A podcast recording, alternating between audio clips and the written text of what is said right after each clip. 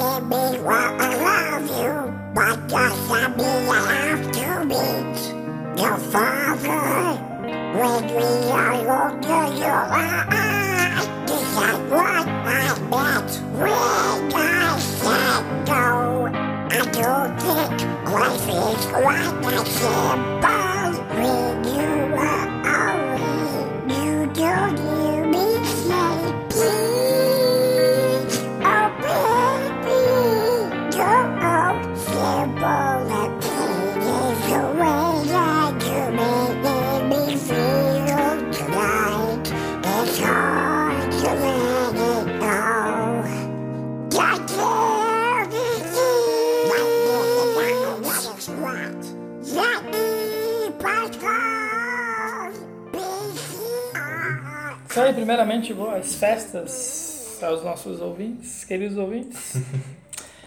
Isso aí, né? O último podcast do ano. Sim, o último podcast do ano. Eu, eu achei em certos momentos que não ia acontecer esse último podcast, mas. Culpa sua, eu sempre estive aqui. Eu sempre Eu, estive aqui. eu tentei marcar umas três vezes diferentes. Meu ah, pau, meu vou pau, ver, meu sei, pau, meu pau. Não sei, vou ver. Culpa do Rodrigo, o cara que é juiz forano, tava livre, não falou nada.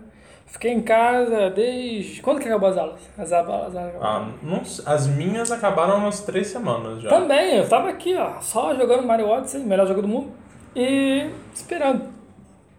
Por que você parou? Não pare! Não, não, não tô que parando. que você está fazendo? Eu não tô parando, é que tinha um negócio no, no tablet. Deixa calma. ele, o tablet é um, um aparelho eletrônico. Mas enfim, estamos aí. Eu tô bêbado, falo logo.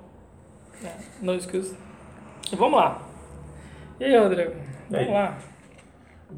Do que, que você quer falar? Eu sei que você jogou alguns jogos que eu tô interessado em vi você falar sobre.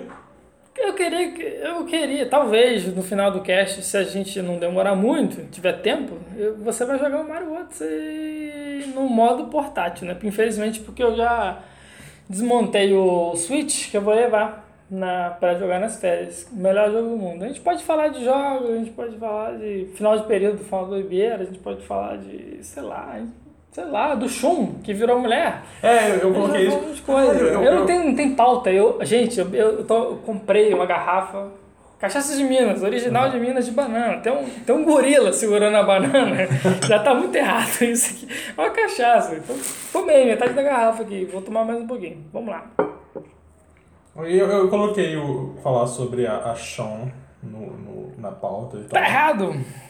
Tá errado. Tá, então vamos começar por isso. Saiu o trailer do Cavaleiro do Zodíaco da Netflix, que ele foi anunciado ano passado, eu acho. E Isso. aí saiu o trailer. Isso. Ah, de forma geral, o que, que você achou? Eu a, achei. a coisa que você achou? Eu achei super ok, sabe? Do Não, tipo- é, não, pode. Cavaleiros versus é, shoppers lá, os Cara. helicóptero não dá. A cena deles no deserto contra Apaches e tanques de guerra Apache, Apache. foi tão imbecil que eu achei fantástico. Eu, eu, eu tenho essa coisa, eu adoro quando algo é extremamente imbecil. Ele dá a volta, né? Que ele dá, é, tipo, Cavaleiros Zodíacos enfrentando tanques de guerra. Tipo, ok, eu não sei qual é o contexto em que isso vai acontecer, mas eu tô mais interessado nisso do que eu tive em qualquer coisa de Cavaleiros Zodíacos nos últimos 10 anos. É engraçado que eu não sei a tradução para português, mas o primeiro mangá, né, o capítulo 1, ele fala que os cavaleiros de Atenas são pessoas que têm poderes extraordinários, que conseguem dar chutes e socos que cortam as- a terra, sabe? Consegue fazer fendas na terra. Mano, quando eu vi, tipo assim, engraçado que foi a coisa que me deixou mais indignado, não foi nem o Shun virar a Shun, sei lá, a mulher, Aham. foi esse lance dos do, do helicóptero. Eu tenho. é, assim, eu não concordo, porque o- o Shun, ele era o diferente, né? Uhum. Mas, assim, esse lance do helicóptero me deixou muito, assim... É, eu, eu- é que eu sinto que Cavaleiros do Zodíaco, do- desses animes shonen mais famosos aqui no Brasil, Cavaleiros do Zodíaco é o que tem os, tem os níveis de poder mais confusos, sabe?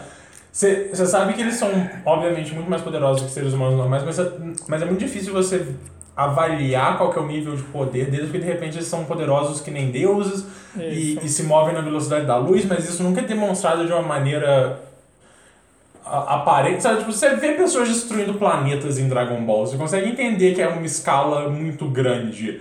Mas em Cavaleiros do Zodíaco você nunca fica muito claro, tipo, o que que... Sabe, não tem um lance que... ah, qual que é o negócio lá quando três Cavaleiros de Ouro juntam fazer o coisa de Atena? É, eles... Exclamação de Atena? Quando... Isso, exatamente. Quando Aí, eles- aí não tem um lance que a exclamação de Atena é tão poderoso quanto um Big Bang, alguma coisa assim. E não, É tão poderoso que os cavaleiros, tipo assim, eles não utilizam porque é algo meio que não tem honra, porque é apelativo, né? Uhum. É só em casos de extrema Sim, necessidade. E, e aí tem, tem aquelas coisas bizarras, tipo, ah, se dois Cavaleiros de Ouros lutassem, eles ficariam lutando por 100 anos. Mil anos, é a batalha de mil anos. É uma coisa assim. Eu acho que é isso.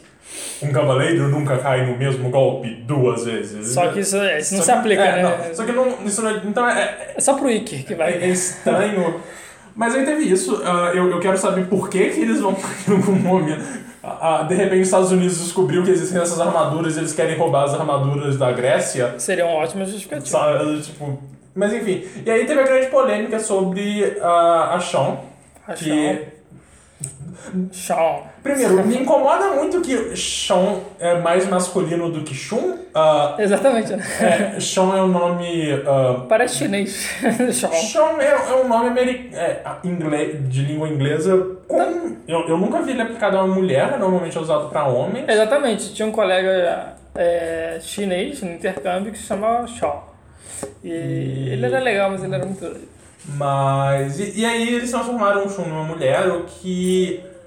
É, Tá errado. Tá errado pra é caralho. extremamente preguiçoso. Errado. É, é, primeiro é preguiçoso, Errado. em certos pontos é, é até meio homofóbico. Homofobes. Porque, tipo, ah, eles pegaram o personagem que era o cara mais sensível, o, o, o cara que era- motivo de piada, justamente por ele. Ele pare- o cara mais fe- interessante da parada. Por ele ser, entre aspas, mais feminino, ele ele tem armadura que tem peitos. Exa- ah, exatamente. então, Não- e aí, sabe, tipo, ah, eles só pegaram e transformaram ele numa mulher e não é, isso é meio. Sabe, eu, eu entendo quererem colocar uma mulher naquele grupo que só tem homem. Pra mim teria sido muito mais interessante se fosse o Ikki ou o Shiryu. Acho que o Ikki não, mas o, ou o Yoga ou o Shiryu, porque se você pegar os dois, são personagens meio que parecidos, né? E assim, por exemplo, olha que coisa linda. Hoje, hoje é o dia de episódio novo de Santia, Ceia, né? Que é com as meninas. Comecei, comecei a assistir semana passada, gostei e tal. Gostei porque é aquele traço eu não sei, eu não sei como definir aquele traço. Aquele traço escroto, Ah, é bem curumada. bem curumada. Que, que tipo. é, lembra quando a gente tava falando sobre. É, sobre hum, jukebox, que eu gosto muito. Porra, como foi? Megalobox. Megalobox, que a gente gostou de Megalobox porque ele tem um traço sujo e- e lembra os animes antigos. Esse da, da Sanchez também tem esse trato, traço mais, mais velho, digamos assim. Eu não tenho nenhum problema, tanto é que eu gostei pra caraca, tipo, o primeiro episódio e tal. Só que, como você falou, foi, assim, uma escolha bem preguiçosa, porque o Shun, ele era o contraponto. O Shun era diferente dos protagonistas, dos Cavaleiros de Bronze, ele era o mais diferente. O pacifista, sabe? Tinha um poder oculto ali. Sim, não, é, é porque ele. é, eu acho que de todos os personagens principais, é, ele era o que era mais importante, a, a- a- o gênero dele, porque ele é o, o vass, vassalo? Não, vassalo não tem- Eu tô tentando traduzir Vessel, que É, seria ele é- recipiente. Ele é o recipiente de Hades. Receptáculo, olha esse. Ah lá, você no meio da, da, da, da gravação. Amanda? É. Amanda pode. Amanda é legal. Fala, Amanda, tem banana pra você gastar de banana, filha da puta. Vamos gravar, desgraçado. Amanda, tá bem? Tá, Todo tá. mundo foi aprovar o TCC? Ah, não sei. Eu. Você foi? Eu não olhei, eu, eu tenho medo de olhar. Olha essa porra. Tem que olhar. Eu tenho que fazer essa. Eu tô, tô começando a ler o meu já. Eu tô lendo, tô lendo a bibliografia. Mas ela também, ela não vai vir porque ela tá com os amigos dela no centro, eu acho. Cusona. Olha só, aí, vou usar o podcast. Se o Rodrigo cortar, ele é um maldito. Eu tô de férias, a gente não juntou pra tomar um beer night. Amanda, todo mundo.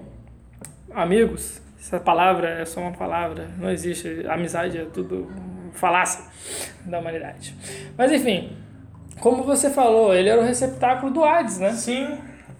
E, e- e não, eu, eu sempre achei que. Quer dizer, sempre não, porque teve.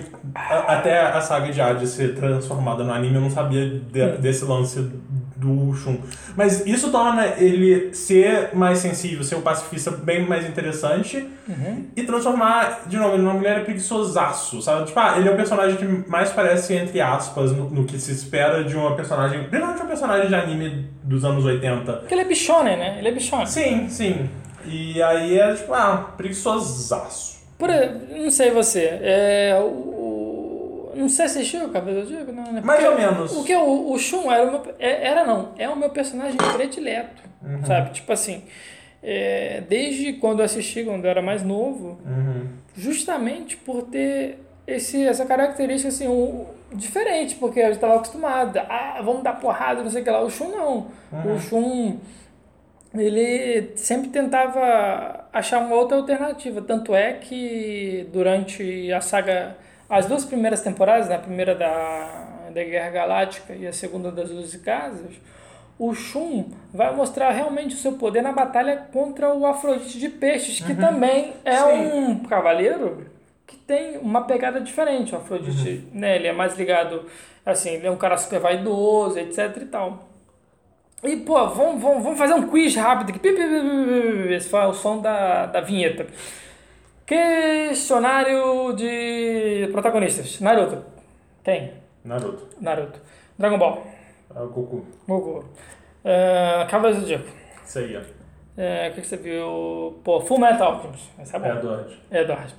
Eu tinha, tipo assim, por exemplo, no Naruto eu, eu gosto mais do Shikamaru, sabe? Tipo, Aham. um cara que tá nada, tem nada a ver, Aham. tá ali. Sei lá, no Dragon Ball eu gosto mais do Vegeta. No. Eu sou velho, Yu Yu Yu Hakusho, eu gosto mais do. Eu gosto muito do. Kurama. Não, do, do E? Coabara, porque ele é Ah, idiota, ele é idiota e vai com o coração. Eu- Então, esses personagens que fogem da linha do, do, do protagonista, das coisas que a gente já está acostumada, são, são essenciais. Eu, que nem você falou assim, eu acho importante ter a inclusão das mulheres. Talvez criar um novo personagem, talvez incluir ou a, a China ou a, ou a Marin. Marin também na história, porque eu, eu não sei como vai ser trabalhado a mitologia, porque a gente tem as Amazonas. É, é, não, é um negócio que tinha me incomodado e meu pessoal falando que por causa desse Santia Show, que chama. Tem, tem todo o lance das Santias, que são cavaleiras, são meio que as cavaleiras, que elas recebem a armadura diretamente de Atena e por isso que elas não têm que usar máscara. É tipo mas aí um tem grupo especial. E aí tem tipo o lance das Amazonas, que tem o lance das máscaras. Por que, que, por que, que ela não tá usando máscara? Porque se eu não me engano, se não me falha a memória, a, armadura de ah, Pode falar. Afrodite já tem uma máscara também. Então, tipo, por que, que ela não É, usa exatamente, máscara? a de, a de Virgem também. Eu, eu, eu vi o primeiro episódio do Santia Show. Santia Show, acho. Gostei bastante. Pelo que entendi, pelo que foi falado no primeiro episódio, as Santias são tipo. Sei lá, a SWAT, tá ligado? Da, da- de Atena. É tipo um grupo especial lá que protege a Atena. Assim, vamos esperar os episódios para poder é, opinar melhor, né? Porque a gente, se a gente for pensar, pô, a Atena tem como o grande escalão os Cavaleiros de Ouro, né? Pra proteger ela, mas não vamos pensar nisso. É, assim, esse, esse cara aí, que, esse cara aí, eu não sei, esse cara não é japonês, tá? Ou ele é coreano ou é chinês, o cara que tá responsável. Porque o nome dele é Shun, não é nome japonês, não é Uhum. Yamada, não é, sei lá, Sasuke. Ele falou que sabia que ia dar problema, né? A mudança. Mas eu vou dar um voto de confiança né, no, no, nesse, nesse, nesse novo programa.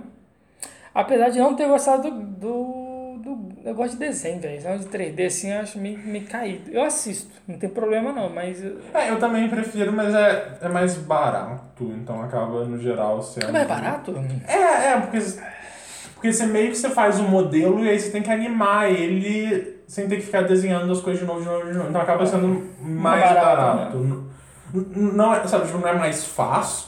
Assim, é, é um pouco mais fácil, mas não é, não é tipo, ah, também você escolhe, mas, mas assim, é, é mais barato no geral. Por isso que tem muito anime que tá passando por essa transição, por isso que quase não sa- sai mais filme ah, de animação, um desenho mesmo, porque tá. Porque é mais, Mais barato, né? É, tanto que tem. Eu, eu ouvi só acho que no Jcast, que é um podcast. Japonês, sacanagem. Não. Sobre japonês. Sim, é, um, é um- um podcast sobre anime que o pessoal do Jcast, que na realidade é o Nerd Project, eles têm o. O Nerd. Uh, Nerdcast? Enfim, o, o Nerd, que é o podcast que eu imitei o formato quando a gente veio fazer o título falso, têm o Jcast, que é mais focado em anime Mas- mesmo. E Você imitou, mas permaneceu? Ou o nosso podcast ele tem um formato assim. Nosso podcast ainda tem um formato muito parecido com o deles, que a gente junta em um período. e- De vez em nunca? É, então, antigamente eles eram mais de vez em nunca, agora eles estão fazendo mais mensalmente com mais frequência mesmo. Ah, e aí eles têm o JCast que é um só, só focado em anime e tal. Tanto eles fizeram um, um podcast esse mês sobre os primeiros trabalhos do Mamoru Hosoda, que foi um podcast bem interessante. Hum. Ah, e aí, em algum podcast que eles estavam falando sobre. E aí, todo início de, início de temporada de anime, eles fazem as impressões deles sobre três, sobre três, Três animes episódios. de cada. Ah, três animes. É, três animes de cada temporada, assim, eles em dois ou três episódios de cada um desses, eles fazem o top 3 deles, eles falam. E aí, num desses que eles estavam falando sobre mecha, parece que tem várias técnicas de animação de mecha que estão sendo esquecidas, porque, como tá tudo virando CG, as pessoas que faziam essa, é, é, os mechas, a, desenhavam os mechas à mão, não estão mais trabalhando com isso e as pessoas não sabem mais replicar essas técnicas. Então, existe arte sendo. Existe me- me- metodologia artística sendo perdida nesse processo que é triste. É, isso é foda. E eu, eu acabo também. Eu entendo que, principalmente, coisa que você tem que fazer vários muito parecidos, que, que nem Mecha, é, acaba sendo realmente mais fácil, sabe? Tipo, você, você precisa fazer 20 modelos do mesmo Mecha, você só dá Ctrl C, Ctrl V naquele modelo e tem 20 iguais. Você não precisa desenhar modelo por. Apesar de que eu não acho que você desenharia modelo por modelo, você faria um modelo base. Você faria um modelo base e Interessante. e repetiria ele, mas no geral parece que é isso. Eu acho que é, também é um pouco por isso que tipo, ah, a Disney não lança mais animação tradicional. A última animação tradicional deles foi ah, um filme do Ursinho Pooh que quase ninguém, todo mundo le- lembra do da Princesa e o Sapo, que foi em 2009, mas em 2011 eles lançaram esse filme do Pooh, que foi a última animação tradicional do, do Walt Disney Animated Studio. Walt Disney, pode crer. Depois disso virou tudo CG, com o Enrolados, Detona Ralph, etc, etc. Isso é um ótimo. Eu não sei se você pode chamar você de host, porque nós somos dois, não tem host. Tem dois caras falando. Que você dá vários ganchos, você é um ótimo. Você vai. Você levanta. Se fosse no futebol, você levantava as bolas pra mim. Você falou de Walt Disney, que eu tenho ouvido Rei Leão. Você falou de. De animes que foram esquecidos, que eu tenho que falar, você, amigo ouvinte, assista Golden Kamui. Golden Kamui. Cara, que anime foda. Sério. E tipo assim, hoje em dia as pessoas só falam de Goblin Slayer, Sureya, que é um anime. Assim, eu tô lendo um mangá. Lembra que a gente conversou, acho que no último cast, que teve o lance do primeiro episódio, foi polêmico, teve strup, um monte de coisa assim pesada. Eu falei, aí eu. Não, eu não falei nada, mas eu, eu decidi. Eu vou ler esse mangá pra ter um juízo. Mas hoje em dia, assim, as pessoas só falam desses animes. Ah, Goblin Slayer, Goblin Slayer. Foda. Mas, cara, Golden Kamui é muito foda. Já tá na segunda temporada, né? A Júlia tá lendo o mangá de Golden Kamuy. A, Júlia... A Júlia? Sim. Júlia, não corta a Júlia. Júlia, Júlia, Júlia, Júlia, Júlia, Júlia, Júlia, Júlia. Imagina o golfinho. Forever. Júlia, grande surpresa. No começo da faculdade eu falei, quem é essa Júlia? Será que ela é legal? Ela é legal! Você é legal, Júlia! A, a Júlia. A Júlia. A Júlia e o PH já se ofereceram pra participar do podcast. A Júlia, caso que a gente fosse falar algo mais sobre anime, e o PH sobre se a gente fosse falar sobre Witcher. Vamos, Porque- Pô, vamos falar, porque, Porque você não. tá jogando com a Amanda. Eu, eu e a Amanda a gente um tá CD. jogando. O, o, P- o PH também começou a jogar recentemente, mas o PH tá jogando mais difícil, então acho que ele vai levar um tempo pra jogar. Eu e a Amanda a gente já tá, já tá mais ou menos na metade. Ah. Mas se você. Se bem que você vai viajar e você não vai levar o Xbox, então. Não, mas eu, eu já. Eu tô na sua frente. Agora você tá em. Eu, eu tô. Eu tô. Eu só falta. Eu fiz tudo o que eu tenho que fazer no meu nível em, em Velen e Novigrad, eu tô pra ir pra Skelliga. Eu tô em Skyrim. Então, assim, eu posso falar, tipo, ah, isso aí, beleza. Então a gente pode gravar. Tá. Gente, tipo, Júlia, você foi uma grande surpresa depois que eu voltei. Sério. Felicidade. Então, é. Caraca, fico feliz de saber que a Júlia tá assistindo. Ela tá lendo mangá. Lendo Golden Kamuy. Sim. Isso é muito bom. Ah. Não, Rodrigo, é muito legal. Sério, tipo assim, porque. É. Ele. Ele foge dos estereótipos, sabe? É tipo assim, a gente tem essa história desses presos, cada um tem uma tatuagem, que a gente forma um, um mapa, né? Pra Golden Kamuy, né? Esse tesouro e tal. Mas os episódios não são, é, assim, como, como explicar pra você? Tem esse lance de procurar os presos, que tipo assim, tinha a galera malvadona, os presos e tal, cada um tem uma tatuagem.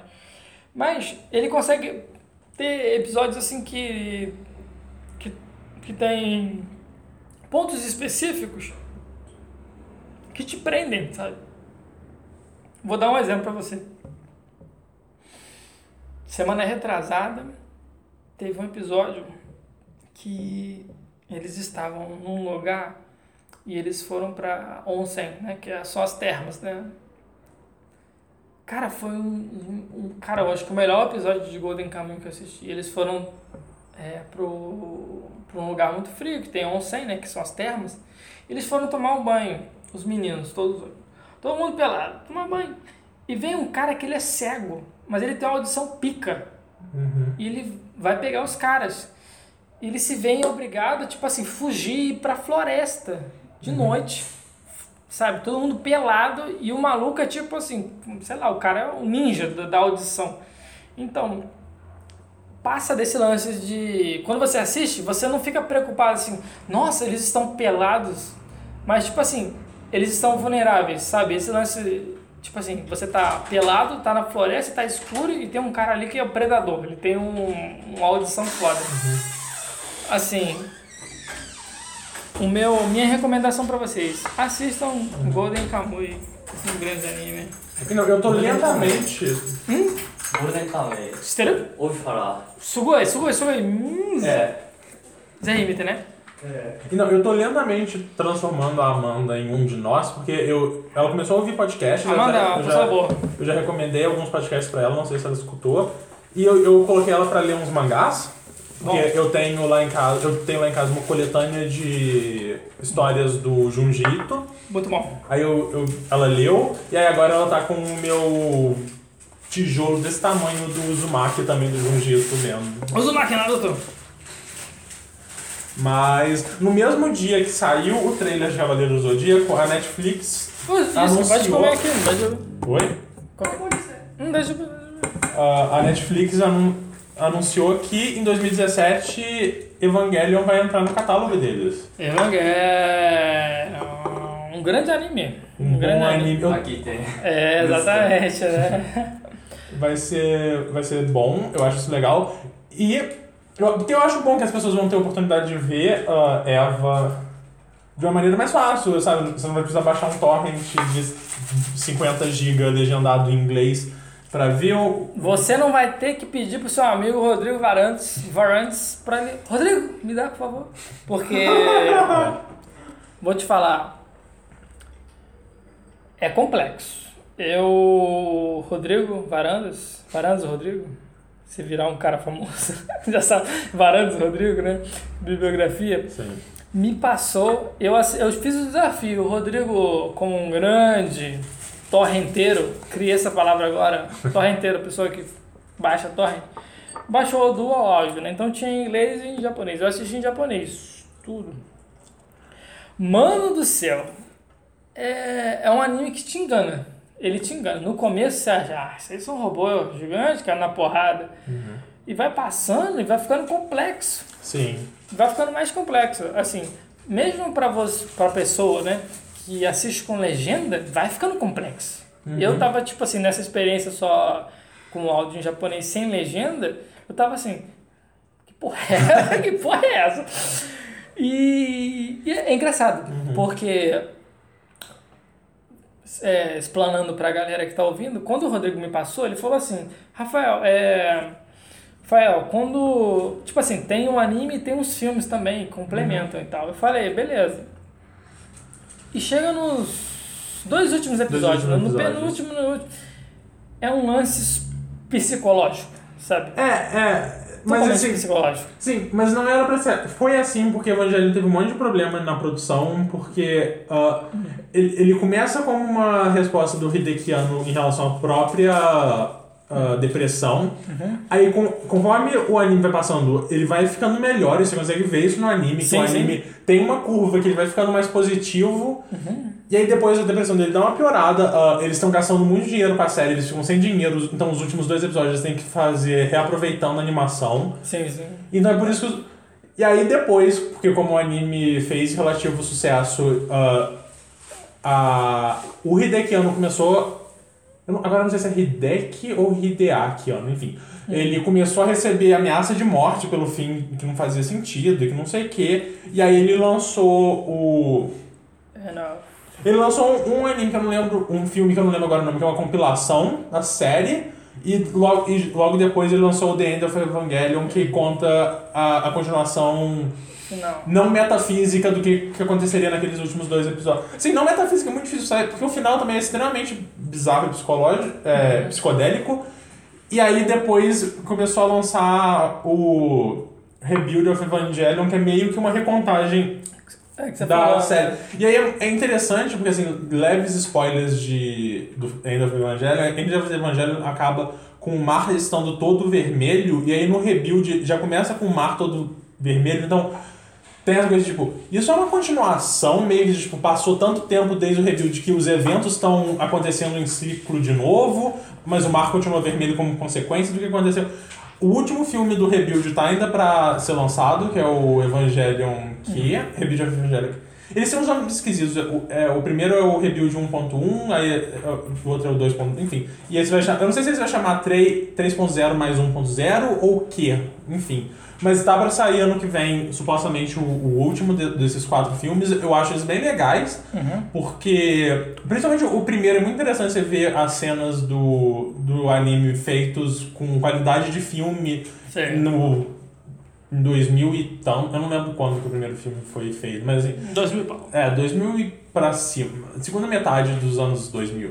Então, é legal. E aí, ele vai gradativamente se afastando a cada filme da história, quando que o terceiro filme já não tem, nada, não, já não tem mais nada a ver com o anime original.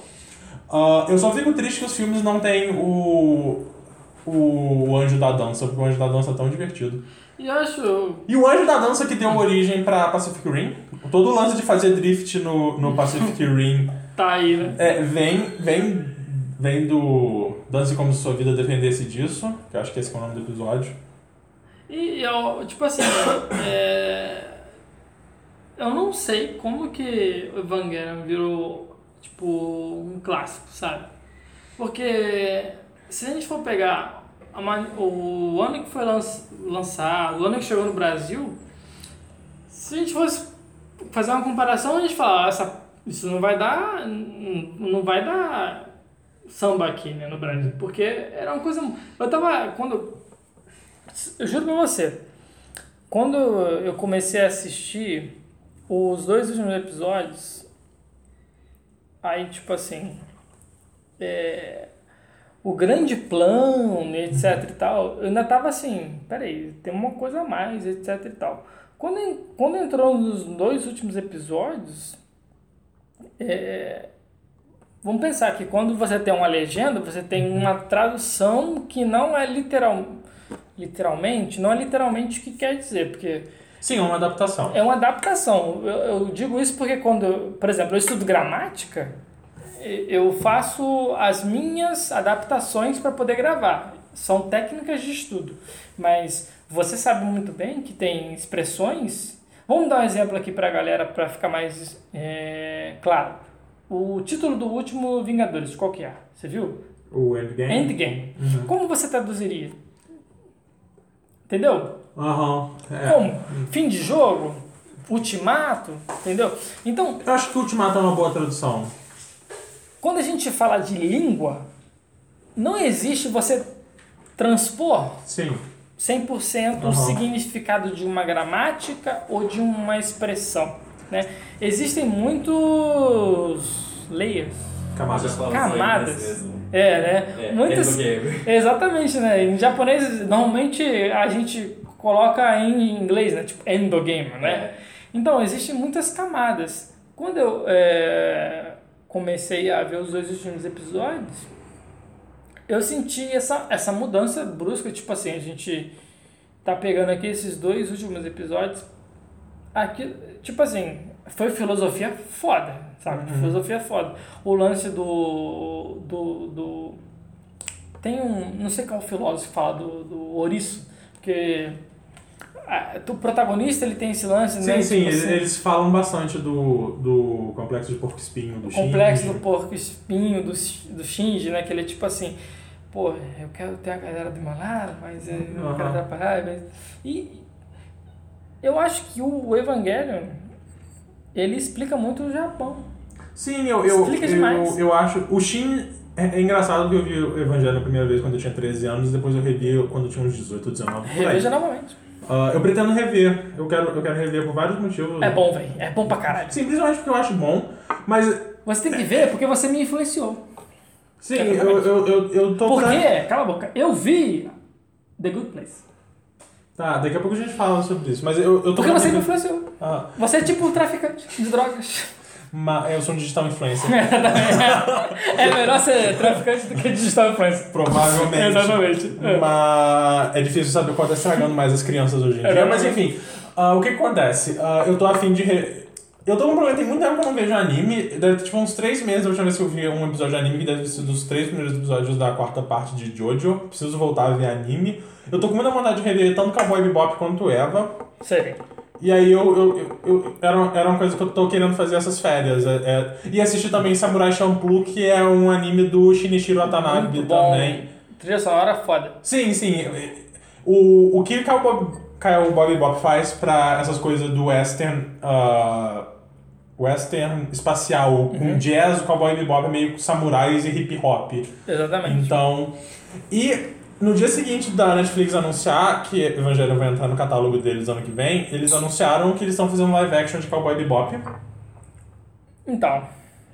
É com, com o envolvimento do do, do o, o Watanabe ele vai estar como algum produtor, mas até aí você não sabe, é muito difícil saber o que que isso significa na prática, sabe? Tipo, ah, ele vai estar ali acompanhando o desenvolvimento da série ele só vai assinar o nome dele pra é. dar crédito e é isso, sabe? Vou dar um exemplo pra você. O Kojima, eu sigo o Kojima no Twitter. Twitter. Isso é meu. Twitter. Isso é um. um, um ó, Twitter. Né? Instagram. Facebook. Eu sigo ele. Uhum. E, tipo assim, ele se envolve. Se- Segue ele, por favor. Ele tá, nos, ele tá nos Estados Unidos com Aham. o cara lá que faz o Drake lá do, do Walking Dead. Então, você vê que ele tá dentro do projeto. Que nem você falou. Ou o cara vai estar dentro do projeto então- que ele vai assinar. É, então eu achei, eu achei engraçado ci- citar o Kojima, porque o Kojima ele é famoso por justamente ser o cara que só assinou o nome dele. Tem o, o Castlevania Lords of Shadow, que é o que saiu pro PlayStation 3 e o Xbox 360, que é em 3D e tal. Teve todo um lance de marketing que. Não, porque esse jogo tá sendo supervisionado pelo Kojima. Kojima tá ajudando a fazer. E aí, quando, e aí recentemente, quando o Kojima saiu da Konami, ele falou: então, eu só assinei meu nome nessa merda. Eu, eu não tive envolvimento nenhum nesse jogo. Então, o nome dele só foi jogado ali pra dizer, tipo, ah, a gente tem o Kojima aqui, vamos vender o o nome do Kojima pra fazer esse Castlevania. Pode crer. Então, eu, eu não sei até que ponto o Watanabe vai estar envolvido nisso. Quero a Yoko Kano fazendo a trilha sonora, porque a trilha sonora de Cowboy Bebop é, é, um, é pra mim a melhor coisa de Cowboy Bebop, e eu gosto muito de tudo de Cowboy Bebop. Mas a tri- a trilha sonora de Cowboy Bebop me fez gostar de jazz. Foi em Cowboy Bebop que eu descobri que eu gostei de jazz. Primeira cena de porrada lá. Eu, Aquele eu, primeiro episódio de Cowboy Bebop é Acho que é o primeiro fantástico. episódio, né? Que tem uma cena de porrada que eles vão. Tem tipo um café que galera Sim. tá lá fora. Aquilo é. Que ele tá com sombria. É, é- Aquilo compra você. Sabe? Que não eu conversei com você, eu não sei se foi no cast, que o, o- esse jogo do Spider-Man. Ele é um jogo que te fala assim, compra o Xbox, ou, perdão, compra o Play 4. O, essa, esse primeiro episódio compra você. Entendeu? Tipo, assista porra, que é bom. Ah, e é, é, tem muitas pessoas que estão muito céticas em relação a isso, eu entendo, porque principalmente, sei lá, é, o Netflix tem, tem o histórico de ter feito o filme do Death Note, então é, é complicado. Eu. A gente só sabe que isso está sendo feito. Eu, eu guardo pra ter um julgamento quando a gente tiver mais informações sobre. Pra quando? Você sabe? Ah, não sei, provavelmente tá longe ainda, porque só, não tem nenhum pôster, não tem nenhuma imagem assim. Mas. É, foi isso que rolou em relação a Netflix e animes. Mas. E tem o Irmão do Jorel também, né? O Irmão do menção, Jorel, eu- Menção honrosa aí. Eu, eu nunca assisti, porque eu Não. acho que ah, ele, ele começou a passar. Ele passou no Cartoon, né? Cartoon Network. Ele começou a passar no Cartoon numa época que eu já não tinha mais TV a cabo, então eu nunca cheguei a assistir, eu vou assistir agora. Irmão do Tá. Jorel é uma das, das novidades do Cartoon Uhum. que eu abracei. Ah, o Advent, Adventure Time, o Hora da Aventura, eu, eu não assisti nada. Eu tenho as 10 temporadas baixadas, se você quiser, assim, se você quiser, se você quiser uma, do- quer um Adventure Time especial, meu jovem. Eu Ah. não assisti, então eu não posso opinar, mas o Irmão do Jorel é bom e tal. É, assista, né? Aham. Assista é bom. Então, deixa eu dar uma passada rápida nos filmes que eu vi, que eu acho que eu Filmes, que eu- filmes é bom, filmes. Assisti Annabelle 2, Annabelle.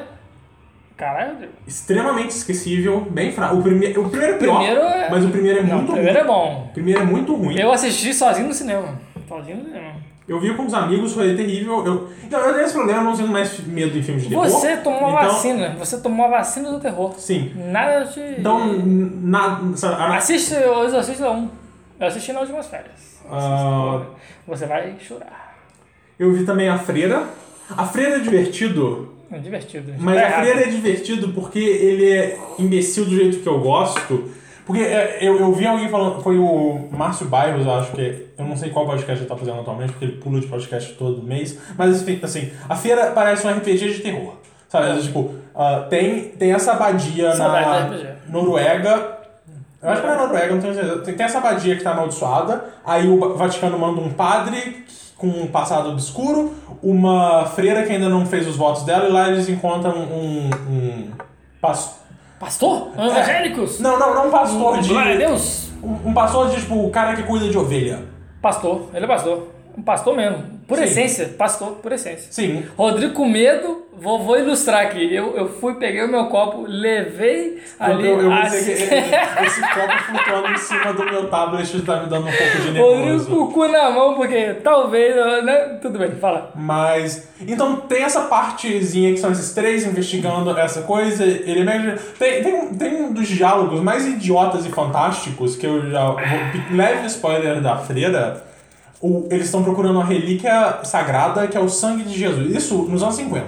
Mas é, é o casal? Porque o livro Não. que você me deu, o, o livro que o Rodrigo me deu, eu não lembro o nome agora, mas é, é Aham. muito bom, que conta os relatos do casal A Warren. Warren. Não, não Você é lembra só. o nome, não, né? Ah, não, não lembro. Muito bom. Tem, Lê essa muito porra. livro deles.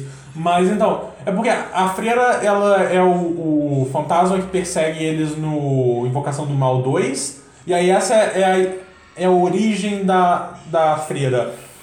Mas então, eles estão procurando sangue de Jesus. Eles, tão- eles, eles acham sangue de Jesus Cristo líquido no ano de 1945, pós, é, é, depois de Cristo. O sangue, aí o padre fala, o sangue de Cristo. Aí o pastor vira e fala, Holy shit. O padre responde, The holiest. e. Mas aonde tava?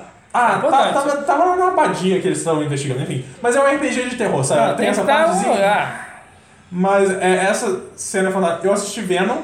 Venom é estranho, mas é divertido. Então, vamos falar rapidamente. Venom merece dois minutos, três minutos talvez de discussão. Ok. Porque o pessoal, boa trilha sonora, Queen rolando aí. É, Venom, o pessoal do Omelete arregaçou o filme. Esse filme é uma bosta, não sei o que lá. Olha só, eu não li Venom, eu sou sincero, eu não li porra nenhuma de Venom, como muitas pessoas não leram nada Aham. de Venom. Uhum. Mas o filme foi ok. O filme foi ok. Não vou falar que o filme foi bom, extraordinário, mas o filme foi ok. Sim. Né? Tanto que a nota que eu fiz aqui é estranho, mas ok. Exatamente. Ele é um filme estranho. ah, eu, eu gosto. eu- é, as pessoas O já Vera- falaram isso várias vezes, mas o Tom Hardy parece que ele tá atuando em outro filme, sabe? Porque ele é um filme que se leva super a sério e tal, mas o Tom Hardy ele tá louca. Cara, o Tom Hardy tá louco. Aquela cena do restaurante, que delícia. Eu acho que toda, todo dia antes de gravar, o Tom Hardy ia cheirar um- Uma carreira. fileira de, de cocaína e chegava lá hum, Loucaço. perdidaço, ele tava filmando um filme diferente e se divertindo horrores. é, então, ele. Eu acho que ele é estranho o suficiente pra valer a pena o seu tempo de ser. Tipo, vale a pena pagar o ingresso do, do cinema? Eu não sei. de- eu não, não sei se eu pagaria, mas. Foi- eu- foi uma experiência legal. baixar, baixar ele, assistir ele e falar, uau, isso, foi, isso foram duas horas bizarras. Ah, tem, tem a cena o, o, homoerótica do Venom pegando o, O Venom. o, O Ed. Ed. Que depois a, a personagem da Michelle Williams fala que tipo, ah, foi ideia do Venom de beijar, ainda tipo, ok. Vamos lá. Ah, fazer o quê? Então, é um filme estranho, mas assim, não é. Não é ruim. Um filme também estranho que. que é, eu acho que eu tinha expectativas maiores, então eu saí mais decepcionado foi Animais Fantásticos e os Crimes de Grindelwald. Eu não assisti porque eu não assisti o primeiro. Então, eu fui ver. Ele é um filme. Ele é um filme que quer ser dois filmes ao mesmo tempo e ele não sabe muito bem aonde. E aí tem sempre essa tensão dos dois filmes que ele quer ser. E não, tá- eu acho que essa tensão tá até no próprio título, que é Animais Fantásticos e os Crimes de, de Grindelwald. Então, é tipo, tem um filme que quer ser Animais Fantásticos e tem um filme que quer ser os Crimes de Grindelwald. E ele acaba tendo que misturar os dois e não, tipo, não tem porquê nenhum o Newt tá ali. O Newt é um zoólogo, saca? Por que, que ele tá. Ele é o escolhido do Dumbledore pra enfrentar o, o, o Hitler bruxo? Não tem, não tem porquê.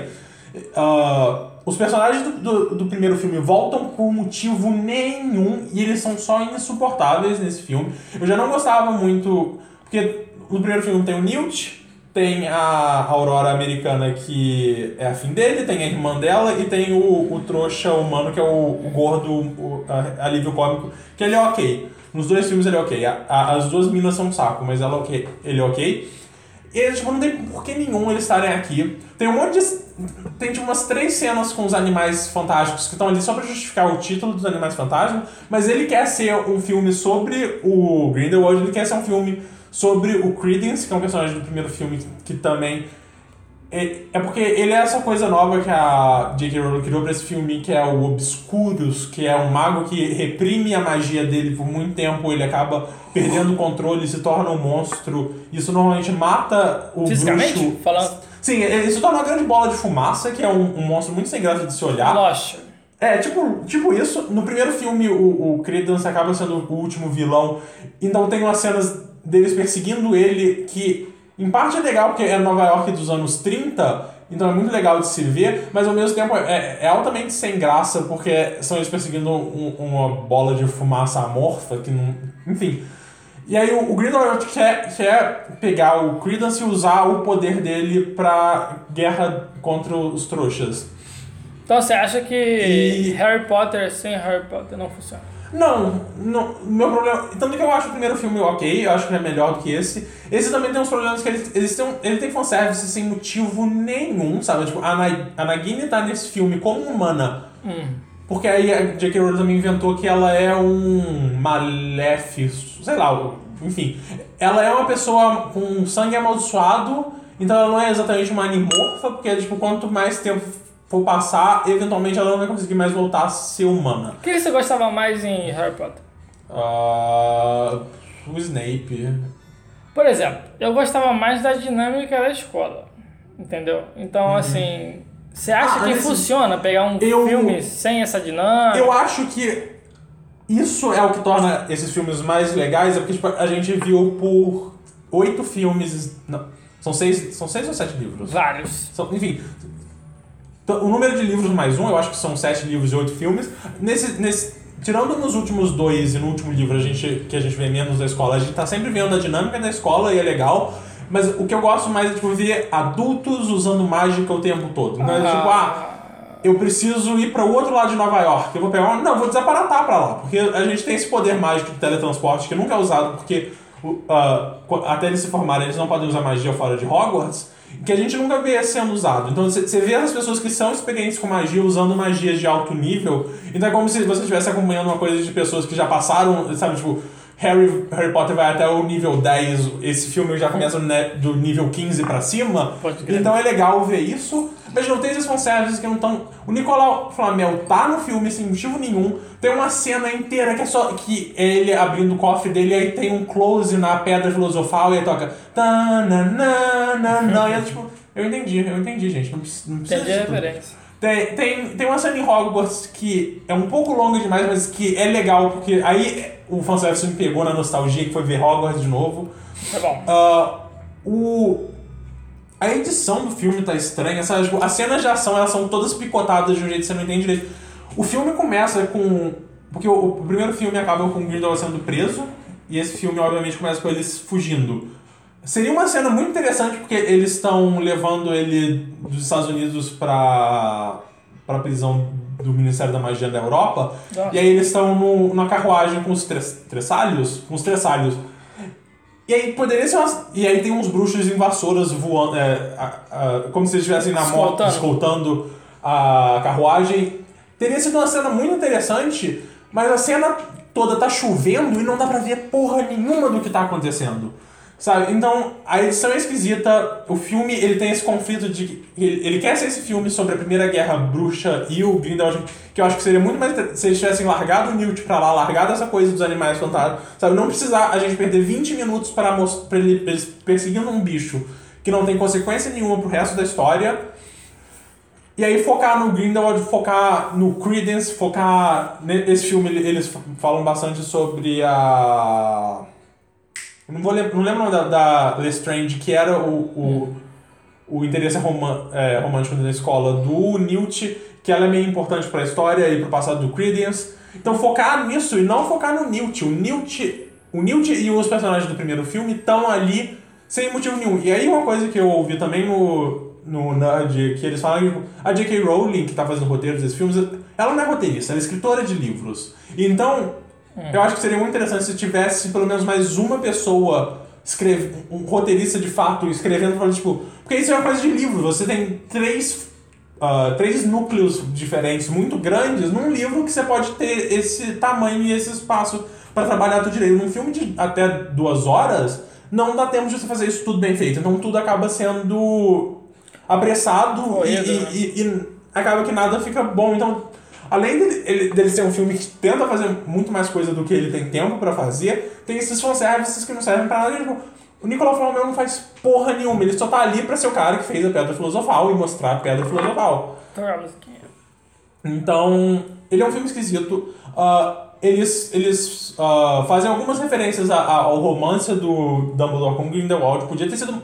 É, é, é, é, é, um, é uma cena do Dumbledore olhando pro espelho de Odzege e...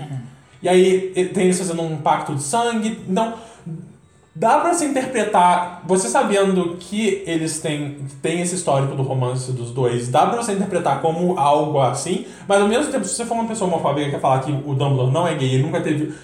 Não tem nada que, que bate, bate o martelo e diz eles, eles foram um casal, ele, sabe? Tipo, tem uma cena que o, o- um, um cara do ministério fala pro Dumbledore, por que, que você não vai atrás dele? Se você não vai atrás dele é porque você tá apoiando ele. E a gente sabe que vocês eram próximos que nem irmãos. Aí ele vira e fala, nós éramos mais do que irmãos, mas é só isso. E aí tem o lance do pacto de sangue, tem uma cena que ele- eles estão. Eles fazem um pacto de sangue e tal, aí eles fazem assim e depois dele, a mão dele se junta assim. Que pode dar a entender. Sabe, pode ser usado como metáfora para a ideia da união dos dois de uma forma mais carnal, mas então, de novo, isso é tudo, isso é tudo passado por um véu de metáfora que não precisava, eles poderiam ter sido mais claros em relação a isso, mas não são. Quem sabe no próximo que vai ser no Rio de Janeiro. É, anos 30. Sim, anos 30 no Rio. Sim. Getúlio? Talvez, não sei. Estou bêbado? Talvez, talvez. 30? Peraí, 15, 29. Talvez. Talvez.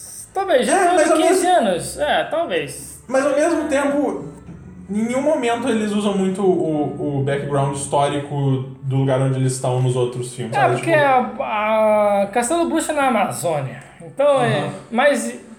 É, mas ao mesmo tempo, no, no, eles só citam a- o, o colégio dos Estados Unidos no primeiro filme e eles nem citam o, o colégio francês lá da Beau- Beauclerc, não lembro o nome. Mas é bom, vale, vale o ingresso? Vale o ingresso? O ingresso Não, vale uma baixada de torrent dele, ou assistir ele no Popcorn Time e tal, Isso você é, vê. isso é bom, porque Mas em, em pagar o ingresso eu acho que não. eu fui. eu- amanhã eu vou viajar, né? Amanhã não. Daqui a algumas Daqui a horas. algumas horas. Que horas são? São nove e meia. Tá tranquilo. Eu fui ver lá no aplicativo da cinema, alguma coisa, não sei. Quanto que tava pra ver o Aquaman? Nosso amigo Aquaman tava dos 18 reais. 18 reais. Pra gente que é estudante, né? Nueve. Muito caro. Aí eu falei, pô, vou assistir segunda-feira e tal. E não assisti né, o, o filme do Aquaman e tal. Eu vi algumas críticas. Eu acho engraçado porque eu tenho alguns canais menores, né? Que eu sigo de crítica mesmo. Porque, tipo assim, o Omelete não é parâmetro de crítica. Convenhamos, né? Também acho. Eles não são parâmetros de crítica. Então, Ou melhor, eles são. Eu, eu, só Eles não que são. eu, eu, eu acho que eles são, numa medida São que eu não acredito são? que várias. que a crítica ela pode vir de várias formas, mas eu não, eu não me alinho muito com as críticas deles. Tanto que eu parei de acompanhar o editorial deles e agora eu, eu só acompanhei eles por causa de notícias mesmo. Eu, tipo, ah, ok, isso. A- anunciaram tal coisa, e aí Sim. o Omelete é o primeiro lugar no Brasil. Ou sei lá, por algum acaso, o, o primeiro tweet que eu vejo sobre uma notícia eu acabo vendo no Omelete. Mas o editorial, tipo, ah, review de filme eu não vejo mais. Ah, eu vejo aquelas coisas, tipo, ah, cinco perguntas com ou sem spoiler do Eu não, cheguei a assistir ainda, mas eu pretendo assistir do Aquaman porque eu também não me importo com Aquaman o suficiente pra eu fugir de spoiler. Mas eu eu não sei se eu, tô, tá, eu me importo bastante pra eu ir atrás desse tipo de coisa. Mas, é, eu não vejo mais o- os editoriais deles. Eu, eu, eu não gosto muito dessa parte deles no geral. Eu. Assim, acho que. É nem, é tipo, eu gosto das duas. Eu gosto da DC e da Marvel. Eu acho que ambas têm que fazer bons trabalhos, porque eu Aham. sou consumidor e eu quero consumir essa porra. Eu gosto de Batman, eu gosto de Homem-Aranha. Né? Mas, assim, a minha visão. Eles têm um- uma visão diferente em cima dos filmes da DC, né? Eu não assisti o, o, o- Aquaman ainda. Eu, eu ia assistir hoje, mas não deu, né? Tem que arrumar um monte de coisa, né? de viagem e tal. As críticas que eu vi em outros canais, obviamente, falam das dos pontos negativos, né? Principalmente da. Esqueci o nome da menina, que é a culpa. A Amberhead? Isso. Falam que ela né, não tem uma atuação muito legal, mas falam muito bem da, da, da ambientação, né, etc e tal. James Wan. Sim. Mas, assim, eu vejo que o Omelete, ele, ele pega muito pesado no- nos filmes da DC. Vou dar um exemplo. Por exemplo, os dois filmes do Homem-Formiga eu ass- assisti e tal. Eu ainda não vi o segundo. Vê as críticas do, dos filmes do Homem-Formiga e depois vê o que eles falam, né? Só pra... Mas, assim, é... É... Pô, a gente, a DC, ela tá num momento muito delicado, que a gente teve tipo, um filme da Liga da Justiça que poderia ser o filme, que, assim, foi ok. Lembra que a gente falou no começo do ok? Foi um filme ok, mas não deu. Também ainda não vi. Ver. Não, é um filme ok. Uhum. Poderia ser melhor. Ok no sentido de, por exemplo, o Batman. O Batman não cai na porrada com o Aham. lobo da, Spe- da Steppe. Aham. Muito bem feito isso no roteiro. O Batman, ele, ele é um ninja. Ele quebra todo mundo na porrada, mas o cara é o lobo da Steppe. O cara tem, mas faltam muitas coisas. Então, eu acho que, tipo, existe, sei lá, acho que dois pesos, duas medidas, né? Sim. Sei lá, eu vou, eu vou É, assistir eu não um sei, eu, eu, eu acho que uma das últimas coisas que eu vi é, é aquele vídeo infame do Borgo falando eu sou fã, eu quero service, que é uma mentalidade que eu não. Sabe, aquilo foi, aquilo foi a gota d'água pra mim, que eu, tipo, não, não é assim que. fun- N- Não, eu, pra mim não é assim que as coisas, sabe? Eu, tipo, fanservice tem que ter um, um porquê ele tá ali, ou ele tem que ser muito breve, sabe? Eu, tipo, Tanto que é, é o problema que eu tenho com o jogador número 1 um, que eu não assisti, mas eu, eu, eu sei do que ele se trata, que ele é um grande. São duas horas. Eu sei que ele é duas horas de punheta pra tipo, ah, você conhece o Godzilla, tá aqui o Godzilla. Você conhece o Gundam, tá aqui o Gundam. Você conhece Overwatch, tá aqui a Tracer. Você conhece Street Fighter, tá aqui a Chun-Li. E. Posso dar na minha visão? Uhum. O jogador número um, ele não tem um roteiro revolucionário. É um roteiro assim. Basicão. Aham. Mas ele assim. Ele não incomoda. Tem muitas referências, realmente, mas ele não incomoda. Eu acho que eles poderiam é, ter um trabalho mais assim. é, delicado em relação assim, pô, vamos pegar esse roteiro que já é o basicão do que a gente está aplicando na nossa indústria, essa jornada, e trabalhar ele. Mas como você falou, existe a referência. Eu vou te falar, é o filme que tem um mar de referências. Né? Mas não, por exemplo, um filme. De novo, é, eu, eu, não, eu não vi o jogador. Até porque eu não gosto do Ernest Clyde como pessoa. Ele tem algumas declarações que eu simplesmente não. Sim. Ah, mas um filme que eu acho que faz uma coisa similar com a proposta do jogador número 1, um, mas que eu acho que faz de uma maneira bem feita e que faz de uma maneira respeitosa, é o Detona Ralph, que você vê, a você vê lá o Mario, você vê o Sonic, você vê o Bowser, você vê o Zangief, mas em nenhum momento isso entra no caminho da história. A história que eles querem contar tá ali e ela funciona perfeitamente bem. Sem esses elementos, esses elementos não ocupam tempo suficiente de tela para serem um problema. Que é, por exemplo, o caso do Animais Fantásticos, que era tipo, tem toda uma cena só pra mostrar o raio da pedra filosofal que não precisa, sabe? Ou o Nicolau Flamel estando ali só pra, só pra mostrar a pedra filosofal. Ou a Nadine. Cara, a Nadine. Não faz sentido nenhum a Nadine ter sido uma pessoa. Por que caralho vocês foram mexer nisso, sabe? Ah, então, tem uma. Animais Fantásticos. Eu esqueci de falar isso. Animais Fantásticos também tem uns erros de. ah, roteiro em relação a. a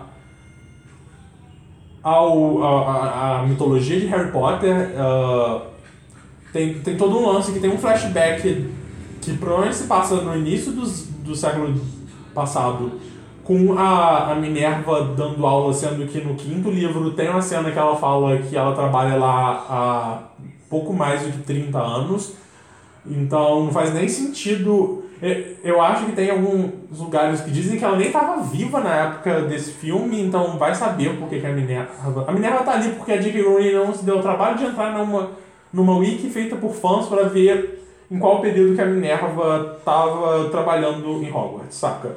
Então isso me incomoda um pouco no Animais Fantásticos. Mas, ah, voltando aqui ao lance do jogador número 1, um, eu acho que o Detona. Quer dizer, eu ainda não assisti o Detona Ralph Contra Detona internet. contra a internet. Mas eu acho que o primeiro filme faz muito bem que é, tipo, a gente tem a nossa história aqui, a gente quer contar ela e ela não depende da, do Bowser e do Zangief. Mas Eu eles acho- estão aqui, se você. Eles estão aqui, eles estão aqui por um minuto e eles vão embora e é completamente inconsequente, de uma maneira que, que não, não faz eu perder meu tempo e de uma maneira que eu acho que é respeitosa, sabe? Não, não, não é uma punheta e, e, e não é também uma perda de tempo que nem no Harry Potter. Eu acho que tem que combater a internet, porque a internet é o mal do mundo. Mas é, concordo com você que o, o primeiro Detona Ralph ele faz de maneira hum, digna, digamos assim, esse, esse processo. Caralho, meu irmão vai tomar só isso aqui. É, esse processo de É. fazer referência, mas não só Sim, eu, eu, tô com um pouco mais de medo desse segundo, porque justamente tem, tem aquela cena que mostra, ah, tá aqui a Marvel, tá aqui a Disney, tá aqui a Pixar, tem, tem todo o lance das princesas e como que elas vão... Então aí eu tô com medo deles começarem a focar mais nessa coisa de, ah, você quer ver a Mulan, tá aqui a Mulan, você quer ver a... Ariel, Ariel. Ariel, tá aqui a Ariel. Então eu, eu, eu tenho um pouco mais. de- As críticas estão ok. Ah, então. E um filme que eu tô pra ver, eu até terminou de baixar hoje, que eu não, não vi na época, mas eu quero ver, porque parece muito legal, que fala muito bem, que é o, o filme do Lego. que dizem que é bem legal. Ah, eu vi o trailer dele e o trailer do segundo num programa que eu assisto com um streamer que eu conheço. Ele, ele assiste vários trailers de filme.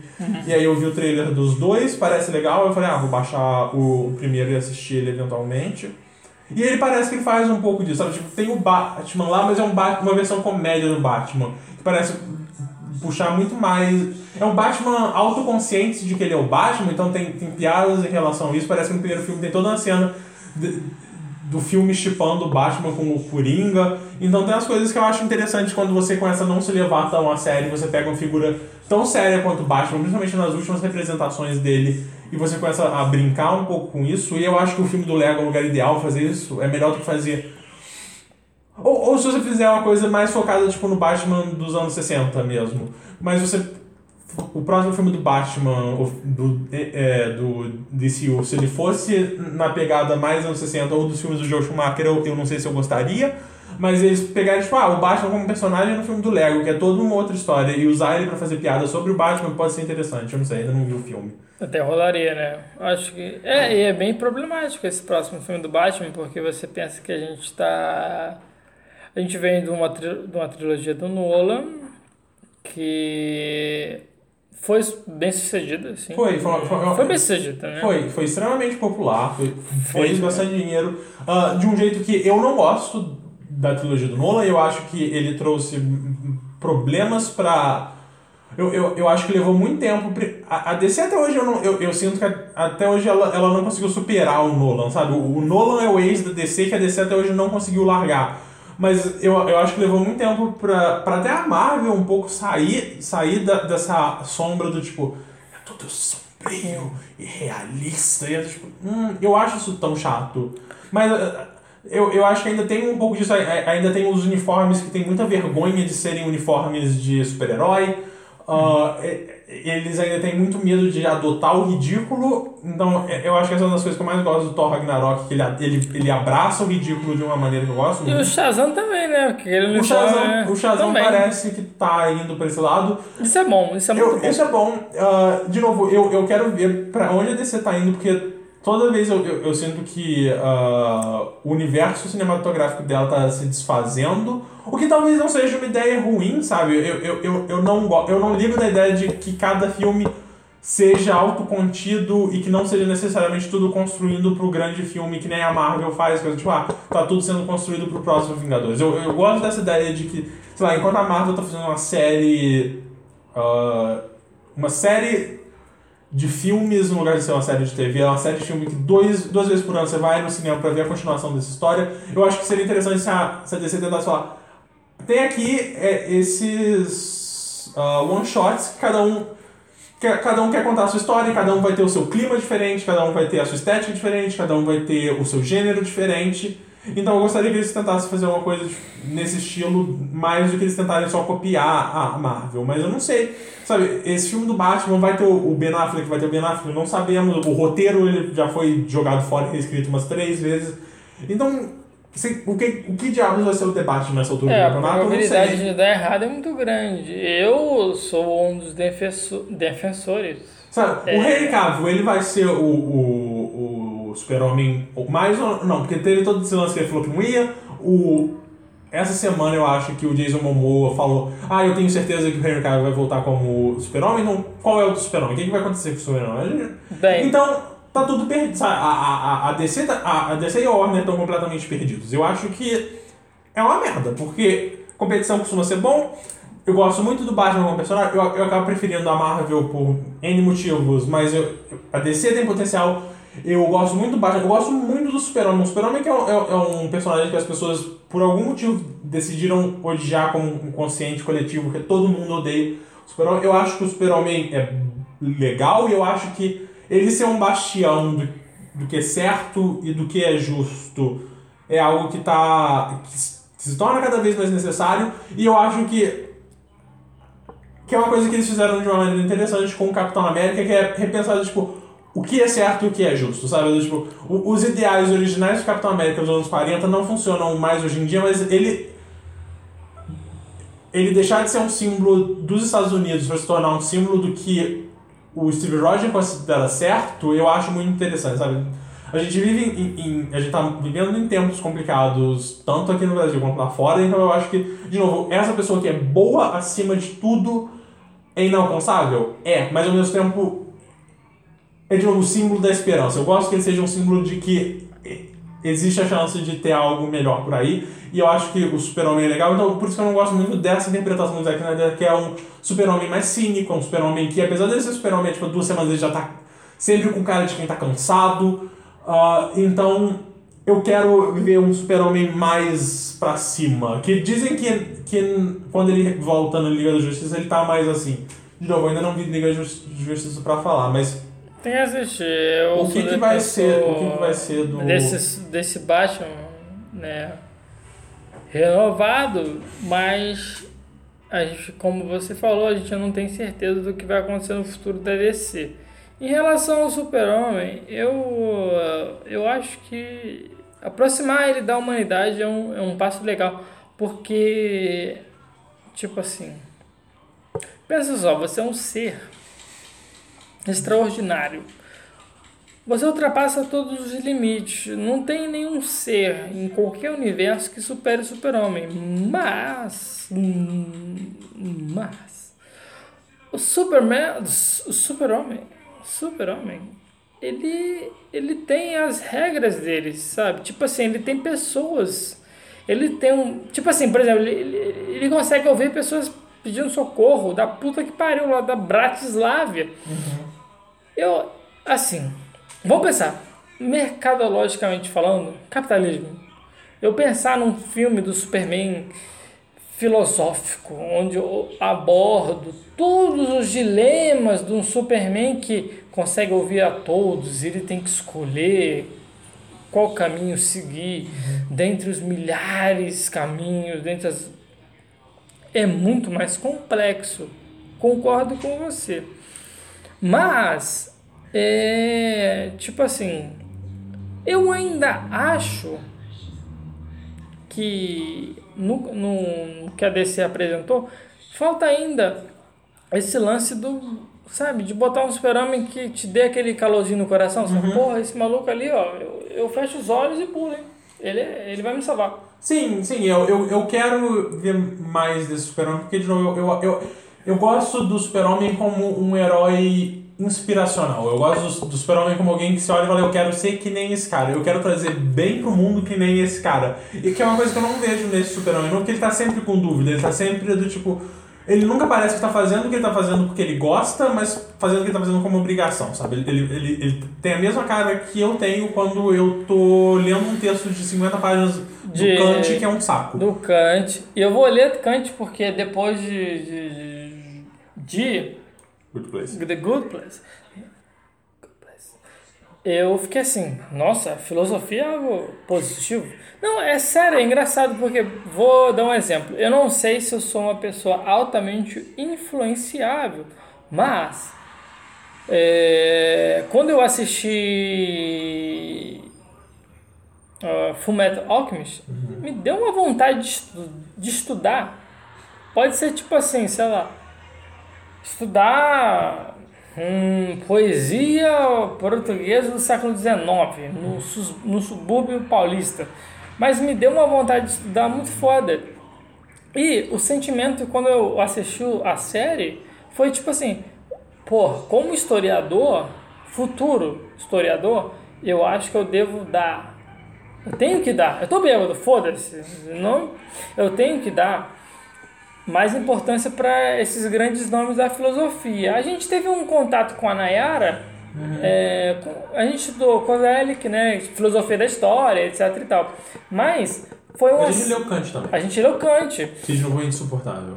E tipo assim, a gente teve um contato que, que, que foi feito nesses primeiros períodos, que quando eu assisti assim o, a série, eu falei, nossa, muito- algumas coisas eu Sim, sim, sim. né? Sim, a, a falar, sé- The Good Place faz um trabalho muito bom em tornar a filosofia interessante de para um público de forma. Igual, eu já tenho um interesse natural por filosofia, apesar de que eu não me interesso tanto em, no ramo da, da filosofia que The Good Place está interessado, apesar de eu de eu achar legal, mas eu gosto mais de existencialismo, eu gosto mais de pensar por que a gente tá aqui, qual que é a nossa função aqui e como lidar com o fato de que eu, eu como pessoa, não acredito que nós temos uma função, eu não acho que a gente tá aqui por um motivo, acho que nós somos meramente poeira cósmica que por algum motivo começou a pensar demais. Então eu, eu gosto de. Então eu, eu gosto. Eu tenho interesse em Kierkegaard, o que eu li de Kierkegaard eu achei muito chato e muito católico, o Kierkegaard é um cara muito católico, mas eu tenho que parar pra ler Sartre, eu tenho que parar pra ler Nietzsche, que são, as- são essa Nietzsche. galera do, Kant também. do existencialismo, a galera do niilismo, que são áreas que são mais interessantes pra mim. Mas to, tudo de The Good Place é bem legal e é bem interessante. E eu acho legal como que é uma série que começou como uma comédia meio despretensiosa e, e hoje eu acho que ela é mais uma grande aula de filosofia do que uma comédia, apesar de ser ainda muito engraçado. Eu gosto Sim. muito da Kristen Bell. Era Ah, Eu sempre eu, eu, gosto dela desde Verônica Mars, que vai voltar. Uhum. E eu sempre gostei dela, sempre tive uma crush enorme nela, porque é- é- ela é. É legal. Ela é tipo a Amanda. Sério, eu juro pra você. Ela é a Amanda. Não, então, a Eleanor é muito parecida com a Amanda. Ela é a Amanda. Mas uma coisa que eu, eu já conversando com a Amanda, a gente já falou, a Kristen Bell é um ser humano injusto pro resto da humanidade, porque ela é uma mulher linda, ela é uma ótima atriz, ela é extremamente engraçada. Ela é foda. Sabe, tem, tem um. Depois procura uma entrevista que ela faz na Ellen, que é o marido dela levando um bicho preguiça pra festa de aniversário dela. Essa eu vi. Que é uma das coisas mais engraçadas e sem sentido que eu já. É, é fantástico. A Kristen Bell é, uma, é, é fantástica. Eu, eu gosto muito da. Da. Qual é o nome dela? Eu não esqueci. A mina é- que faz a britânica? Sim, a. a- Nossa, é, é lindo. O sotaque Ah, dela ah, tipo, é Jamila. meio complicado. mas Vamos lá. Eu, eu gosto muito. A atriz dela também é muito legal. é- é- Ela tem. Ela tem todo um, um negócio de uma campanha contra o, o, o padrão de beleza que é imposto para as mulheres atualmente. Então ela tem um, um- uma. Porque parece que ela foi acima do peso quando ela era mais nova, e aí, por conta dessas coisas, ela, se obrigou a emagrecer. E- O que foi? Não, é a cachaça. Ah, tá. ok. Eu estou levemente Ah, alterado. A Jam, Jamela Jamil. nome Não, mas dela. o nome dela, qual é o nome dela? Jamela Jamil. Mas o nome dela na série é. Na série também é, é Jam. é- Oh! Calma aí, deixa eu ver. Isso é um plot? Isso, isso, Ela tem o mesmo sobrenome que o personagem dela da série. Eu, eu, eu vi isso também recentemente. Que loucura! É a Tahani Al Jamil. Tahani A Tahani. Eu gosto bastante do Tahani. também, ela é Ah, engraçadinha. eu, só, eu só não gosto muito do Jason. Eu gosto muito do Eu- Tiri. Porque eu eu, eu, eu eu me identifico com o Tiri em níveis moleculares, sabe? Do, tipo, tem. Tem, tem aquela. Você chegou a assistir. Você você assistiu a terceira temporada? Meu filho, eu assisti primeira, segunda e a terceira temporada, menos três episódios atrás. Sim, eu tô dois atrasados também. Mas no primeiro episódio tem aquela cena que é, eu acho que é a. A Eleanor vira e fala. Você tá com medo de falar com ela? E aí o Tiri fala. Isso não é um palpite difícil, eu tô sempre com medo de falar com os outros, e ela, tipo, é, Tiri, eu te entendo, eu te entendo do fundo do meu coração. Ah, então eu gosto muito de Tiri. Eu tenho um problema com o Tiri e. Não vou entrar aqui no spoiler, mas eu, eu- tenho um problema com. Queria. Ah. Eleanor. Esse casal. Não, não, eu, eu acho que eles são um casal perfeito e eu amo eles juntos, eu vou morrer defendendo eles. Meu enfim, depois que a gente parar de gravar, eu te falo. Porque seria spoiler. Fala falar. aí, porra! Não. Fala agora, caralho. Não, é spoiler. Bota a música não- legal, bota aquela música do Mario. Não, eu não, não quero dar spoiler, The Good Place é muito bom, assistam, acho que é uma das minhas. Minha série de comédia favorita atualmente. Melhor que tudo, Rodrigo, eu tenho que admitir, o Rodrigo, ele é como se fosse um garçom. Um garçom de marca maior, digamos assim. Ele vem com aquele prato de picanha com Hamilton, com The Good Place. Ele sabe servir os clientes, então assiste essa porra, porque ele sabe. Mas agora eu quero ouvir você falando que eu, tô muito interessado em saber. Você falou no Twitter uma frase Twitter. muito, muito, muito complexa, muito complicada, que eu quero, Complexa. eu quero que você agora explique pra mim como que Mario é melhor do que Breath of the Wild. Porque assim, eu, eu tenho pra mim três jogos, são claramente os jogos dessa geração, que é Witcher 3, Witcher. Bloodborne e Breath of the Wild. É muito difícil escolher um dos três. Eu geralmente vou em Witcher, porque o Witcher, ele- ele- o que ele se destaca é a narrativa. E, pra mim, narrativa acaba sendo o elemento principal. Mas Breath of the Wild, eu digo, como, como alguém que terminou recentemente Red Dead Redemption 2, Breath of the Wild ainda é o melhor mundo aberto mundo que um aberto. jogo já fez. Então eu quero saber, me explique, qual é a magia de Mario? Porque eu tenho interesse em jogar Mario. Se você, se você, se você me falasse. Você vai jogar. Se você me falasse, não vou levar o Switch pra Anda, eu vou falar, então me passa esse videogame porque eu vou Não, ficar. se eu não fosse levar, eu deixava com você, porque eu tenho certeza que essa porra ia estar safe, ia estar tranquilo até eu chegar. Mas realmente eu vou levar porque Aham. é um jogo extraordinário. Por quê? Eu acho que, por exemplo, vamos, vamos pegar o Witcher e o, o Zelda. O Zelda foi uma experiência assim foda porque foi a, foi a primeira vez que eu consegui comprar um jogo na estreia. Talvez pra você não seja algo como eu falo, É, não, pra mim isso, isso, isso é normal, sabe? Mesura Shikunai não é. É natural pra Sim. você, né? Uhum. Quando eu comprei o Zelda, foi tipo lançamento, eu tava lá, Uhum. eu vivenciei as filas quilométricas em Akihabara, eu fui, comprei o meu o console, comprei o Zelda, né? Eu comprei, eu comprei o meu, meu Zelda é usado, mas ele tipo assim, ele é usado eu não entendo até hoje, Rodrigo, como um japonês em 15 dias jogou o jogo e falou: Ah, eu vou ali em Akihabara naquela loja e vou deixar meu jogo para vender. Tá errado, né? 15 dias dá pra você terminar um jogo. Mas é, você, Ah, não, se, você, não. você se desfaz de jogo? Eu não, desfaço de não, jogo. Mas Jogo assim, é eu, sou, eu sou quase que um hoarder, eu não me desfaço de nada, que é um problema. Mas assim, eu, não, eu nunca me desfaria desse Zelda, porque esse é um Zelda. Eu, eu acho que esse é um.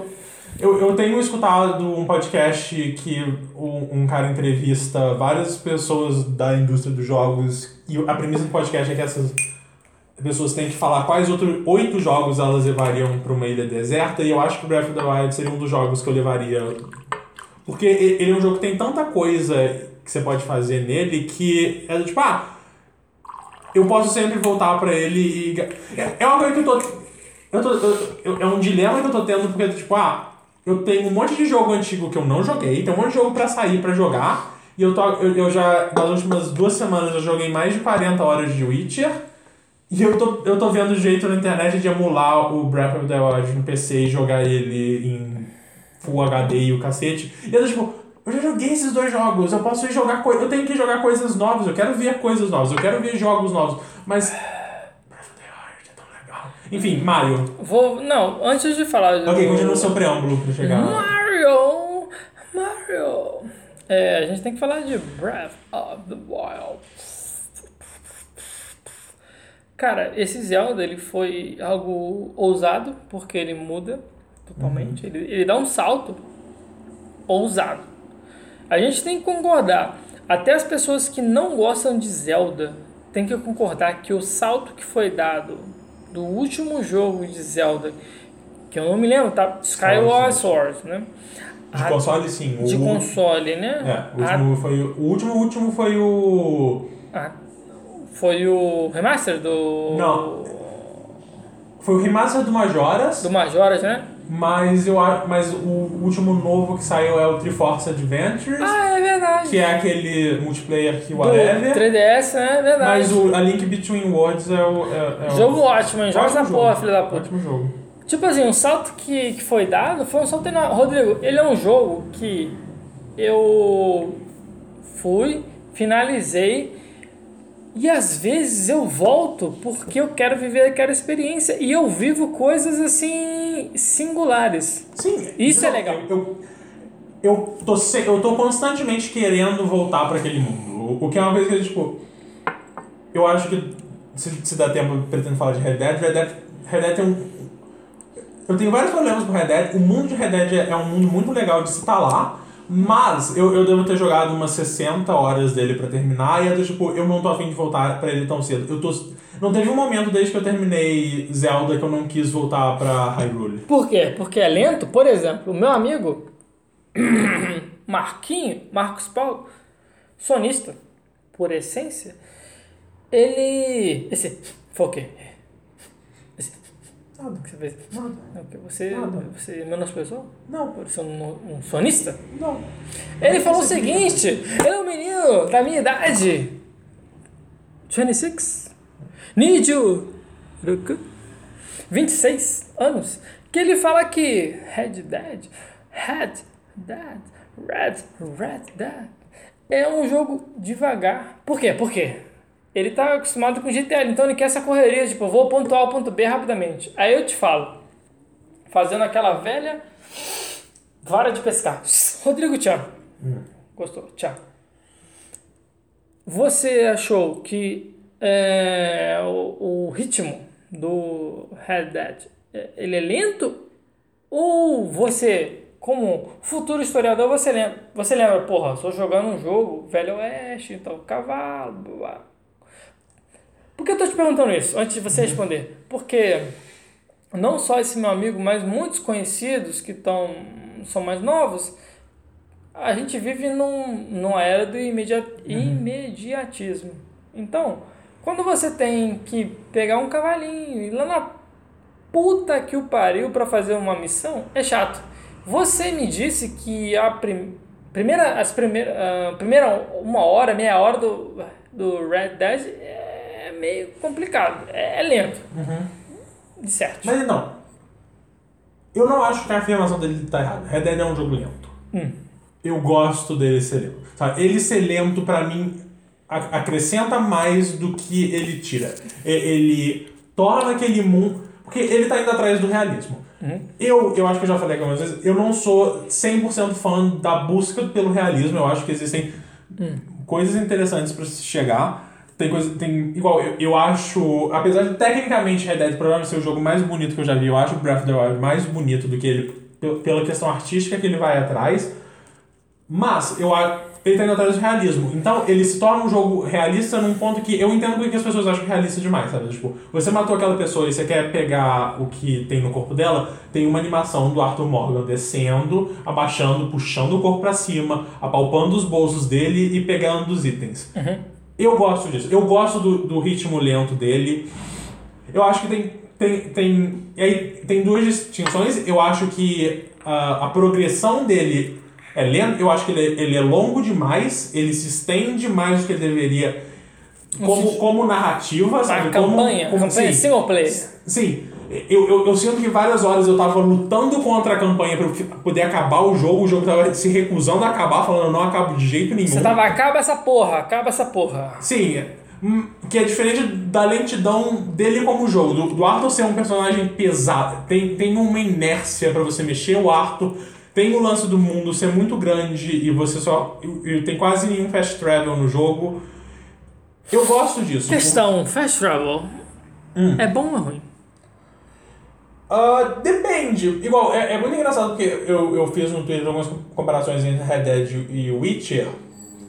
Agora, principalmente agora que eu tô jogando Witcher pela segunda vez, ah, explorar o mundo de Witcher se torna menos interessante porque eu já fiz isso antes. Então eu tenho pego muito. E como eu tô jogando no PC também, não tem load, sabe? Tipo, eu vou, eu vou pra, pra plaquinha de fast travel, eu escolho o lugar e dá tipo 3 segundos eu tô lá. Você vai. Enquanto no, no PlayStation 4 era tipo.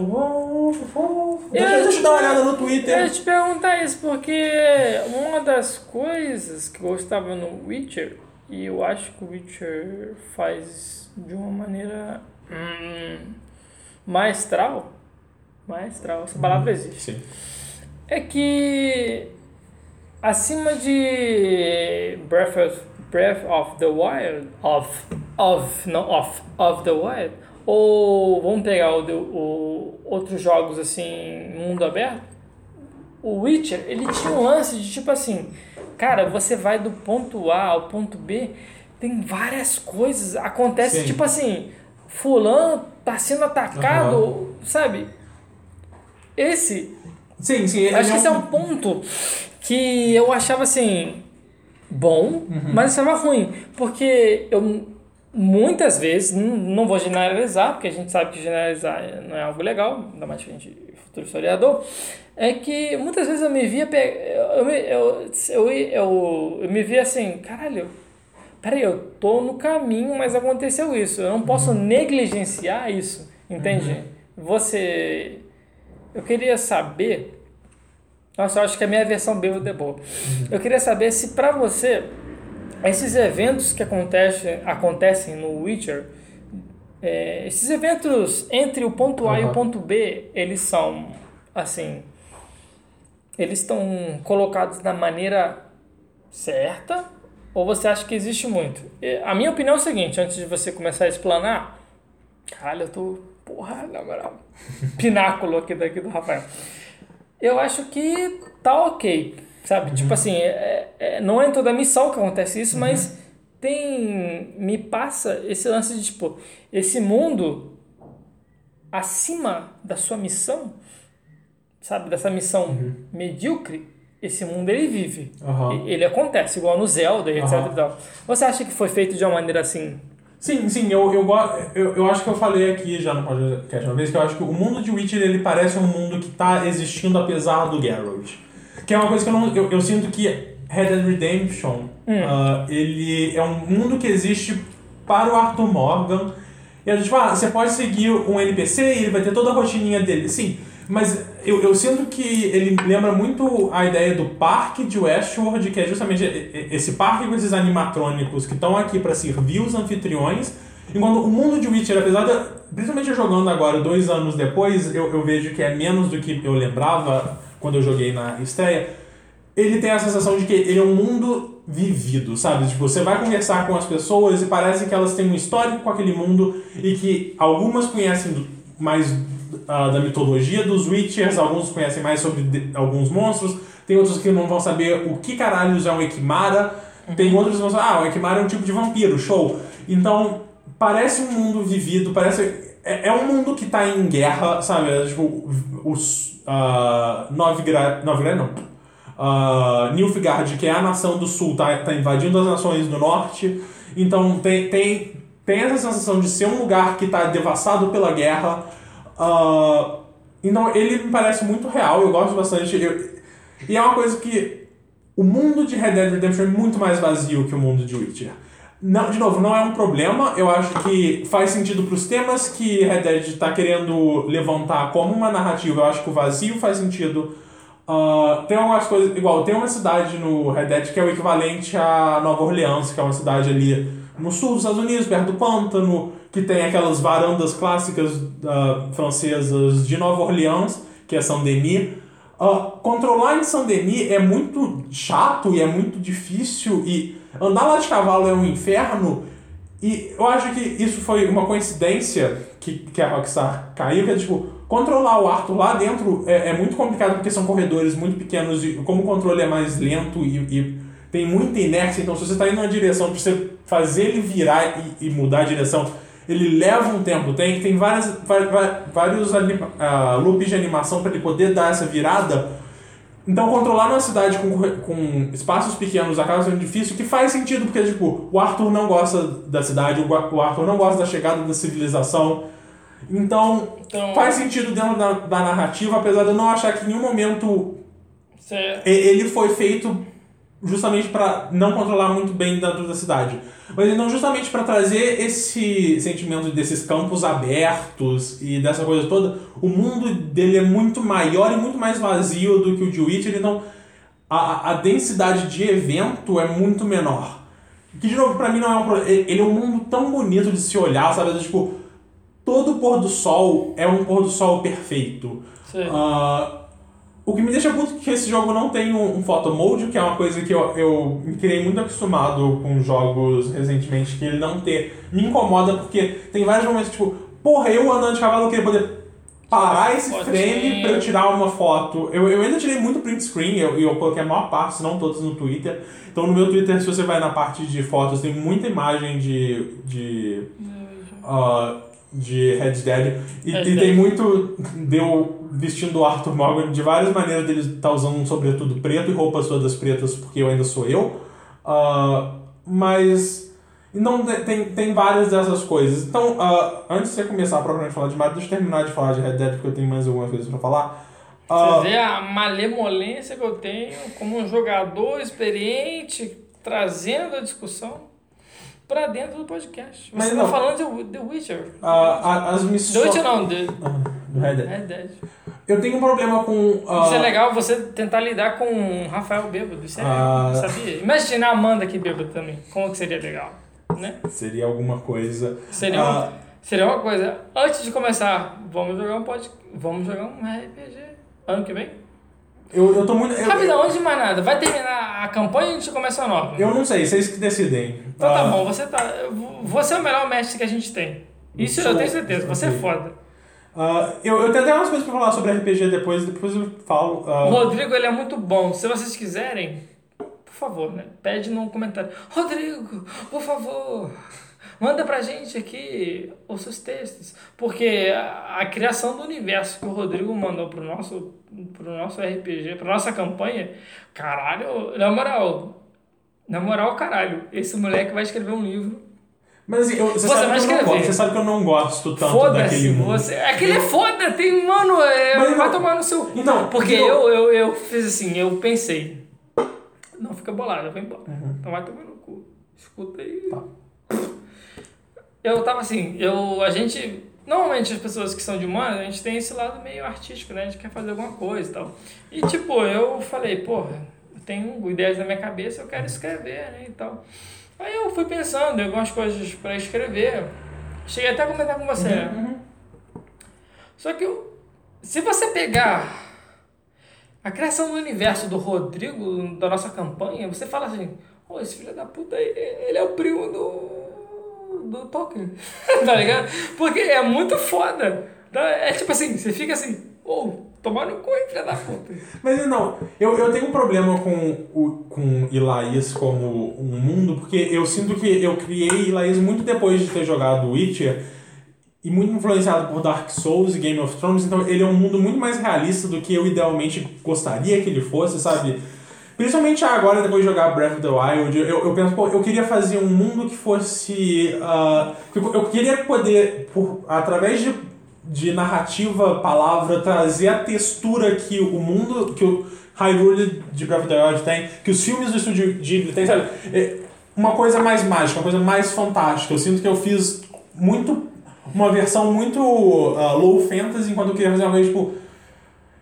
Sabe, eu, eu queria cidades que estão em cima de pedras voadoras, eu queria cachoeiras que vão pra cima, e eu, eu acabei cri- limitando e criando um mundo muito calcado no meu conhecimento da, da nossa realidade do final da Idade Medieval e um pouco do começo do Renascimento, junto com essa coisa do Witcher, essa coisa do Game of Thrones, que é, é um pouco mais dark, é um pouco mais pesado, que eu não gosto, sabe?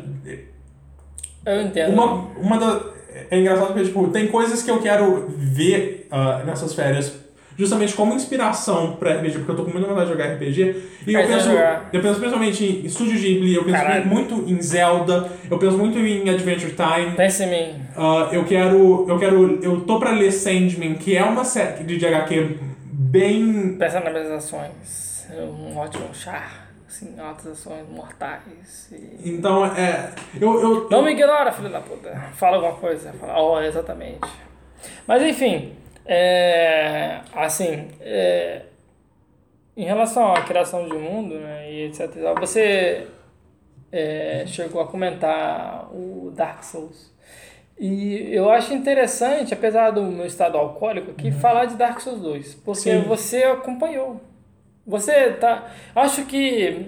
eu- você, você, é um, você é um desgraçado. Não, não é por falta de graça. Eu acho que você é um cara iluminado. Você é um amigo. Olha pra mim, filha da Eu tô puta. olhando. Eu te amo. Você é amigo. Cala a boca. Você olhou pra baixo. Olha pra mim. Você é amigo. Eu tô aqui. Vou chorar. Foda-se. Eu tô aqui há quatro anos, talvez. Quatro. É, quatro anos. Filha da puta.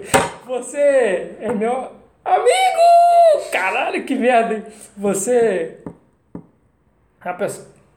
Rapaz. Não corta, não, filha da puta. Não corta essa porra, não. Você. Você vai ser. Por exemplo, mesmo se eu casar com a Misaki, você vai ser meu padrinho, entendeu? É o seguinte: você é amigo. E amigo é o seguinte: mesmo que você esteja acum- acumulado com as suas ações, um monte de coisa pra fazer, a gente se junta, conversa 10 minutos, tá tranquilo. Né? E assim, você me influenciou. Cara, vou, Rodrigo, se eu for falar de Rodrigo, tem muitas coisas pra falar. Cala a boca! Não ri! Eu tô quieto. Você, porra, você é um traficante, você me influencia. você é um filho da puta. E, eu, e filho da puta Que é com. um Dark Soulzinho diferenciado aí. Filha da puta com respeito foda. Um aster... Vários asteriscos, porque a gente ainda tem que sair com a sua mãe. Que é, tipo assim, meta de vida, sair com a Soraya. E com o André também, porque eu encontro muito com o André. Mas Seu enfim, vizinho agora. meu vizinho. Cara, o Rodrigo me influenciou em Hamilton no momento que eu tava num outro país. Tipo assim, eu só tinha. No, no primeiro semestre eu tava sozinho mesmo, né? Com alguns problemas, depois eu comecei a namorar e tal. Mas se não fosse Hamilton, tipo, Hamilton foi algo que eu escutei o meu intercâmbio todo. Eu fiquei um ano escutando, a gente sempre se encontrava, sabe? Então, assim, você, apesar da, das faltas, são normais, eu não tô cobrando você. Nossa, isso aqui tá arquivo confidencial do Faustão, mas coloca isso tudo. Apesar das faltas que existem, você é um grande amigo. Então, é, você me influenciou e, e o, o Dark Souls também foi uma influência sua, né? Eu joguei essa porra, eu coloquei, eu uso o Twitter por causa de você, seu desgraçado. E eu fiquei meio que viciado nessa porra. Acho melhor. Twitter é algo que, tipo assim, é meio que especial, Uhum. sabe? Uhum. Gosto bastante do Twitter. É, e eu joguei. Eu lembro que eu, eu comprei no, no intercâmbio. Comprei Aham. o Play 4 comprei o 2, depois eu vendi essa porra. e Comprei agora novamente na numa promoção que teve. E eu zerei. E essa porra é, é igual cocaína. Eu nunca usei cocaína. já, já digo logo, eu nunca usei essas drogas. Mas o Dark Souls é tipo uma droga assim, cara, porque ele te vicia. E quando você vê, você tá jogando, é, sei lá, 3, 4 horas. O Alexander, Ale- Alexander, Alexander, qual é o nosso amigo? Ah, o Alex. Aham. Alex, Alex, vou chamar ele de Alex, com esse sotaque, Alex. Ele também joga, né? Então ele Aham. sabe.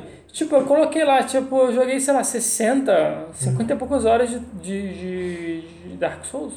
Mas nessa vibe, A Ananias Tipo, também gosta muito de Dark Souls 2.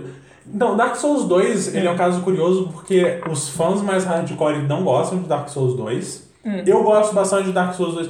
Porque, cara, Dark Souls 1, ele é um jogo muito único, ele, ele tem um mundo muito fantástico e ele, é, ele foi um jogo que criou uma fanbase com muita expectativa e aí quando saiu o 2 ele foi muito diferente do primeiro, muitas pessoas não gostaram. E assim, tem alguns. O, o combate dele é, é um pouco. Ele, ele, é ele, ele é diferente da série. A rolagem dele depende de você colocar uns pontos e uns atributos esquisitos e tal. Ele tem algumas coisas. Tem, tem, tem um problema que o primeiro Dark Souls, o mundo dele é todo conectado, sabe? Tipo, você pode ir de lugar A a lugar B sem ter nenhum tipo de load escondido. é, Enquanto o, o Dark Souls 2 ele é mais linear, sabe? Tipo, você vai pra um lado, aí depois você volta pra Majula e depois vai pro outro. Você achou linear? Porque vou só dar um, um exemplo pra você. Eu até coloquei isso. Alex. Alex, vamos chamar você de Alex agora, porque é legal. Alex, Alex, Alex. Tipo assim. Eu falei isso, o Alex até concordou comigo, que o final eu achei meio. ah, meio lento. Por exemplo, a gente. Eu não sei o 1. Você jogou um. Você, traficante, platina, como Rodrigo é, jogou um, jogou o 2. O 2, eu, eu vi que existem é, possibilidades. Por exemplo, aquela, toda aquela área lá de. de- do- do- tem uma área lá que é de fogo lá, que tem um capeta lá, filha da puta, um chefe que ele pega fogo. Sim, o Iron Keep. E depois tem outro também, que é, realmente ele é o demônio. Ele, ele é o demônio do, do, da- do Diablo 3, tá ligado? Sim, tipo sim, assim, sim. Você, você não precisa fazer até ele pra Precisa, zerar o jogo, né? precisa. Como você falou, eu queria saber isso. O 1, ele é mais conectado? Porque o 3, só, o 2, perdão. O 2, eu tava num momento em que eu tava na. Eu tava. ah, eu tava num save que só passasse uma área, eu já chegava nesse chefe final desse, dessa área de fogo, já tinha feito tudo. E Assim, se a gente colocar aqui nos panos brancos, não leva porra nenhuma, porque a, o que era interessante ali era a última memória do, do, do Titã e o, a, a parte do rei, né, e tal. O 1, ele é mais fechado? É, é, porque não, cara, o 1, 1 é realmente. ah, ele tem um design quase circular, sabe? Do Tipo, você pode. Várias vezes você tá andando pra algum lugar, você abre uma escada que de repente você, você, você percebeu que você deu uma volta em si mesmo e você tá só, só tipo um andar abaixo de onde você tava antes. Então, de novo, ele- o 2, ele é como. Tem Majula como o, o seu centro principal. E aí você tem vários corredores que saem dali. Então tem tipo o corredor que vai pra floresta dos gigantes. Tem o corredor. Ah, tu lembrou, hein? Tu é filha da. tu tem tá o, foda, hein? o corredor que vai pro castelo do Iron King. Tem o corredor que vai pra torre de chamas do Raid, que acaba na Bastilha. Então ele tem esses vários corredores que vão pra lugares diferentes, mas você acaba sempre convergendo pra. Um lugar pra comum. ma- Você acaba sempre chegando num ponto final, sabe? Que é do tipo. Final da, da Floresta dos Gigantes é quando você enfrenta o Pursuer e aí você pode ir pra, pra Bastilha. Mas acabou ali linearmente, você acaba voltando ali pra ir na memória dos gigantes, mas acaba ali. Sei. O, o negócio do rei também, você passa pelo moinho de veneno, que eu esqueci o nome agora, e Sei, depois você chega no castelo, e no castelo você enfrenta o demônio e você volta. Sei. Então ele tem essas coisas dele ser vários corredores e várias pessoas não gostaram disso. Não me incomoda. Não te incomoda por quê? Porque pra mim, apesar de eu gostar muito do mundo interconectado do Dark Souls 1, ele, ele tem esse formato mais linear, sabe? Tipo, eu, eu entendo as várias críticas, tipo, tem muito, muito chefe que é só um cavaleiro de armadura genérico, enquanto ah, uma coisa que era que é um dos pontos principais do Dark Souls 1, que é, tipo, são os chefes gigantes e, e com uns designs muito mais evocativos, então eu, eu entendo esse problema, tipo, ah, tem sei lá quantos Dragon Riders que você enfrenta, eu acho que você enfrenta no mínimo três.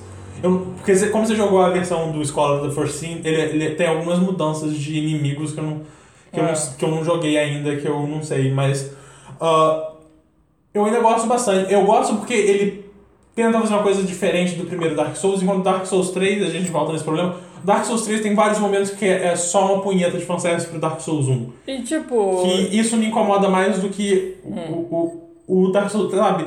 Ah, o, o- uma coisa que os fãs de Dark Souls gostam muito, que é o lore, que é a, é a história que você pega lendo os itens e vendo a posicionação, posicionamento de inimigos e de corpos e por que, que esse corpo morto tem esse item, quem, o que, que isso diz sobre essa pessoa morta aqui. Isso não é tão bem feito no 2 quanto é no 1, mas ele está tentando contar uma história nova sobre os ciclos e sobre a repetitividade das coisas e como que certas histórias, como depois de muito tempo história se torna mitologia, que eu acho que é é uma, é uma pegada mais interessante do que o Dark Souls 3 que volta, muitos personagens do primeiro voltam, ah, muitos temas do primeiro voltam, então eu, eu acho, eu gosto mais deles terem feito um jogo que ele é tecnicamente mais falho do que o Dark Souls 3. O combate dele não é tão polido quanto o combate do Dark Souls 3, mas ele tenta ser mais diferente do Dark Souls 1 do que o Dark Souls 3. Então eu, eu, eu, eu, eu sinto que ele é um jogo mais ambicioso, então eu acabo preferindo ele pela ambição dele do que ele ser mais polido, mas ser uma grande masturbação pra série, sabe? Mas, meu amigo, que horas são agora? Só pra gente. Só pra, só pra São café. 10 e 20. Ah, Tranquilo, tranquilo, tranquilo. Mas é, o que eu, eu queria te perguntar também, eu acho interessante, eu acho que eu vou tomar uma garrafa. Rodrigo, esse é o episódio que você fala. Esse episódio, se o Rodrigo não botar esse tema, vai ser meu último episódio. Você vai botar assim, cachaça, caralho. Porque eu acho que eu vou tomar uma garrafa de cachaça. É, tipo assim, é, você falou dos, do- dos chefões, etc e tal.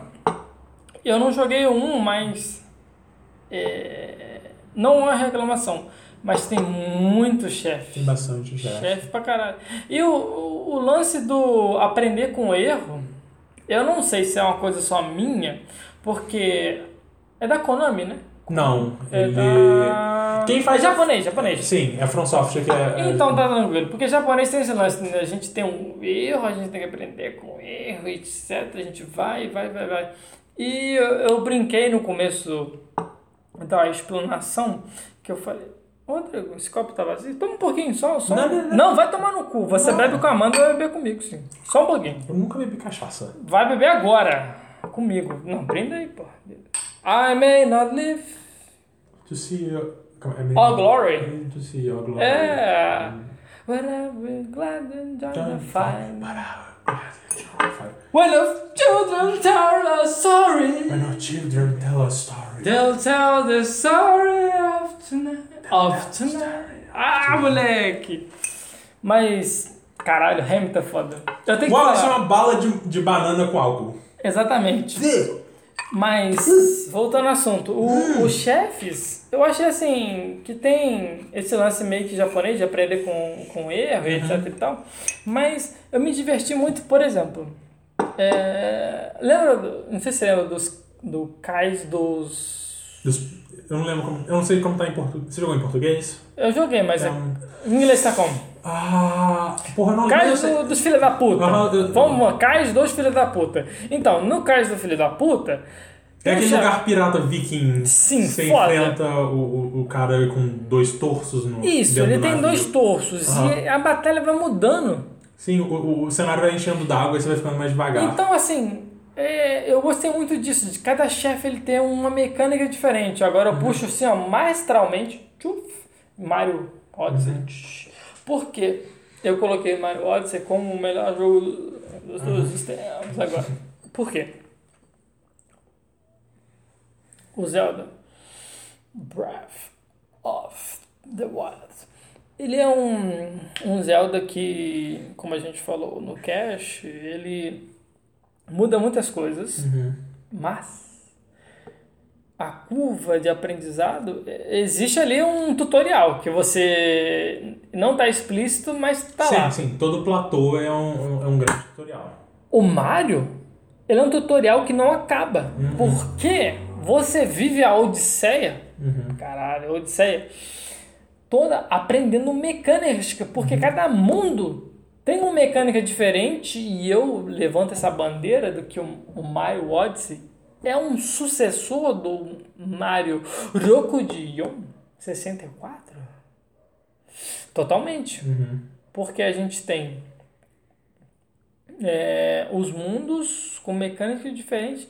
Cara, eu cheguei no último mundo lá do, do Copas, porque eu sou velho e eu falo Copas, não. Bosta, eu falo Copas. Na, não faça essa respirada.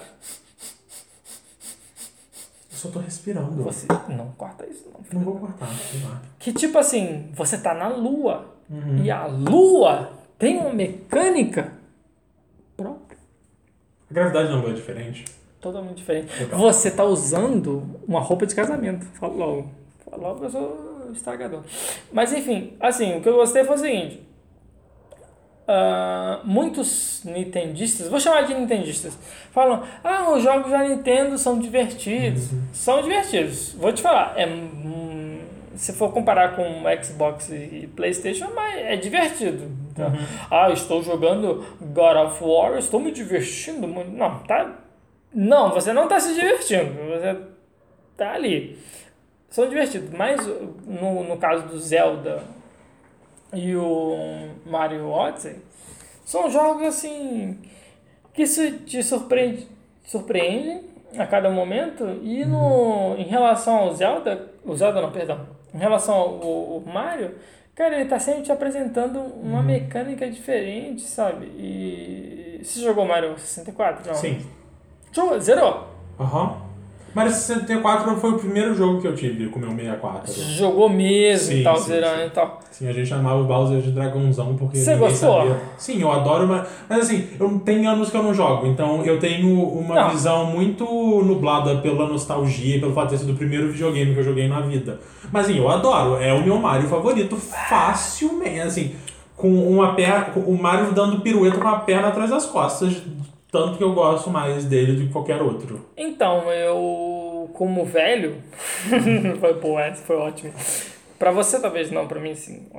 É, o, o Mario Odyssey ele não é um sucessor do, do Mario Galaxy. É um sucessor do Mario 64. Sim, sim, ó, isso é uma coisa que eles falaram no, no próprio marketing, que é tipo, ah, o Mario 64 ele tem as fases e você vai. Os Mario, Mario 64 não. O Mario, os Galaxy, você tem as fases, você vai na fase e termina a fase, enquanto o, o 64 tem, um- tem um mundo mais aberto. Ele ainda é um negócio de fase que você pega a estrela, sai do quadro, volta pro quadro, vai pegar outra estrela e aí muda um pouco o cenário, mas assim.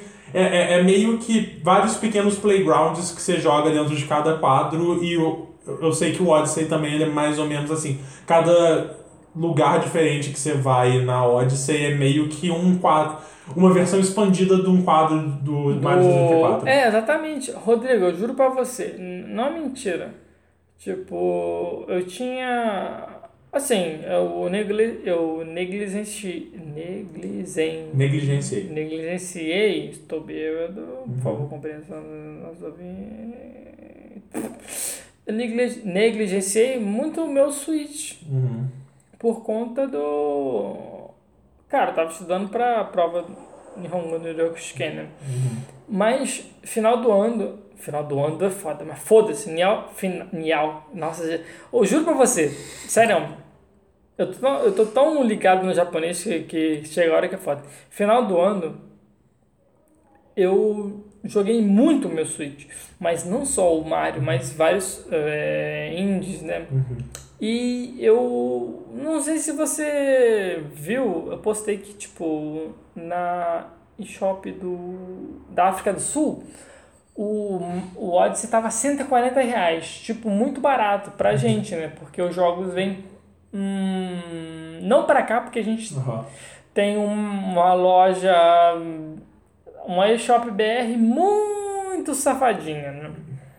Que normalmente são os 200 e porrada reais. Mas 140 reais dá pra gente dividir e pagar, né? Ainda mais na minha situação. Rodrigo, eu vou te falar.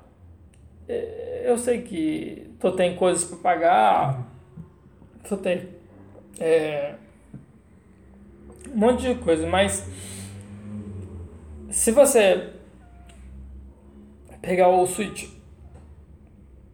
pegar o Zelda, primeira, eu acho o seguinte, joga o Zelda, primeiramente, pum.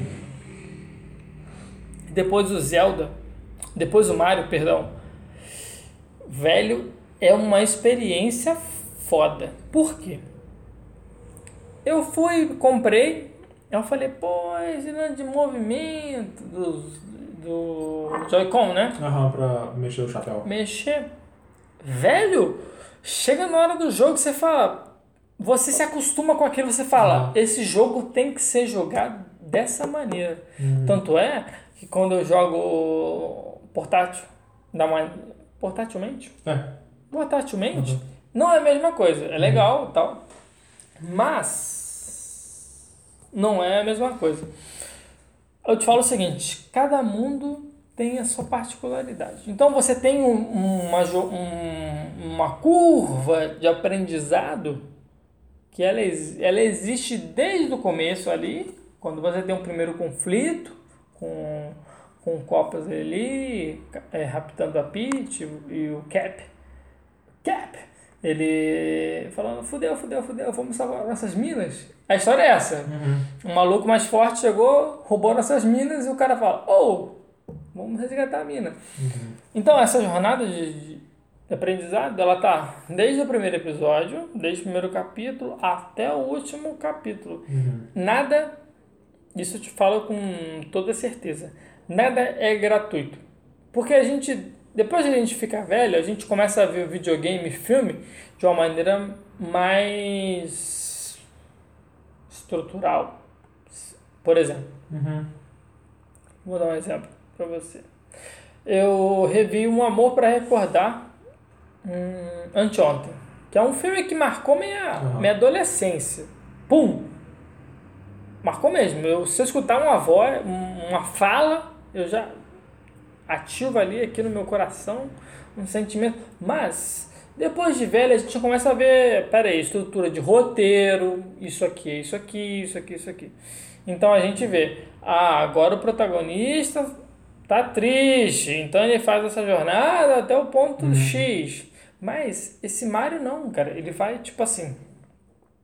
Ele vai fazendo essa jornada de crescimento sem que haja algo gratuito. Então, assim, eu. hum, Conselho, compra. Switch, compra.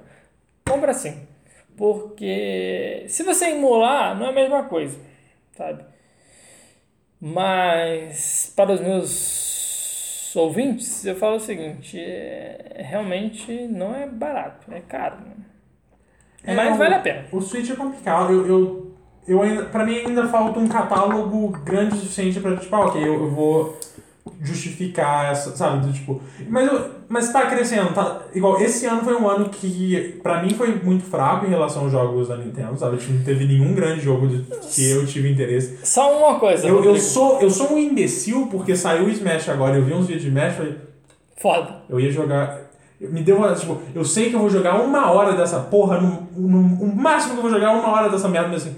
Pô, isso tá parecendo legal, né? Mas eu, eu sei. É, é, é, é, é uma coisa que eu tive com Street Fighter V, é uma coisa que eu tive com Dragon Ball Fighter Z, é uma coisa que eu tive com Smash 4 no Switch, que é.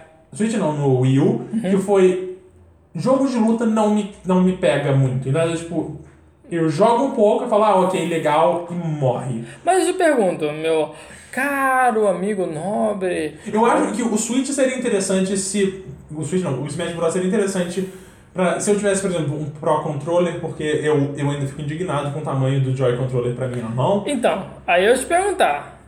É, aí eu traria o meu Ah. Pro Controller pra cá, e aí, sei lá, juntaria eu, você, o Rael, a Amanda, o PH e tal, e aí todo mundo sentaria e jogaria Smash junto. Ah, te- Aí seria legal. Seria legal. Mas pra, pra mim, como uma pessoa que joga videogame primariamente sozinho, ia ser tipo, ah, eu joguei uma hora disso, eu joguei uma hora do modo campanha lá que parece até interessante, e eu vou Não jogar outra coisa. Mas eu te pergunto, como empresa, o primeiro ano do Switch foi melhor Ah, do não, que o sim. primeiro ano de qualquer. Não, sim, sim.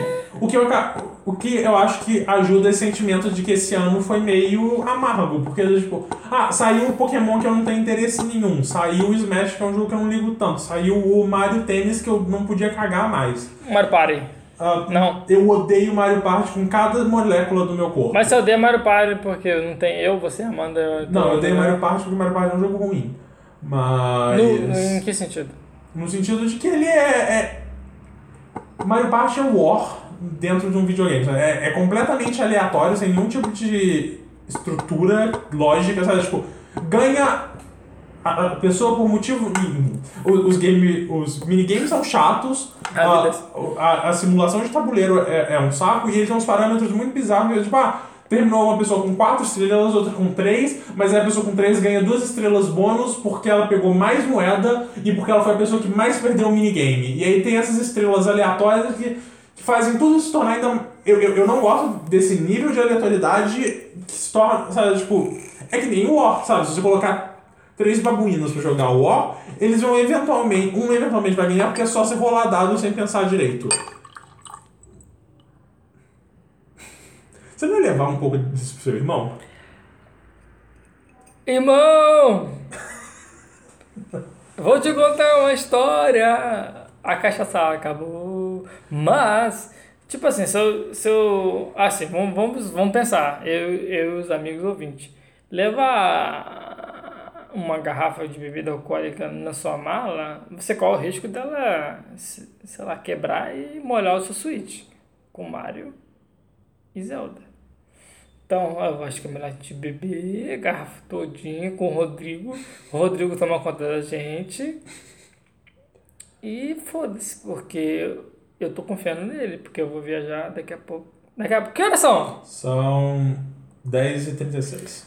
Ô, tá com fome? Eu, a gente come uma pizza aí, porra. Eu pago metade aí, cara. Eu pago mais da metade. Oi? Ainda tem tempo. 大丈夫だよ、問題ないよ。俺は全然大丈夫ですね。気にしないで。お ok. Ele tá sugoeira. Algo foi dito aqui. No... Mas não, o, o... Hum. Ih, manda aí, ó. Uh, mas o Switch ele tá eventualmente tendo um catálogo interessante. Pra, exemplo, ano que vem vai ter o Demon X Machina, que é um jogo de mecha que tá bastante interessante. Ano é que legal. vem vai ter um Pokémon de verdade. ano que vem vai possivelmente vai ter Bayonetta 3, e aí eu, eu, eu tô pra jogar o Bayonetta 1 ainda, e o 2 também é exclusivo da Nintendo, então não tem como eu jogar. Quer dizer, eu, eu poderia reviver o meu Wii U, mas eu não vou reviver o meu Wii U. Mas, Essa é a é, realidade. amigo Rodrigo, eu te pergunto. Rodrigo, Rodrigão, para nossos amigos ouvintes, Rodrigão, é tipo assim, a gente tem que comentar. Perdão, sorry, please forgive me. Sumimasen, sumanakata, suman, né? Gomenasai. Pra você que já tá acostumado com os animes. É, o nosso último jogo de Pokémon foi satisfatório? Ponto. Por quê? Toaster. É, Você tá falando do Let's Go ou você tá falando do Moon? Let's go, porque o Moon a gente chegou a comentar num podcast mítico que, que foi foda. A gente tem, eu e o Rodrigo, a gente tem certeza que foi muito legal, foi muito Pô, bom. foi Só que ele podcast. sumiu, ele foi pro limbo, né? Sim. Tô- Mas. ah, Hum. O meu problema é que eh, você não, você não batalha com os pokémons pra você capturar. Ah, é canto de novo. Hum. Eu não suporto mais canto. B, é, você não batalha com os pokémons pra capturar eles. Você, você usa, um, você usa Ah. uma coisa que eu odeio, que é multi control, Ah. pra capturar eles no estilo de Pokémon GO. E é, tipo, eu não quero. Mas eu- eu te pergunto, meu amigo Rodrigo. Tipo assim, se você tivesse a opção. Option. De. Dentro da área de. Random Battle. Foi. Você escolher não entrar ou entrar. Qual que, o que você acha legal? Você tem uma área de, de Random Battle que você não tem escolha, você vai entrar ali, você vai entrar naquela batalha, ou você visualizar. Não, eu não tenho problema com você ver o Pokémon lá de fora. Eu, eu quero que isso continue, porque eu acho que batalha aleatória que você tá andando e de repente. E, e aí você entra na.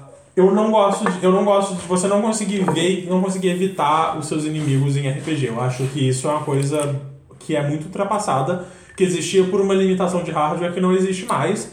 Então, essa parte de você ver os pokémons e poder evitar eles se, você quiser, eu acho ótimo. Meu problema é não ter batalha contra eles, a batalha ser só contra treinadores e você capturar eles só com controle de movimento, que já é uma coisa que eu não gosto. Que eu, tenho que, eu, eu penso no controle de movimento, eu já tô com preguiça, ainda mais porque se eu tiver um Switch, eu com certeza vou ter um, Pro- um Pro Controller, eu vou jogar com o Pro Controller, e aí tem todo o lance que é tipo, ah, não- Você, você acha que, por, eu, pelo que eu entendi, que você ser obrigado a fazer um movimento, isso meio que se torna algo complicado. Por exemplo, vou dar um exemplo do Mario Odyssey, que pra mim é um jogo espetacular. Ele tem os controles de movimento, só que à medida que você vai jogando, esses controles vão, vão se tornando algo natural. Ele não vai te falando assim, olha só, nessa parte você só passa se você fizer tal movimento. Então, eu, eu- pelo que eu entendi, o Rafael aqui meio, meio bebo, é o seguinte, se eu te, te coloco uma barreira ali, ó, Rodrigo, você só vai passar se você fizer esse movimento, é chato. É, eu não gosto de multicontrole de forma geral. Por quê? Vamos, vou só dar um exemplo que, cara, tu tem que jogar essa porra, sério. Você é um filho da puta, porque você, você ficou de férias e você não veio aqui até, até hoje. Momento triste. Porque eu zerei o Mario. Eu tava aqui, eu tava só. Aqui, né? Tá gravando aqui. Eu, só- eu só. Nessas férias. Eu joguei Mario. Eu joguei Dark Souls. Somente. E o Rodrigo Varandas. Rodrigo Varandas. Um menino que tem o nome curto. Ele não veio. Ele não visitou. Você não me chamou. Vai tomar no cu, caralho. Você também não me chamou nenhuma vez. Se fuder, tu tá errado. Se eu tivesse estamina, eu tacava essa garrafa na sua cabeça. Mas enfim, é um jogo. É... Porra, eu quero jogar, caralho. Eu quero jogar essa porra. É um jogo assim que. Que ele vai te, te incentivando, né? Existe. Ele sempre mostra a outra, a outra opção. Mas em momento algum ele fala com você. Você só faz isso com movimento. É, com motion Controle. control, né? É, eu compreendo que, tipo assim, você pegar um jogo que, porra, toda hora você tem que fazer um movimento, é chato. Mas o Pokémon é isso. É isso, eu sei que é isso, que você tem que toda hora tem que tacar a porra da Pokébola. E, Mas não, eu não tô reclamando disso em Mario. Em Mario parece que ele é bem Não, implementado. Eu tô reclamando é. em Pokémon, que a Não. principal mecânica, que é capturar os Pokémons, é isso. Não, E, hum. assim, eu entendo 100% do que eles fizeram. Eles relançaram a primeira geração pra pegar as pessoas com nostalgia e pra pegar o público que só jogou Pokémon GO e falou, ah... E aí eles fizeram uma rampa de entrada, que é um jogo que tem o, o combate simplificado. ah, você não pode entrar num ginásio. Por exemplo, se você vai entrar no, no ginásio elétrico, você precisa ter um Pokémon que tem vantagem contra Pokémon elétrico, senão ele não deixa você entrar no ginásio. pode que Então, e- ele é um jogo que tá ali, eu acho que muito mais pra levantar as pessoas que, que jogaram Pokémon GO de graça no celular. Tem um Switch falando, porra, Joga quero aí, jogar, Pokémon. Então ele é uma mistura de Pokémon GO, tem toda, to- todo o negócio do círculozinho e tal. E isso não é- eu não gosto de Pokémon GO e eu não gosto dessa mecânica de capturar o Pokémon assim. E eu gosto das batalhas de forma geral. Então, as batalhas só aparecerem quando você está lutando contra outros treinadores, pra mim é uma perda. Pra mim é, é- ele detrai do jogo. Sei. E de novo, é canto mais uma vez. Eu, eu já joguei canto 500 Canto é, vezes. Canto é legal. Eu morei em Canto, eu morei em Vermilho. Eu estava lá em Vermilho. Mas eu entendo você. Agora eu, eu vou provocar você. Provocar é é uma expressão que os acadêmicos, acadêmicos usam muito, né? Vou fazer uma provocação. Para nossos amigos ouvintes, provocação é quando um acadêmico faz uma pergunta filha da puta. Falando nisso, outro. Fala aí, ah, pode falar. Nosso, um, um dos nossos mais fiéis ouvintes, Ananias, ano que vem vai começar a fazer faculdade de História. Ananias, parabéns, mas... Obviamente por nossa influência. Não, não, não é por nossa influência. Com certeza é, não, Com certeza não, é- porque a gente nunca fala de história aqui. B, eu não tô psicologicamente preparado para um ser humano fazer uma escolha tão grande por, por influência minha. Então, não. Ele com certeza fez por causa do João Carvalho, por causa do pessoal do xadrez verbal, que são historiadores de verdade, É, não a gente. tá a gente é de Pokémon. historiador, Ah, Pokémon. Mas parabéns, Ananias, você escolheu um caminho complicado pro seu futuro. Ananias, eu te conto uma coisa. Meu amigo, meu grande ouvinte, eu acho o seguinte, leia bastante. Essa é a grande dica pra você. Leia bastante. Mas, voltando ao assunto, cara, minha versão bêbada é muito boa. Eu só vou gravar bêbado. Assim, a gente tem um, vamos pensar, a gente tem um Pokémon que como você bem falou, ele tá ali pra é, chamar a galera mais velha e chamar. Vamos pensar em design. O, o o design dos Pokémons da primeira temporada, ele é bem mais chamativo pro Japão. Porque já- o Japão tem esse lance de, ah, vamos caçar um, um, um inseto, sabe? Sabe do... não, como é que é em inglês? Não sei, o Bug Catcher. Tem esse bug catcher, né? Esse bug catcher é é aquele molequinho lá, japonês, sabe, de 7, 7 anos, que pega o bicho. Aham. Então, Kanto foi escolhido, não foi escolhido à toa. Eu, eu vou te provocar. Se a gente tivesse todas as mecânicas implementadas, mas com uma possibilidade de você olhar o seu mapa e ver assim, ah, aqui a gente tem um Hunter, aqui a gente tem um Centurion, sabe? Você acha que seria legal? Assim, você Eu vê gosto, no mapa quem tá, né? Quem Sim, eu gosto disso. É, é uma coisa que eu que os RPGs cada vez. Até Dragon Quest, que é uma franquia conhecida por ser os RPGs japoneses mais tradicionais de todas, é- ela é uma que abandonou de, de forma geral o combate aleatório. Você costuma conseguir ver no cenário os bichos, e se você. Aí eu, aí eu não sei se, se, se o seu personagem acaba sendo mais rápido que eles, pra caso você queira evitar, você conseguir evitar, ou se tem algum item que você precisa usar, mas você consegue ver eles e você consegue ter uma ideia, tipo, ah, ali tem aquele tipo de. Com Pokémon, ele, é ainda melhor nesse sentido, porque Pokémon você está sempre enfrentando só um Pokémon, então se, se você vê ali um Ratatá, você com certeza vai enfrentar um Ratatá. Se você vê um, um Slime no Dragon Quest, você pode ver um Slime, mas aparece um Slime e três bichos aleatórios juntos, porque... Você porque- concorda que vê é algo, um avanço, né? Sim, algo sim, sim, importante. sim. Porque eu acho que, tipo assim, dentro dos RPGs que tem as batalhas aleatórias, venhamos e convenhamos, as batalhas aleatórias. Ninguém, ninguém gosta de batalha aleatória. Não, não, bom. não tá, mas os Mas você tá andando no matinho, você tá tipo assim, caralho, pelo amor de Deus. Sabe, ninguém gosta da caverna do Zubat. Todo mundo reclama da caverna dos Zubates. E é do tipo, sim, eu, eu entendo por quê, sabe? Eu, eu também comprei 20 repels e quando um acabava eu usava o outro porque eu não aguentava mais, eu só queria chegar na porra do Pokéstop e recuperar o meu Charmander porque a vida dele estava acabando. Eu, eu, essa parte eu não tenho problema nenhum. Meu problema é a falta de combate e a mecânica de atirar, de ficar atirando o Joy-Con pra É, se, capturar. se for para pensar, vamos, vamos, vamos pensar assim. A gente tem a primeira parte do jogo que a gente tem a conversa com o professor Carvalho. Depois a gente tem a Floresta de Veridian com combate com a equipe Rocket. Depois a gente tem a, a primeira batalha de ginásio.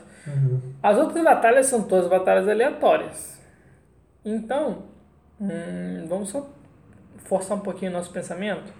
Depois de Peter, Peter, Peter, Peter, depois do Brock, Peter tal, não sei. É, a gente tem algumas batalhas antes da caverna e a gente tem a caverna. De fato, essas batalhas aleatórias são algo hum, chato. Não tem como. Ou você compra. Eu não sei. Pode responder, não tem problema. Eu não sei se você tem dinheiro pra comprar rep... repel, repel, não sei, é, repelentes suficiente, mas a gente vai ter meio que a entrada da caverna até a saída pra Cerulean de, de, de batalhas aleatórias. Eu tendo a concordar com você que as batalhas aleatórias é, elas hum, elas estão ali pra te fazer aumentar o level, mas sabe? E elas são também pra dar uma. Pra, porque principalmente mais aí nos anos 90 é a coisa de que todo jogo tem que ter um nível. Tem, que- tem que ter um número X de horas, ele não pode ser menor do que isso.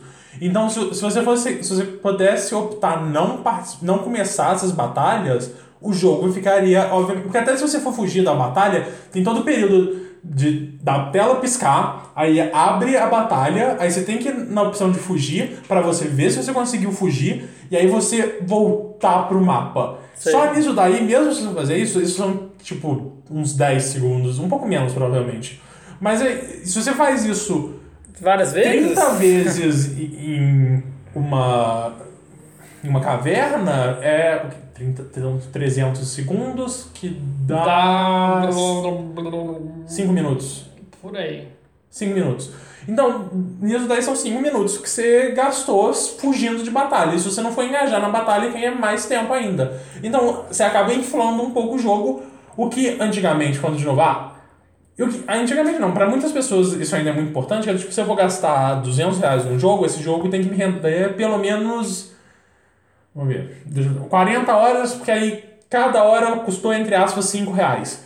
Sabe? E essa é uma lógica que eu entendo, porque, porque videogame, porque as pessoas têm dinheiro limitado, videogame, pessoas têm. Ok, tempo limitado não é uma questão quando a gente tá reclamando de que as coisas levam muito tempo, mas assim, videogame é um, é um, é um hobby caro, as pessoas não têm. Não é pra todo mundo que nem é pra mim uma prioridade videogame, então acaba tipo, ah, eu tenho Eu prefiro ver filme, eu prefiro comprar música, eu prefiro fazer outra coisa, então eu não vou gastar dinheiro com videogame, sabe? Você tá guardando pra ir pro Japão, então eu entendo que as pessoas queiram que os jogos delas durem mais. Mas pra mim isso é um problema de ritmo, sabe? No, no sentido literal, tipo, eu tô andando por essa caverna e a cada 5 segundos eu tenho que parar pra entrar numa batalha, o meu ritmo é travado. Tipo, tu, tu, tu, tu, para, batalha, tu, tu, tu, tu, para, batalha, tu, tu, sabe? Então, é, vai, pá, vai, pá, vai, pá. Então, isso me incomoda numa questão de ritmo. Pra mim o ritmo é, é, é muito importante, sabe? De novo, eu tô jogando Witcher. Witcher é um jogo enorme. Eu já gastei 40 horas nas últimas duas semanas rejogando Witcher. Isso porque eu tô jogando Witcher no mais fácil. Eu tô usando um mod pra ganhar 50, é, 150% da experiência, ganhar o dobro do dinheiro e ainda assim eu gastei 40 horas. E eu tô fazendo então tudo meio que na velocidade máxima porque eu já não tenho mais desafio nenhum naquele jogo. Ó, o, o load, eu não tenho mais load pra fazer fast travel praticamente porque no PC no, o meu PC é bem mais poderoso que o PlayStation 4. Então, eu já tô jogando tudo mais rápido, e assim ele é um jogo de 40 horas. Quer dizer, que 40 horas eu tô na metade sem contar os DLCs. Mas o ritmo dele é muito bom. A forma como ele estrutura a- a- as missões e, e o mundo dele é, é de uma maneira que você não tem que ficar parando. De uma maneira que se você tem que parar a cada 5 segundos pra uma batalha aleatória, é prejudicial pro ritmo. E eu te pergunto, tirando isso, tirando todas as críticas, o que você achou bom, por exemplo? É, a gente fala, a gente não, muitas pessoas falam, ah, é igual Pokémon GO. É igual em a- igual três pontinhos, porque eu acho que o jogo tá muito bonito. Sim. Você falar assim, porra, que É, jogo bonito. Você pegar assim, por exemplo, eu, Rafael, Hachan, se você pegar assim, eu tive sempre a vontade de ter um Gengar me seguindo e ver um caralho, o maluco tá andando com um Gengar ali num- na proporção certa, Sim. tudinho. Sim. Você fala assim, Essas são, essas são provavelmente a. a- Assim, quando, eu, eu- quando ele saiu, eu vi algumas pessoas jogando ele, a, as coisas que foram mais tentadoras pra mim foi do tipo. ah, o gráfico do jogo tá muito bonito. ah, ver você ter, poder ter um Pokémon do lado de fora e você. E ele ser da proporção correta. E se ele for grande bastante, você fica montado nele, é muito legal. Sabe, é, ver as pessoas voando num, num Charizard, ou ver as pessoas montadas num Onix gigante. É bem legal. Ah, você poder trocar Pokémon sem ter que ir no computador, eu acho que isso é fantástico. Ah, Coitado apesar de que tal. coitado do Bill.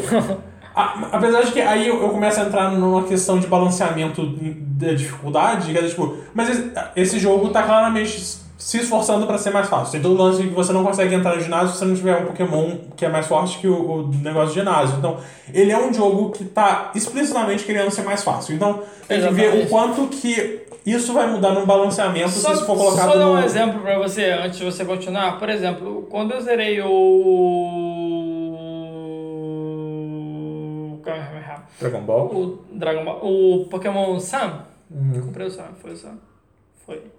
Eu fiz o seguinte. A gente tá jogando um jogo de RPG, né? Uhum. Então a gente.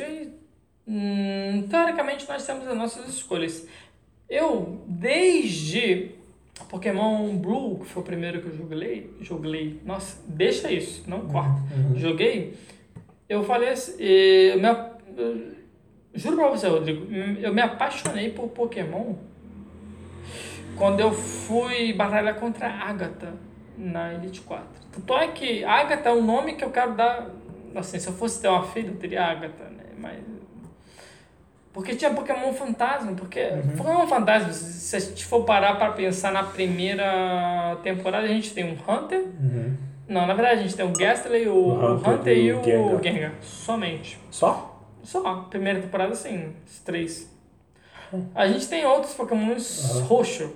Aham. E eu falo Pokémons porque é Pokémon, né? Youtuber. Pokémon não tem plural. Porra nenhuma. Pokémons. Então assim, só pra ilustrar. O. Assim, quando eu, eu, eu jogo, eu penso nisso. Eu não penso em, em qual time eu vou montar para poder derrotar o Rodrigo. Eu penso o seguinte, eu, Rafael, eu gosto de Pokémon Fantasma. Vou fazer esse time. Mas quando o jogo te, te coloca uma mecânica falando assim, olha só, você não pode passar por aqui se você não tiver Pokémon do tal tipo. Isso é. Sim, sim, eu, eu, eu não quero. Eu, isso. Se, se você antes de começar o jogo já uma ah, dificuldade. Nessa dificuldade, você só vai conseguir fazer isso, isso, você vai poder fazer isso e aquilo. Eu, eu acho que dá pra você ajustar. Se você quiser, por exemplo, ah, eu quero que o meu filho de 5 anos jogue. E eu não quero que ele fique batendo a cabeça contra a parede porque. Porque talvez vai ser complicado. Eu quero que o jogo ajude ele. Eu entendo completamente, eu acho isso super ok. Eu quero que tenha a opção de poder tirar isso. Eu quero poder. Eu quero ter a opção de enfrentar o Brock sem nenhum Pokémon de água, porque é a fraqueza dele. Ah, assim como. De novo, eu não sei se você pode trocar Pokémon, porque parte da dificuldade pra mim da Elite Four é, você, é os seus Pokémons durarem até a última batalha, sabe? Até você chegar no, no, no campeão e você conseguir vencer com a mesma galera que se entrou. Se você consegue trocar na hora durante a, a batalha Elite 4, você quebrou completamente toda a dificuldade que tem ali. É tipo, acabou. Eu posso dizer, ah, esse meu Pokémon morreu, eu já tenho cinco outros capturados, porque o, o método de ganhar XP é capturando Pokémon e você ganha mais XP se você fizer combos do mesmo Pokémon. Então é tipo, ah, o meu Gengar morreu, eu tenho mais 20 guardados, então eu posso só pegar mais um. Então se você pode trocar, eu não, de novo, não sei se pode trocar na Elite 4. Espero que não, mas se puder, eu quero a opção de poder desligar isso, porque simplesmente, ah, por mais que eu não seja uma pessoa que joga videogame pelo desafio de forma geral, eu acho que ele é importante pra, pra momentos dramáticos, sabe? Eu, tipo, eu tô aqui enfrentando, eu, eu tô aqui na última, eu tô olhando pra linha de chegada. Eu preciso, eu, eu acho legal que tem um desafio ali que vai condizer com a importância dramática desse momento na narrativa. Então, se de repente você, ah, foda-se, agora eu vou enfrentar a, a moça dos, dos fantasmas, eu vou pegar os pokémons. Quem tem vantagem contra fantasma? Não sei. Fantasma é Dark. Vou pegar os meus pokémons Dark e é isso, sabe? Não, eu, eu gosto da Elite quase, tipo, você, você ter. Ou eu, é, tipo, eu amo esse Ou meu sim. time e eu vou treinar todos eles até o level 100 e vou enfrentar eles. Ou eu vou montar uma equipe que seja balanceada especificamente pra eu conseguir vencer todos e chegar no coisa e, e, e vencer. Mas é. Enfim, eu quero. Eu tô ansioso pra ver como que vai ser a. Oitava? Não, oitava geração? Nona, não. Nona? Não sei. Vamos, vamos- vamos- vamos contar aqui, ó. Vamos, vamos lá. Primeiro a gente tem Canto, Canto. joga o dedo do Rodrigo. Depois a gente tem Jotô. Jotô. Depois a gente tem Roen. Roen. Depois a gente tem. Sinnoh. Depois a gente tem. Não interessa. o Paris lá, E depois- XY, e, E aí depois a gente tem. depois tem, tem a Aloha. Alô, seis, Alola. cinco? Cinco, seis? É, essa, a Lola foi a sexta, então a próxima vai ser a sétima. A Sétima geração. Tipo, eu acho que o maior desafio é no design. Sim, sim, é, acaba sendo. ah, por mais que eu, eu acho que ainda toda geração tem os seus pokémons legais, acaba sendo o grande desafio de como que eu faço essa geração ser, continuar apelando para as pessoas, para as pessoas não simplesmente pegarem pokémons de gerações passadas que eles gostam. É, porque para pra pensar. E- Sei lá, se desenha uma bota, pode ser um Pokémon. Sim, e, e tem já, já tem quase mil pokémons, então as ideias vão acabando, sabe? Tipo, ah, a gente já tem o nosso pokémon larga- lagarto de fogo. Exatamente. Fazer outro vai ser meio chato. assim. Dá pra, dá pra dizer se eles forem visualmente bem diferentes, mas ainda assim, é tipo, ah, vamos... Não precisa só ter um cachorro, mas já tem vários cachorros. Então quando a gente for fazer um novo cachorro, a gente tem que pensar muito bem nesse cachorro. Ah, eu ainda acho, eu ainda sinto falta de um Pokémon gato que seja legal, porque eu, eu não gosto do Incineroar e a forma como ele deixa de ser um gato pra se tornar um furry. Mas, sei lá, eu, eu gostaria muito que, o Incineroar, que a última evolução do Litten fosse um, um gato em quatro patas, não fazer o quê? Eu acho que dentro dos gatos, a gente tem aquele. a última evolução do. Cara, uma coisa que eu fiquei, cho que eu fiquei chocado ah, vendo pessoas jogarem o, o- esse Pokémon é o tamanho do Persia. O Persia é gigante. Não, né? É porque, tipo, eu sou muito viciado em Pokémon, então, tipo assim, eu me atento a mais os detalhes. Quando eu joguei, eu sabia que o Percy era grande. Mas, Mas- o Persia é o tamanho de um tigre, cara. Ele, Ele é ele é um pouco grande. menor que um tigre, mas assim, ele é muito é tipo, sei lá, a mãe do Simba, tá ligado? É, Ele é tipo isso, sabe? Eu, eu imaginava que ele fosse maior do que um gato comum, mas eu imaginei que ele não fosse, tipo, muito maior do que essa mesa, por exemplo. Mas, Não, ele é. Ele é enorme, é, é bizarro o quão grande ele é. Então, assim, a próxima geração a gente tem. Mas até agora não tem. A, gente não tem. Eu esqueci de colocar isso na pauta, mas a gente precisa Não falar. existe pauta, esse é o programa de especial final de ano. Vamos fazer o seguinte, vai, vamos fundar a cultura o especial de fim de ano é o seguinte, Rafael bêbado, Ok. quase viajando e o Rodrigo sóbrio. Ok. Tal qual, tal qual seu tio no Natal, Rafael está aqui bêbado, Meu não fazendo. Natal, saudade de tio Jota. Eu tenho um tio que se chama Jota. Só, ele não precisa de nome, ele só precisa de uma, de uma letra. Jota. Uhum. Saudade. A gente, mas a gente precisa falar do trailer de Detetive Pikachu. Deixa- Eu adorei. Eu amei aquele trailer. Eu Ah, Quer dizer, ah, eu não tenho nenhum problema com, com os designs realistas dos Pokémons a priori. Tem alguns que vão ficar mais feios que outros, não tem problema, acontece. O, Mim- o, o Mr. Mime, ele é bizarro, mas o Mr. Mime é um Pokémon bizarro por natureza. De novo, o Mr. Mime é, é o padrasto do Ash. Ele é um Pokémon esquisito. Pra mim, alguns Pokémon ficaram bizarros, alguns Pokémon ficaram bizarríssimos. Pra mim é mais fantástico que alguém da Pokémon Company olhou pra esse filme, alguém da Nintendo olhou pra esse filme e ele fala, ok, isso tá ok. E o fato desse jogo, desse filme existir, pra mim é o é a maior façanha dele. É, é simplesmente ele existir como essa peça bizarra. eu, eu te pergunto, você acha que Pokémons que fogem de- desse escopo do animal é mais complicado você ada- adaptar? Eu acho que. Imagina como vai ser um Hitmonchan, um Hitmonlee nesse filme. A gente vai, tem que ver. Tem que ver o que vai acontecer, né? Porque realmente esse trailer do Pokémon foi ousado, mas. Será que vai alcançar? Ah, não, eu, eu não sei. Eu, eu, eu espero que ele seja um bom filme, porque eu, eu, no fundo, espero que todos os filmes sejam bons filmes. Ah, e, sei lá, eu, eu gosto muito da estética cyberpunk neon do, daquela cidade maluca. Sei. Eu vi uma teoria muito, muito bizarra que o personagem do Ken Watanabe seria o Ash e o pai do garoto que sumiu seria o Brock. Seria engraçado, não acho que vai acontecer. Watanabe. Nossa, desculpa, né? tem o Line, que quando você recebe uma mensagem, fala Line, mas tudo bem. É, Ken Watanabe, conhecido como o único japonês que Hollywood sabe que existe. É o, ele que faz tudo, né? Fez Sim. o último Samurai. Fez Godzilla Fez recente, Godzilla. vai fazer o, o- a continuação agora. E é muito legal porque no último filme todo mundo fala, ah não, porque o Godzilla, Godzilla, não sei o quê. Aí chega Ken Watanabe, Godira. Godira. Godira é melhor que Godzilla, vamos venhamos e convenhamos, né? É... Olha, eu, eu, eu cheguei a te passar o Shin Godira. Não, você, me- não, me passou o Evangelion. Tem que passar, porque o Shin Godira, ele é dirigido pelo Hideaki Anno, que é o cara do Eva. É mesmo, me Então, passou... ele é bem legal. Eu gosto o bastante. Godira- Não, me passou o Cowboy Bebop e o Evangelion. Mas se bem que eu tô vendo, eu tô, eu sou um cara safado. Eu tô vendo, eu tava vendo o final de Naruto, porque eu não terminei, eu tô naquela batalha com Obito.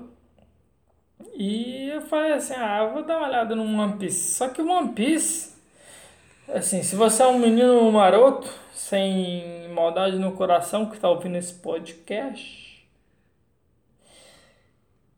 cara, Não, eu tô. não, não, não, não, não. Kite, né? Kite, Coreia. One Piece tem mais de mil episódios. Tem mil. set- Mil e setenta e. Quatro, dois, seis, não sei. É muito episódio. Bastante Mas episódio. é bom. Ponto. É. Agora você continua. Não, é porque o que acontece? O... Nesse episódio do J-Cast que eles falaram do Mamoru Hosoda, ele dirigiu. Ele dirigiu aquele curta que é o prequel de Digimon, sabe? Que ele passou no filme do Digimon aqui nos Estados Unidos. Quando ele veio para os Estados Unidos, ele passa no começo do filme, que é o Tai e a Kairi recebendo o Agumon. Ele é enorme, ele enfrenta um papagaio gigante em Tóquio. Sei. Então, ele dirigiu esse curta, ele dirigiu lá o, filme do Antedegemon, e aí depois ele, ele trabalhava pra Toei, ele dirigiu um episódio de One Piece e ele dirigiu o sexto filme de One Piece. Aí eu tô rebaixando esse filme, porque eu já vi esse filme, eu não sabia, antes de eu saber quem diabos era Mamoru Hosoda.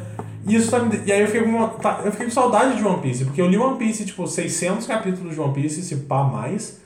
Aí eu não tava, eu tava achando meio lento, parei, eu não lembro onde eu parei, eu não tô com muita vontade de continuar, mas eu tô sentindo falta de One Piece, então eu decidi baixar os filmes que eu ainda não vi, porque os filmes são tipo, é esse grande episódio de duas horas de filler, que é do tipo, ah, nada daqui vai fazer diferença, nada daqui é, é particularmente importante, mas toma aqui duas horas de você com esses personagens que você gosta pra você matar uma saudade. Sei. Então, e aí eu tô começando a pensar na ideia de voltar a ler One Piece do zero, mas ler uma. Porque Não, eu zero não é li. foda. Eu não li o. Eu comecei a ler o One Piece quando. Foi no thriller Bark Arc só, eu acho. Antes disso eu vi tudo no anime, então eu tava pensando em pelo menos. Porque eu sinto falta daqueles personagens. Eu gosto muito do mundo de One Piece, eu gosto muito dos personagens de One Piece. Então. Às vezes eu sinto vontade de voltar pra eles. É, cara, o One Piece é legal. One Piece é muito bom. Não é ruim não, é bom. Ah, deixa eu ver. Ah, deixa eu só falar mais uma coisa de Red Dead que eu acabei não falando, que é do tipo. É um jogo bom, eu gosto. Ah, eu gostei mais do que eu esperava, porque eu, eu não sei se eu cheguei a falar aqui, mas eu já falei com você. Eu não tava esperando nada desse jogo na realidade. Eu, eu nem planejava comprar ele inicialmente, mas eu acabei comprando. Não me arrependo, ele é um bom jogo. Ah, eu não gosto tanto das estruturas das missões, que é muito uma estrutura Rockstar, que é tipo, tá tudo bem até não tá tudo bem e aí você tem que sair com um tiroteio. A mecânica de tiro, ela é a mesma de sempre da Rockstar, que pra mim não é um problema, porque tipo, você meio que mira no peito do cara, você dá um toquinho no analógico, você vai pra cabeça e você dá 300 headshots e é extremamente satisfatório. Ah, a história no geral, ela tem seus problemas. De novo, eu- acho que o jogo se arrasta demais.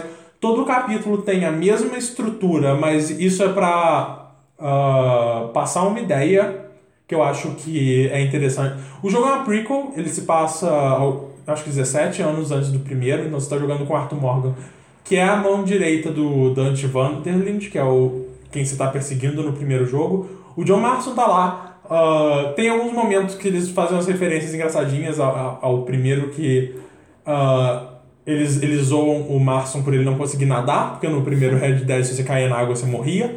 Ah, então o- eles fazem tipo, ah, porra, como você é um adulto que você não sabe nadar, seu filho da puta e tal. Ah, então é, é muito legal essas, essas coisas. O capítulo 5, ele é uma merda, assim, por, por vários motivos. O capítulo 5 não tem relação nenhuma com o resto da história. Eu não, tem, não, sei, não faço ideia por que ele exista.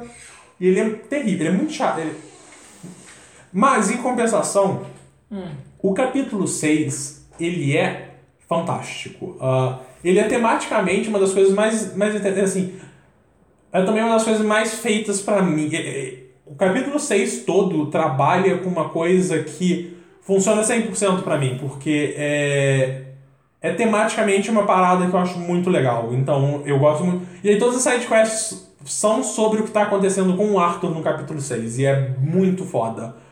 Ah, e aí tem um epílogo depois que tem duas partes que ele nunca acaba. O, o, o epílogo é, é, é- é o momento em que o jogo mais peca por ele ser desnecessariamente grande.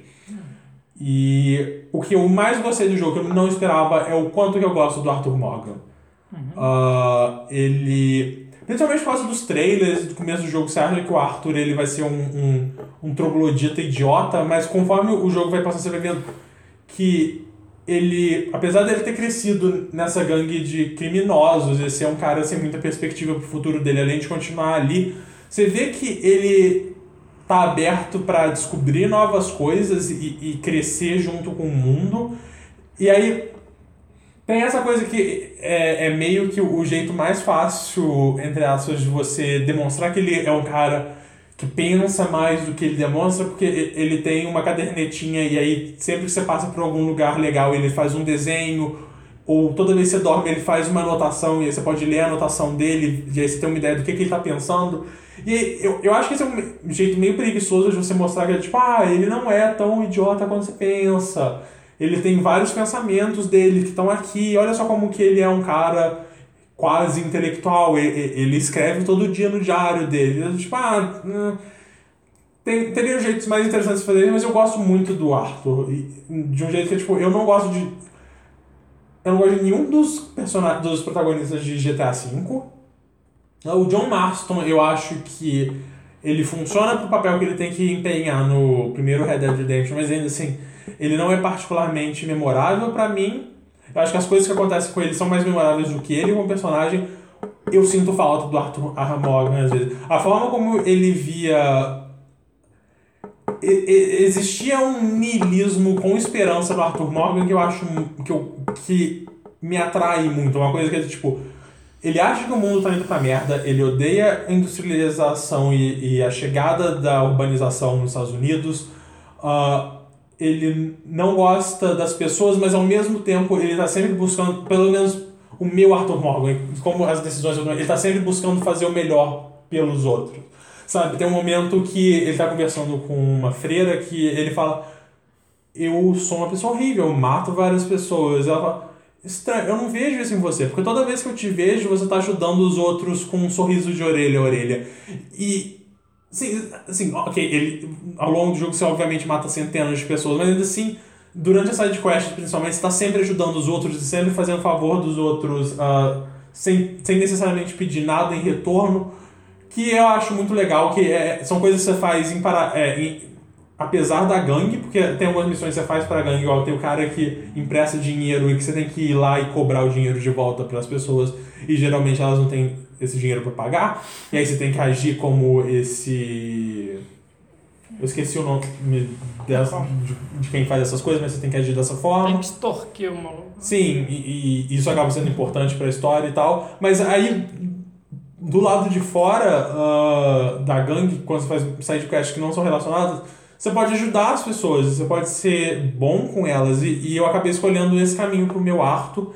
E eu gosto muito dele quando se constrói. Eu não, eu não sei como é que é, porque o jogo tem um sistema de ah, ordem e caos, então se você comete muito, muito de, honra, de honra e desonra, quer dizer, e aí se você comete muitos crimes, se você mata muita gente inocente, isso vai caindo, e se você vai ajudando os outros, isso sobe. E aí tem mudanças em cutscenes, em como que os personagens interagem com você, se você tem muita honra, as lojas vendem coisas mais barato pra você, então eu não sei como que seria jogar o jogo ah, no modo mais caótico, mas eu gosto bastante do Arthur como personagem. Tanto que no The Game Awards que aconteceu semana passada, ou retrasado, não lembro mais agora, o ator que faz o Arthur ganhou como melhor performance, eu acho completamente injusto. Apesar de que eu, achar, eu acho que o Chris Judge fazendo o Kratos tá muito bom e o Yuri Lowenthal fazendo o Peter Parker. Os dois são muito bons, mas eu total entendo o... Eu não lembro o nome dele agora. Mas o cara que fez o Arthur ganhando porque o que ele faz é impressionante. Ainda mais quando eu descobri que ele é irlandês e ele tem um sotaque de- do sul dos Estados Unidos muito pesado no jogo. Assim, eu, obviamente, como não sou uma pessoa nativa de falar inglês, eu tenho um problema muito grande pra, tipo, ah, esse sotaque tá muito falso. Tipo, ah, meu entendimento de inglês não, é, não tem uma nuance tão grande pra poder dizer quão bem tá o sotaque falso de outra pessoa, mas e- o Arthur me convence bastante, tanto como personagem como performance. Eu gosto bastante disso. Isso, esse é o que eu mais O Arthur é o que eu mais gosto de Red Dead junto com o mundo. Eu gosto muito de estar naquele mundo, eu gosto muito de simplesmente pegar o meu cavalo e explorar o mundo aberto, aí eu vou caçar uns bichos. Te- Teve um dia que eu falei, tipo, ah, eu vou. Eu vou. A, a- a- o acampamento. Porque você tá sempre com o seu acampamento de criminosos. Falei, ah, eu vou só pegar meu cavalo e vou começar a explorar o mundo por vários dias do jogo. Tanto que eu fiquei tanto tempo do lado de fora que de repente chegou um NPC da gangue que virou e falou: Oh, o Dutch veio, me pediu pra te achar, você quer voltar pra, pro acampamento comigo? E aí, se você escolher que sim, você volta automaticamente em fast travel pra, pro acampamento. Que é tipo, ah, eu fiquei tanto tempo fazendo outras coisas que alguém teve que me buscar e me lembrar que, ah, é, tem todo esse lance do acampamento, da história. Então, no geral, é um, é um jogo que eu gosto bastante. Ah, eu ainda quero jogar mais coisas que saíram em 2018 pra poder fazer pelo menos um top 5 de jogos desse- que eu joguei esse ano.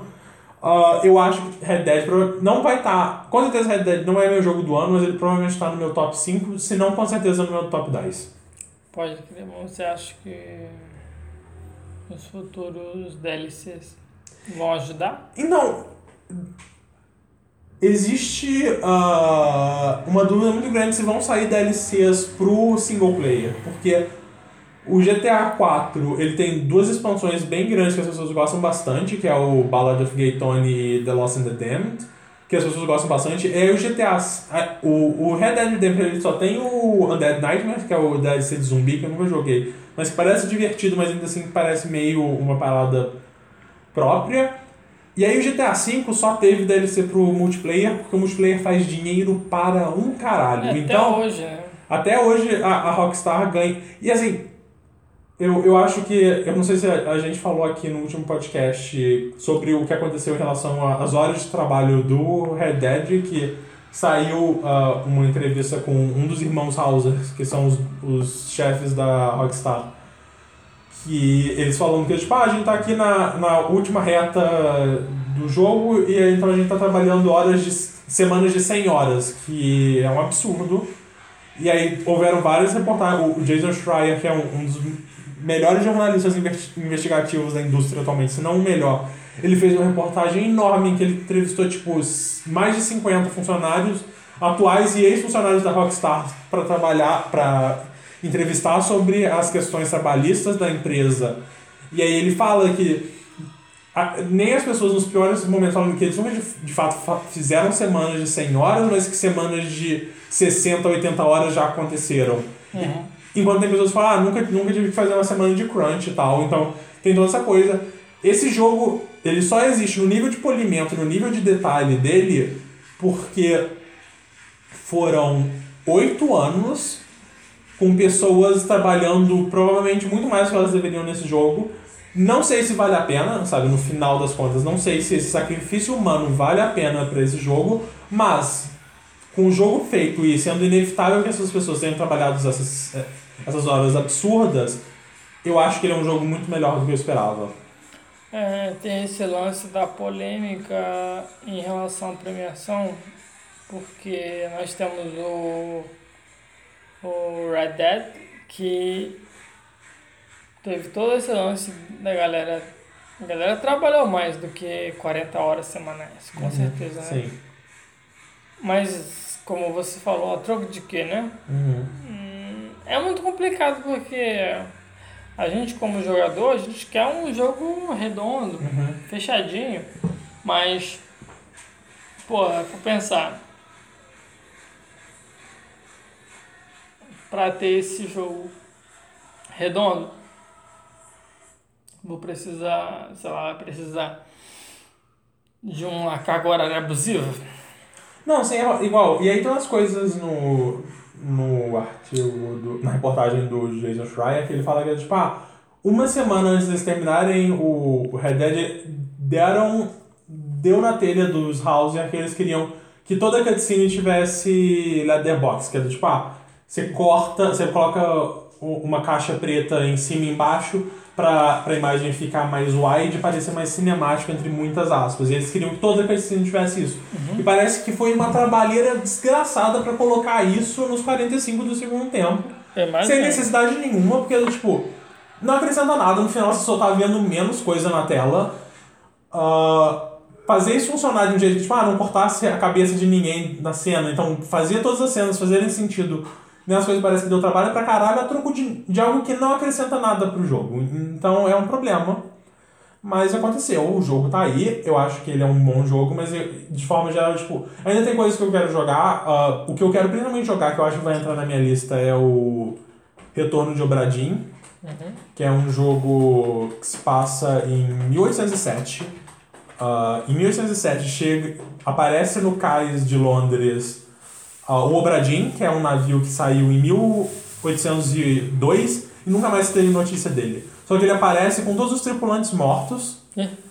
Você é um segurador da Companhia das Índias Orientais, você tem que ir pro navio e determinar como, o, qual o destino dessas 600 pessoas. Quem morreu, quem fugiu, como que morreu, se alguém matou, quem matou.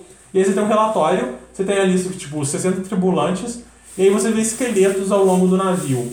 E você tem um, um relógio mágico que quando você aponta o relógio pro esqueleto, você consegue ver tipo um diorama do exato momento que a pessoa morreu. Ó, Então tem tipo, tem um momento que são que é tipo uns 5 segundos de fala, que é tipo, capitão, abre a porta, o que você tá fazendo é um absurdo. E aí o capitão respondendo, eu não vou aceitar motim no, motim no meu navio e o barulho de um tiro. E aí quando você quando aparece a cena, tem tipo três caras na porta do capitão, um tá levando um tiro, tem um capitão apontando a arma, eles têm que subir. Quem foi o cara que, que o capitão deu tiro?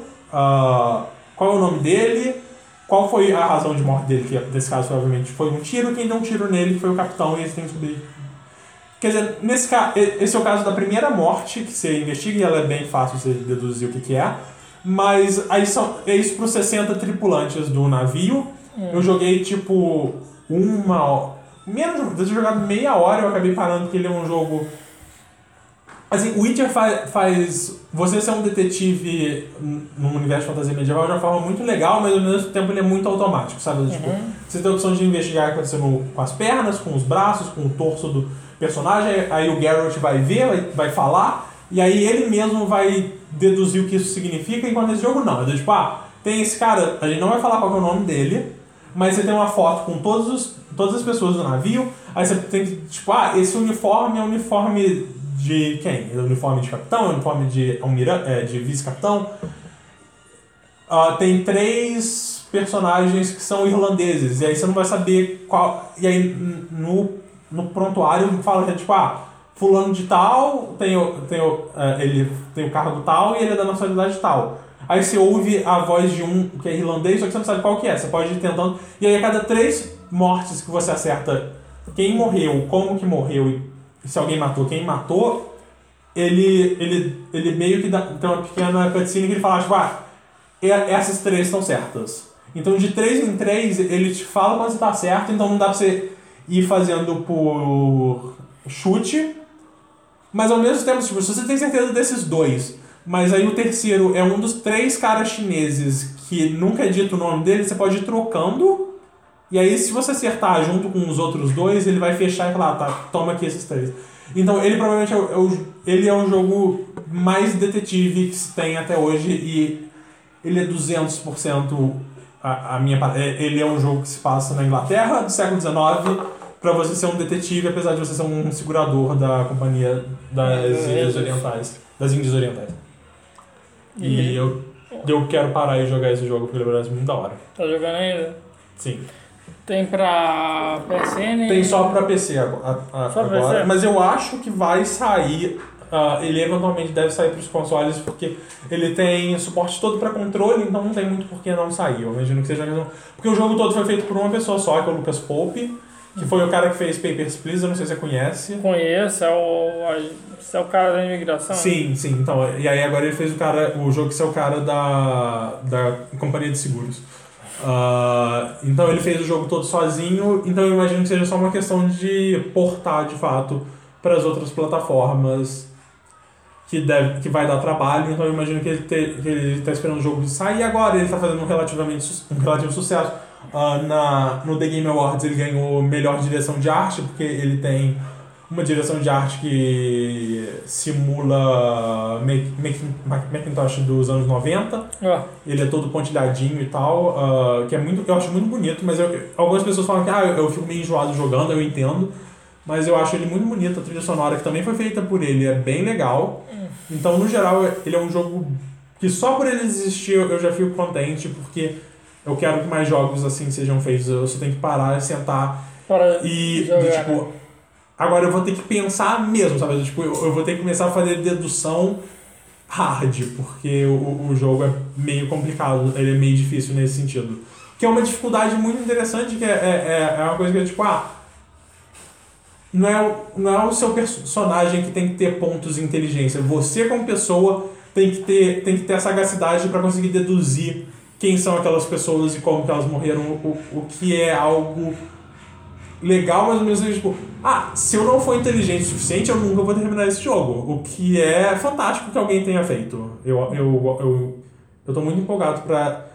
Mas ao mesmo tempo dá muita preguiça, que é do tipo, tá, ok, eu vou. Parece que o jogo tem entre 5 e 6 horas, tipo, ah, eu vou usar as próximas 6 horas da minha vida pra pensar fortemente nesses assassinatos. O que, ah, é legal, mas ao mesmo tempo é existe exige uma, é, uma energia intelectual muito grande. É, mas se for parar pra pensar, é, por exemplo, vamos pegar o exemplo do Dark Souls 2, que eu tenho, sei lá, 60 horas. Eu fui ver um vídeo, o cara fazendo speedrun. Cara, eu tava no final. Eu tava no final do jogo. Tanto é que quando eu fui fazer uma pesquisa, eu fui ver que faltava, sei lá, três áreas, né? Uhum. O cara fez tudo em uma hora e 17, sabe? Uhum. Então, assim, ao meu ver, depende muito do. Depende do tipo do jogo, né? Porque. ah, vamos pegar Dark Souls. Tem áreas ali que não levam a lugar nenhum. Uhum. Hum, Porra nenhuma. Por exemplo, eu fiz um tanque. O meu personagem, ele era um templário mesmo, era um tanque. Eu tava ali, se for analisar, eu tava na área de fogo lá, daquele cara que ele pega fogo, Uhum. fazendo tudo ali, sabe? Porra, me preparando para pegar os, os os baús que estão ali na lava, que eu tenho que ter uma armadura especial, etc e tal. Sendo que aquilo ali não leva nada pra mim, Uhum. porque eu sou um tanque, eu, eu tô ali pra bater e, e tomar porrada, né? Uhum. Então, dependendo da dinâmica do jogo, até vai, mas, por exemplo, Dark Souls, uma coisa que é apaixonante é que ele não, ele não te fala porra nenhuma, ele te fala, tipo assim, oh, com- tu tem que encontrar o rei. O rei aí. Fala, ah, mano. Ei, Vendrick. É, vai lá, encontra o rei. Se fode aí. E muitas vezes você vai se encontrar, tipo assim. Eu postei isso no Twitter. Twitter. Que eu falei assim.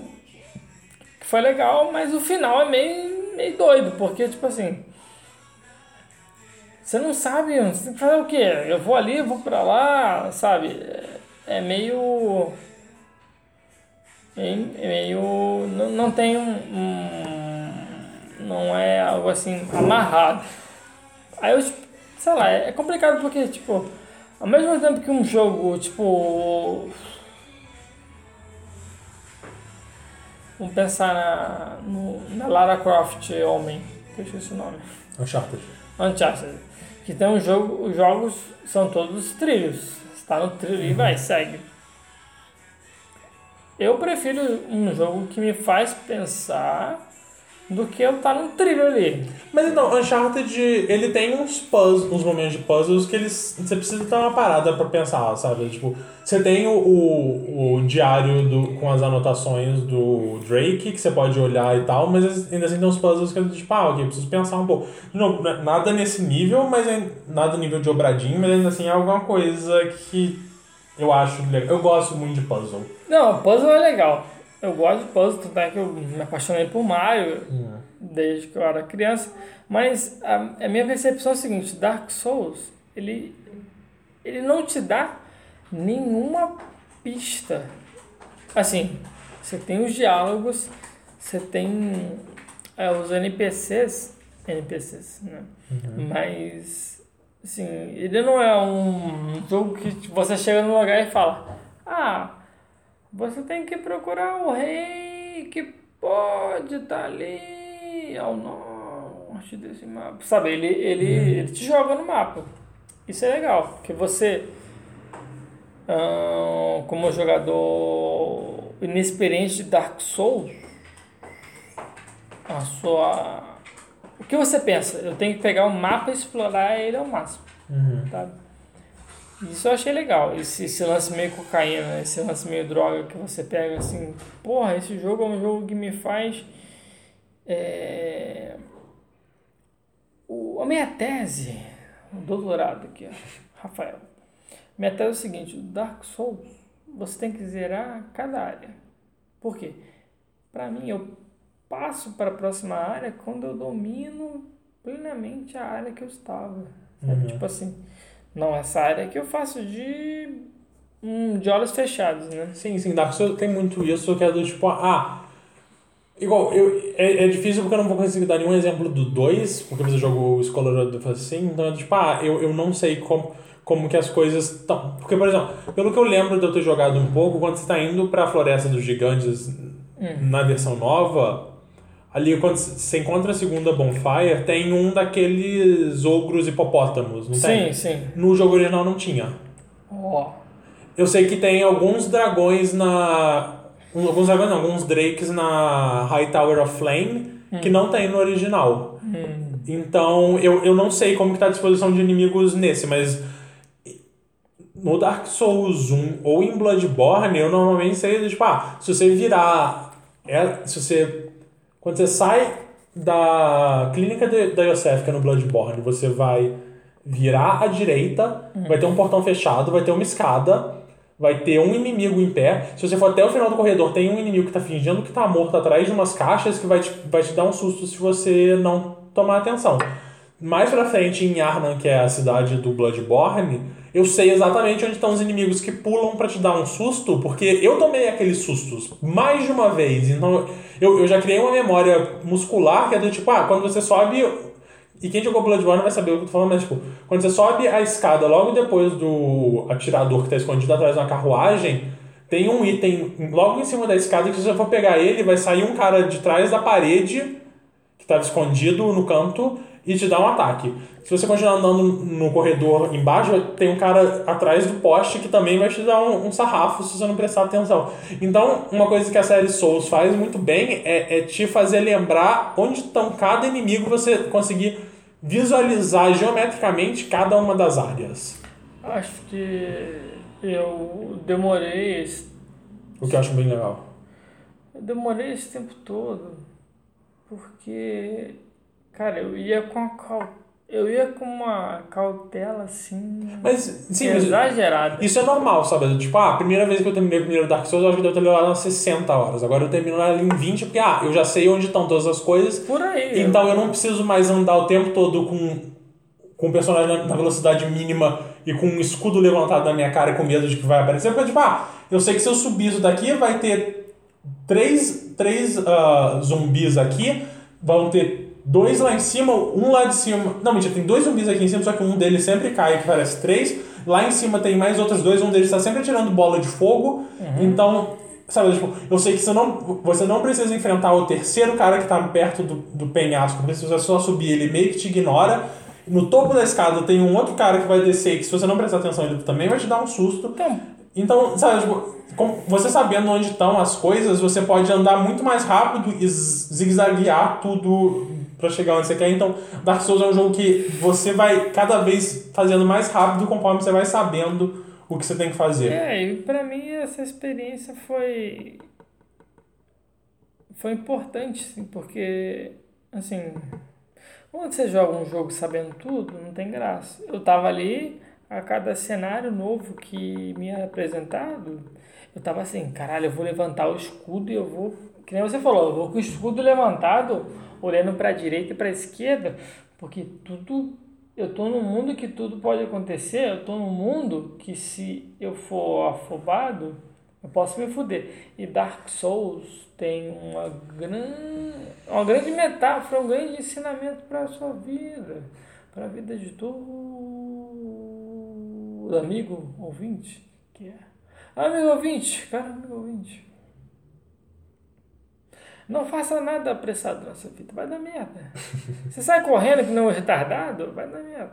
E tipo assim, Sim, sim, eu, e eu acho que é- É, essa é é. uma das coisas que você aprende muito rápido, que é tipo, você morreu, se você vai correr sem pensar pra pegar a- as suas almas de volta, grande sensação que você vai fazer uma merda e vai morrer antes de chegar lá, Exatamente. você vai perder todas aquelas almas, você vai ficar bolado, você vai dar rage kit e ficar sem jogar a semana toda. E você volta, porque essa porra é igual cocaína. Porque eu, por exemplo, eu perdi. Eu não sei o Rodrigo, Thiago, mas eu perdi. Eu já perdi muita alma. Já perdi 35 mil almas. Você sabe o que é- Você sabe que são 35 mil almas? Depende de que ponto você tá no jogo. Se você tá Eu- no começo, 35 mil almas é mais alma do que tudo. Se você já tá Eu mais no final, é do tipo, é uma Eu tava boa. no meio do jogo, eu Aham. tava tipo assim, pô, tô precisando upar aqui a minha fé porque eu quero pegar essa espada. Cara, 35 mil almas é alma pra caralho. Sim. né? Então, eu que vale um TCC, vale uma tese de uma tese de doutorado, uma dissertação de mestrado. Por que Dark Souls tem essa magia? Qual é a macumba? Qual é a magia? Porque é um jogo que ele tá ali para te decepcionar. Ele não tá ali para te fazer feliz. Mas Não, mas não. ele tem o quê? Ele tem um Eu acho que ah, o combate dele é muito bom. Eu acho que isso é muito importante. a satisfação, né, quando você E- consegue. sim, sim. E tem essa coisa da satisfação. E tem uma coisa que é do tipo. De forma geral, ele é um jogo justo. Sabe? Ele não vai te matar porque de repente caiu um- um- uma bola de fogo na sua cabeça sem te. Sabe? Tipo, se você pisou numa armadilha, vai cair alguma coisa. Mas se você pisou e não percebeu, azar o seu. Se fudeu. É. Não viu que tinha aquela placa de pressão no chão. Tem a culpa é sua, né? Tem esse Sim. Opa, De novo, de forma geral, tem, tem os seus momentos bullshit, como todo jogo, mas ele primariamente. Sabe, e, e não é uma coisa que, que é um problema que eu tenho meu com jogos antigos, que é do tipo. pisou no espinho e morreu, volta lá no começo. Que é tipo, ah, não vou voltar não, cara. Porque eu, eu sei lá, eu tenho mais coisas pra fazer na minha vida do que só porque eu, cometi um erro. Ele tem um espaço, ele, ele- te dá uma, uma folga pra você errar, e obviamente que isso vai mudando conforme você vai enfrentando inimigos e chefes mais difíceis, essa margem de erro diminui, mas ele ainda assim ele não é um jogo que de forma geral, ele, pelo menos pra você terminar, você precisa ser perfeito. Tem alguns chefes opcionais que são mais difíceis que de fato exigem um, um nível de maestria acima do, do que se espera normalmente um ser humano normal, sabe? Tipo, tem, tem alguns chefes que você tem que ou ser perfeito e aprender cada pequeno detalhe dele, ou você não vai conseguir matar ele. Mas no geral, você consegue, tipo, ah, e cada vez que você joga, você aprende um pouco mais, você tá um pouco mais preparado para enfrentar o que vem à sua frente. Seja porque você, de fato, ah, agora eu consigo chegar até o chefe sem usar nenhum Estus Flask, ou porque, tipo, eu já enfrentei esse chefe tantas vezes que eu já vi todos os padrões dele, então eu já sei que quando ele levanta o braço pra, do- atrás da cabeça, ele vai usar um golpe. Se ele levanta o braço e, e vai dar um- um- uma espadada por fora, eu sei que é um, é um outro golpe com um outro combo. Então nesse daqui eu tenho que rolar três vezes pra trás, enquanto no outro eu preciso só levantar a espada. Então é uma coisa que você vai aprendendo ah, os movimentos. né? Sim. E é interessante, assim, o lance da satisfação é que, pô, você morre. Tipo assim, é que você morre. Vou dar um exemplo do, um jogo que eu acho um dos melhores jogos, assim, jogos. Mario Odyssey foi um dos jogos mais fodas que eu joguei na minha vida. Mas o Mario Odyssey, ele começa tranquilo, mas depois vai ficando muito difícil. Minha pilha, foda, pilha é foda. Mas ele chega num momento que é tão difícil que você fala, puta que pariu, vou jogar essa porra amanhã. Mas o Dark Souls, ele não. Ele é filha da puta, ele, ele, ele, ele come o seu cu, mas você fala, mas peraí, eu vou tentar de novo. E o legal é que, eu, cara, eu não sei o que, a- que que a Konami fez, esses caras fizeram, mas foi assim, na medida certa, porque você vai se fodendo, mas você, quando você consegue, você fala, eu consegui, então eu vou tentar explorar essa área aqui nova. Então, assim, só vou dar um exemplo para você.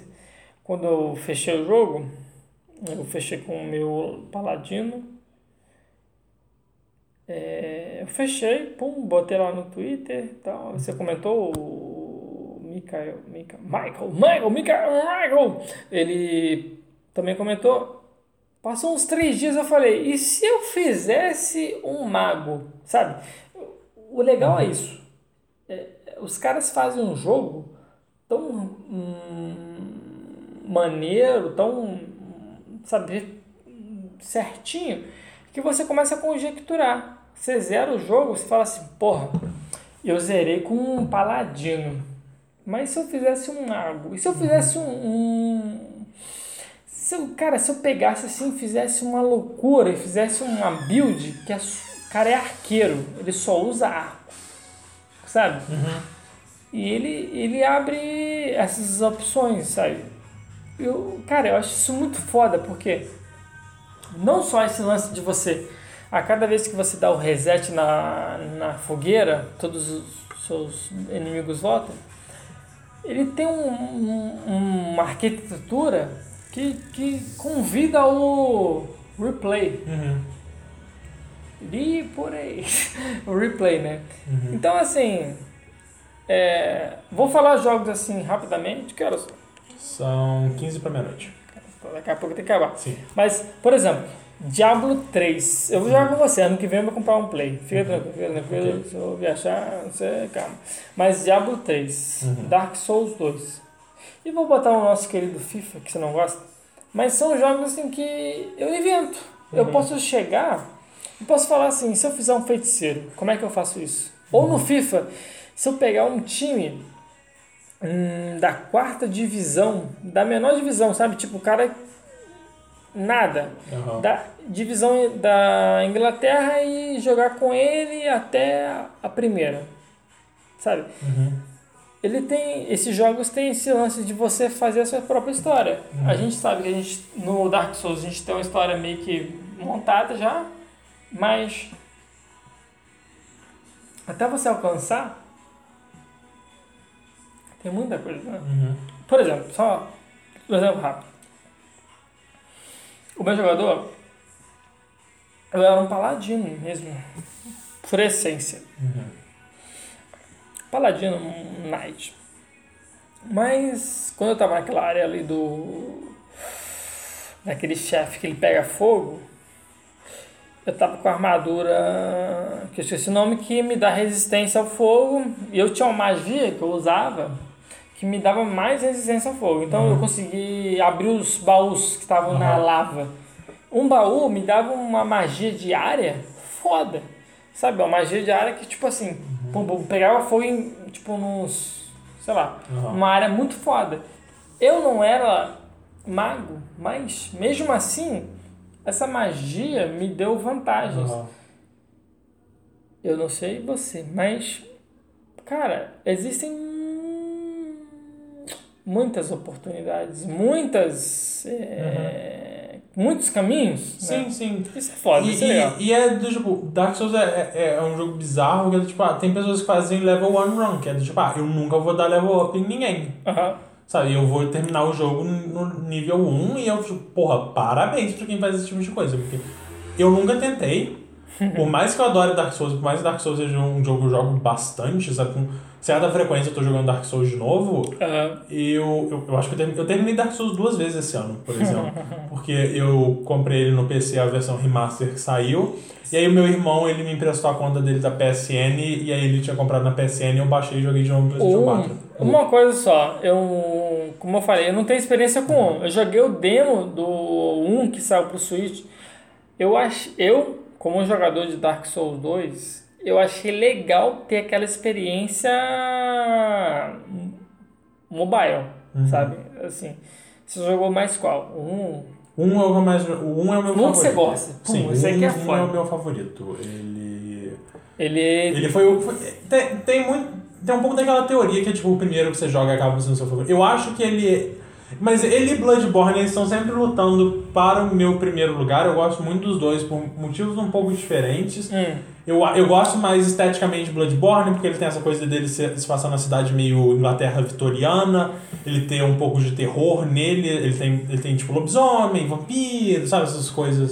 Mas você acha que o 1, o 1 não, o primeiro ele tem esse peso? Por exemplo, vamos polemizar aqui. Por exemplo, quando eu tive o meu Super Nintendo, meu Famicom, meu primeiro jogo, o primeiro jogo comprado foi graças ao meu irmão. Nossa, essa história já tá aqui batida no podcast, mas tem que estar porque Dudu Eduardo Nascimento, meu irmão mais velho, ele tem que estar aí, ele tem que ser saudado. Louros, joga louro por ele. Porque Dudu chegou pra mim, a gente foi comprar o jogo, ele tinha o Super Star Soccer Deluxe e o Zelda. Ele olhou aquela capa, aquele label que era uma, uma espada e um escudo surrado e ele falou: Eu quero essa porra, eu quero isso aqui. Não tinha nada, não tinha revista. Mas, por exemplo, que você falou de primeira impressão, hum, eu tendo a ir pro lado do A Link to the Past em relação ao, ao Ocarina of Time, ponto. Sendo que eu, Rafael Nascimento, eu vejo que o Ocarina, pra mim, é... cara, isso é meio idiota a gente falar, mas ele é um jogo definitivo. Eu acho que todo jogo tem que ter isso. Vai lá, faz tal coisa, depois vai pro objetivo maior. Entende? Você acha que esse, essa primeira experiência ela sempre estraga as outras? No meu exemplo, eu, apesar de sentir que o Ocarina ele é mais jogo do que o A Link to the Past, eu ainda tenho esse carinho pelo A Link to the Past, sabe? Tipo assim, pô, A Link to the Past foi aquele jogo que a gente olhou pro cartucho, só tinha uma, uma espada e um, car- e uma, um escudo, a gente foi lá e, e tinha um, um protagonista com cabelo rosa e aquela, sabe, aquela porra, e do nada a gente tava voltando, num- gente tava indo pro futuro, gente era um, um coelho, e- Aham. sabe? Aham. E aí? É, não. Eu acho que. Eu acho que é, é bem possível que você ainda ache Dark Souls 1 melhor, mas eu acho que muito do- de descobrir o que que é Dark Souls vai ser sempre com o primeiro que você joga, sabe? Tipo, porque Dark Souls é muito sobre o mistério de entender por que que tem algo nesse jogo que me atrai, só que eu não entendo exatamente o que que é e eu quero continuar jogando pra eu descobrir. E, e aí descobrir esse mundo, descobrir essas mecânicas e descobrir que é do tipo, ah, eu preciso deixar essas almas, sabe? Eu não preciso ficar focado nessas almas, porque quanto mais eu, eu, eu estressar por causa disso, pior eu vou jogar. E não, a, a experiência de você descobrir o que é Dark Souls, você sempre vai só ter a primeira, no primeiro que você joga.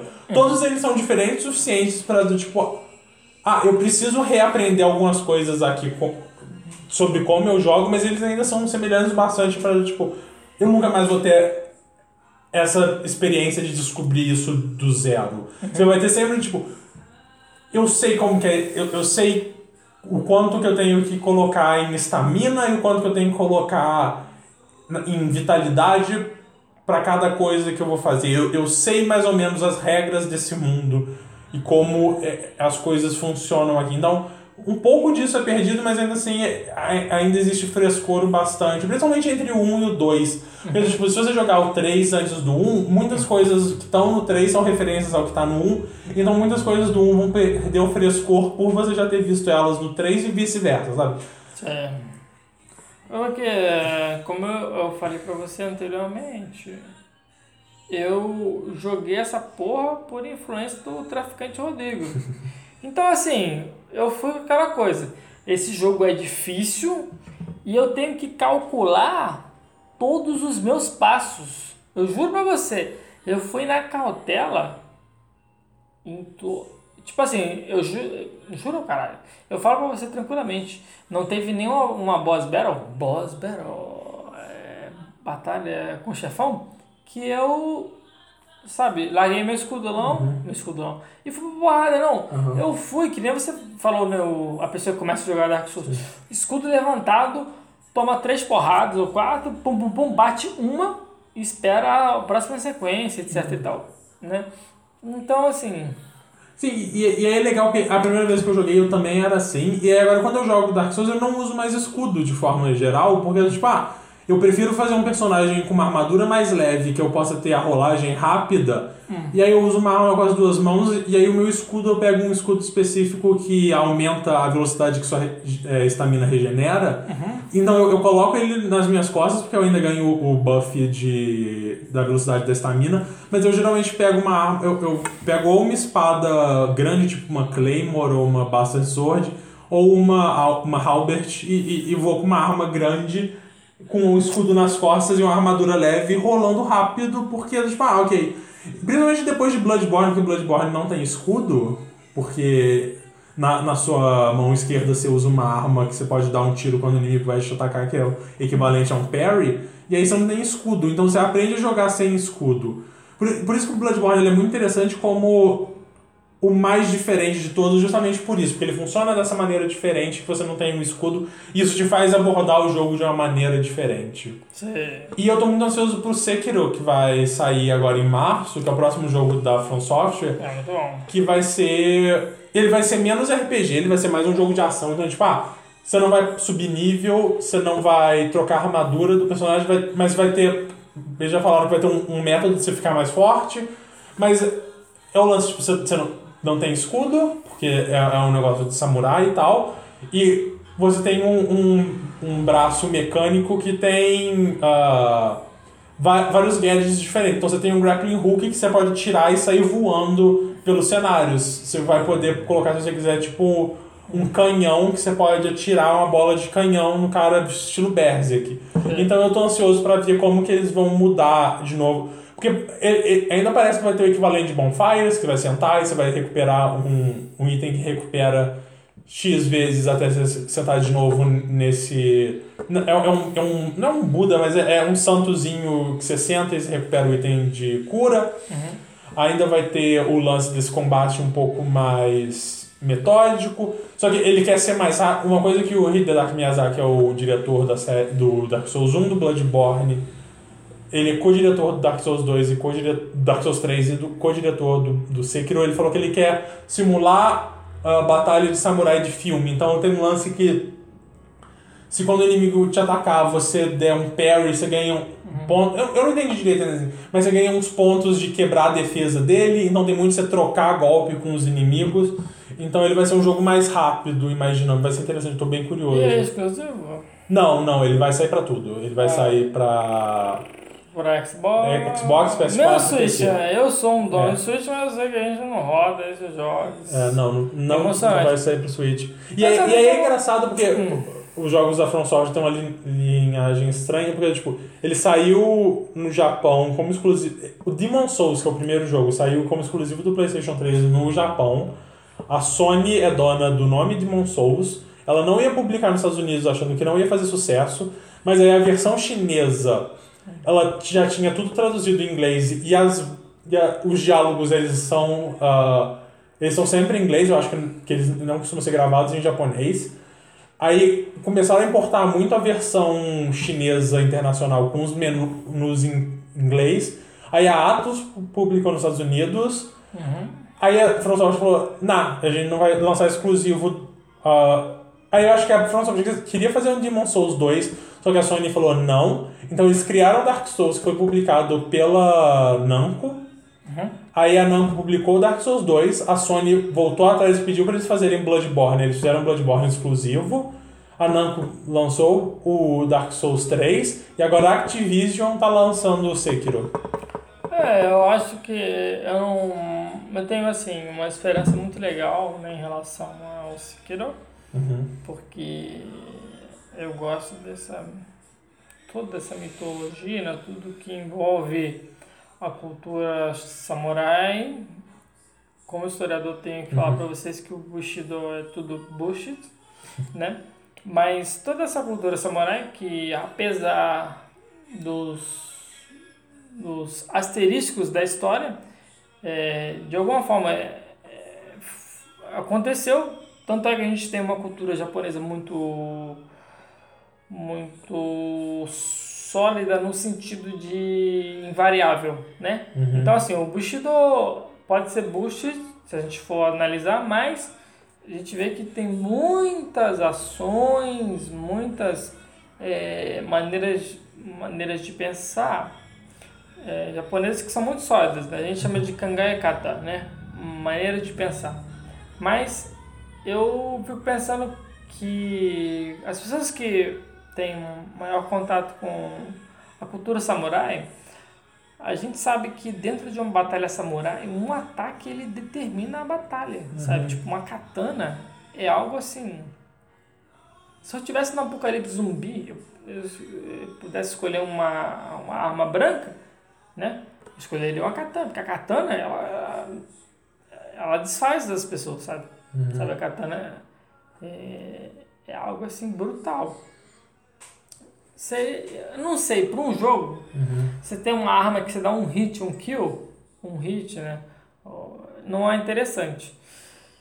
Mas confesso que seria de fato legal você ter um- uma katana que se você acertar ou se você errar, você tem um prejuízo, sabe? Você, você, Caralho, a gente tá aqui, uma batalha entre samurais. Se ele, me- se ele acertar meu braço, eu fico sem braço. Aham. Entendeu? Mas. Já- mas, mas teve um jogo de luta que era. Eu acho que era.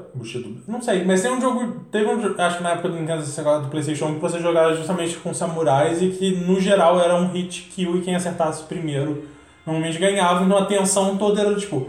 Eu vou atacar agora, porque se eu der o primeiro ataque muito antes da hora, ele pode defender, e aí eu vou estar aberto para um ataque, e aí ele vai me. Então a tensão era mais tipo, quando que eu vou atacar do que como que eu vou atacar. Eu nunca joguei, mas dizem que esse jogo é meio interessante. É, porque para pra pensar, tipo, a gente pega o Miyamoto Musa- Musashi. Musashi. Musashi. Vamos dar uma. Foi o maior espadachim de todos os tempos. Pode pegar qualquer época, desde a antiguidade até hoje. O maior espadachim de todos os tempos foi o Miyamoto Musashi. Ele que teve a revolução, que ele pegou a. a um... Eu agora estou bêbado, não lembro o nome em japonês da, da espada menor. Mas usava as duas espadas, etc e tal. Ele foi um cara que teve, tipo assim, vamos brincar de rock balboa, uma franquia que eu gosto. Dentro do cartel, Mitorio. ele teve mais de 60 batalhas. 60 vitórias. Ele perdeu, perdeu, tipo assim, sei lá, ele perdeu a batalha que morreu, né? Mas mesmo assim, a gente pensa que é, foi um cara super interessante, super hum, importante para a história japonesa e que retratar, a gente estava conversando, retratar essa brutalidade da cultura samurai, essa, tipo assim, por que, que eu gosto de katana? A katana, antes de ir pro intercâmbio, eu, fiz menos de um mês de, de kendo, né? Mas, mesmo assim, eu aprendi muitas coisas. O sensei falou que a gente deve... Eu peguei a, a- o meu bukto, né, minha espada de madeira, como se fosse um machado, sabe? Um viking. Desculpa a galera que gosta de, da série viking. Mas eu peguei naquela brutalidade. E o sensei falou, você tem que pegar o seu bukto... É, talvez isso para os ouvintes não seja tão claro, mas para quem estuda japonês é mais claro. Você deve pegar o seu bukto como um fude. Fude, ó, que piada legal, fude, em português fude, comer. Mas fude é o pincel que a gente usa para fazer o shodo, que é os, os caracteres japonês. Resumindo, a mesma delicadeza que você pega um pincel para fazer um caractere, você tem que ter para fazer um ataque, sabe? Tipo assim, ah, Bushido não é só filosofia, sabe? Tem, tem, tem muitas coisas, sabe? Se você fizesse um jogo que tivesse todos esses elementos, seria legal, sabe? Mas mesmo assim, eu acredito, eu acredito não, eu vou jogar essa porra ano que vem, eu vou jogar, com certeza, sabe? E não, Rafael, esse é nosso último podcast do ano. Metas para 2019. Mas depois não, encontrar mais com o Rodrigo. Rodrigo, filho da puta, não, não encontrou comigo.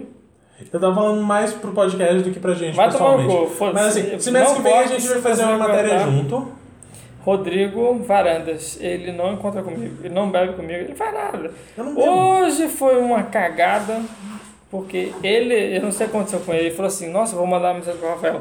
Eu falei, Rodrigo, vou embora hoje. Ele, oh shit, holy shit. Ele falou, holy shit, ou yabai, em, po- em japonês. Aí eu, aí eu falei, vamos gravar essa porra. Mas a meta é o seguinte, a meta é ter uma maior regularidade, talvez mensal. Acho que dá, tranquilamente. Eu acho que dá e eu quero mais pessoas diferentes, sabe? Eu quero a Júlia, eu quero o PH. Eu quero a Júlia, Twice, Coreia, K-pop. Eu quero o Fael, porque eu fiquei. Eu vou, vou compartilhar com meus amigos ouvintes, com o Rodrigo Varandas, Varandas Rodrigo, Rodrigo, que eu tive, Rodrigo, que tomou um tiro de fuzil no. Não, não, eu caí da cotovelo. escada quando eu tava vindo pra cá. Tomou um tiro de fuzil no cotovelo, ele tá baleado. Eu tive. Ah, eu, eu fui iludido. Caros amigos ouvintes, eu pensei assim, porra, graças a Deus, essa, essa porra que se chama semestre acabou. Todo mundo passou, a gente vai conseguir jogar um RPG. Me preparei totalmente. Como assim, Hacha? Não, eu estudava japonês de manhã, então o resto do meu dia era livre. A gente não jogou RPG.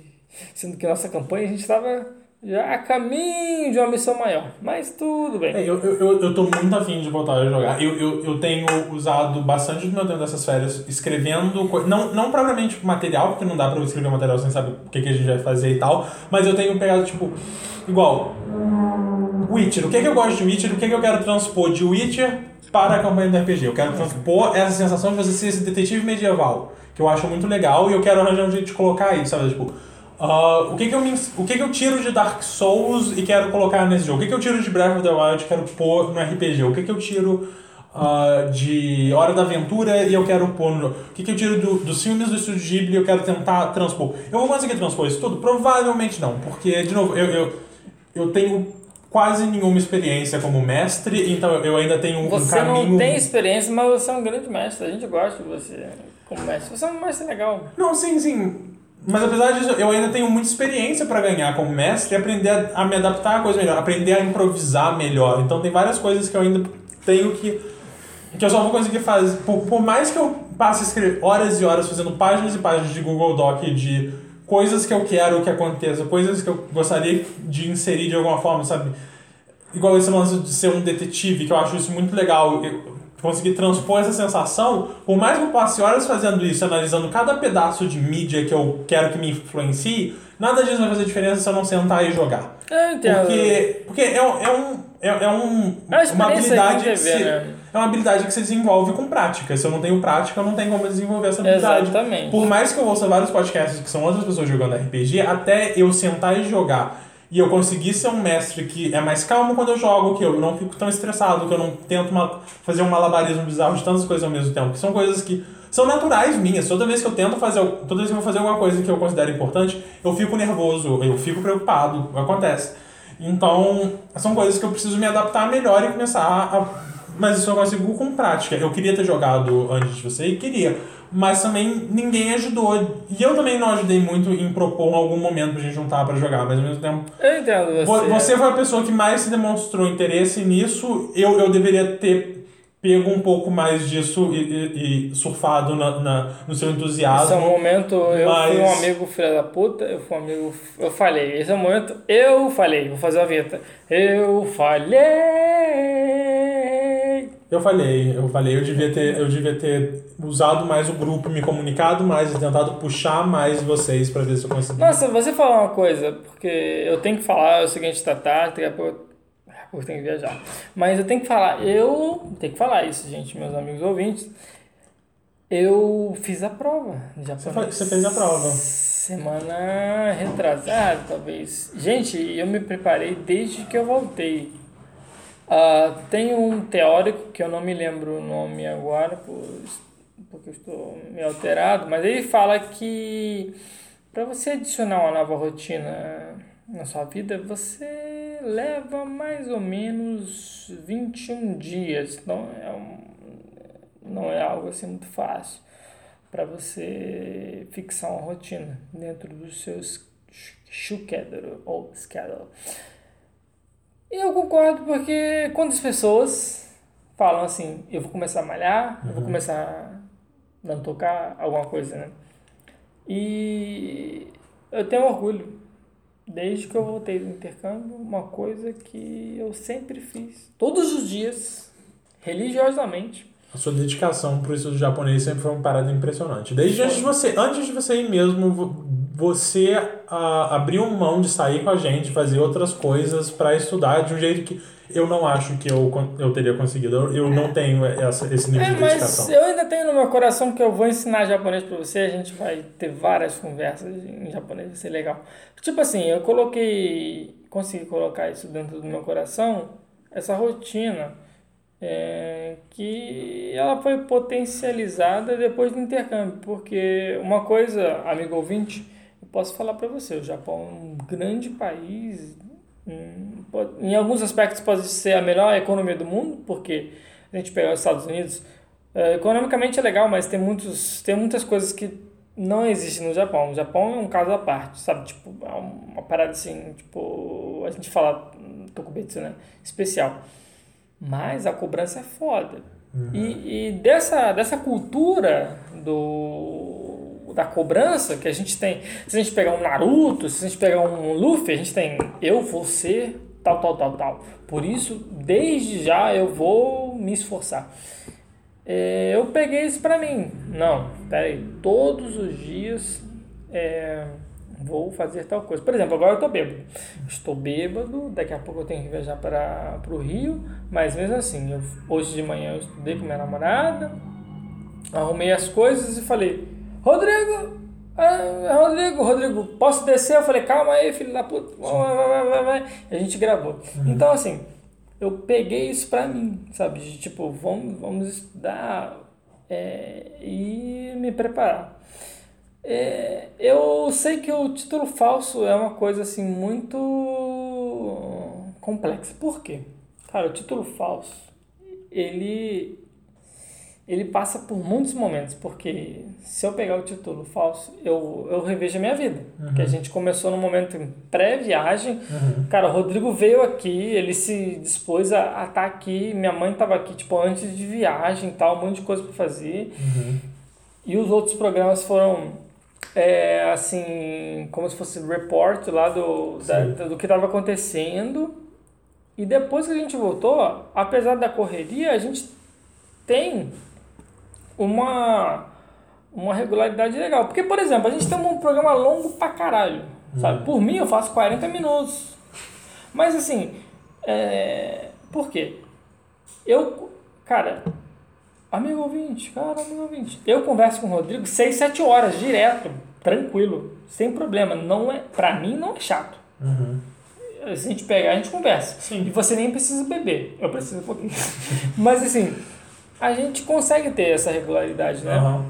E esse semestre foi complicado. Eu entendo você porque escrever um TCC é foda. Eu vi você, eu vi Amanda, eu vi o Luan, vi Rael, sabe? Então, assim, eu vi que foi foda. Eu vi, pô, colega orientador falando assim: Ô meu filho, você não sabe escrever? Sabe? Tipo assim, você tem que ler mais. Aham. Então, eu sei hum, da cobrança que é, é fazer um projeto. Porra, você fez um projeto que eu abraço totalmente, sabe? Caralho, sabe? Tipo assim, eu tenho orgulho. Você, Amanda, o Luan, assim, caralho, mano, que, sabe? Eu queria fazer um projeto com vocês. Mas eu sei da, da dificuldade e da. Sabe, tipo assim. Não é só o TCC, você tem outras matérias, né? Sim. Mas é muito me alegra poder estar fazendo esse programa agora, dia 18 de dezembro, comemorando com nossos ouvintes. Posso falar uma coisa aqui de coração? Eu, independente da minha meu status social, posso passar para o mestrado para o Japão, posso fazer qualquer coisa. Eu faço esse programa com você pro resto da vida. Uhum. Morre eu não. também, eu gosto Morre não, filha da puta, morre não.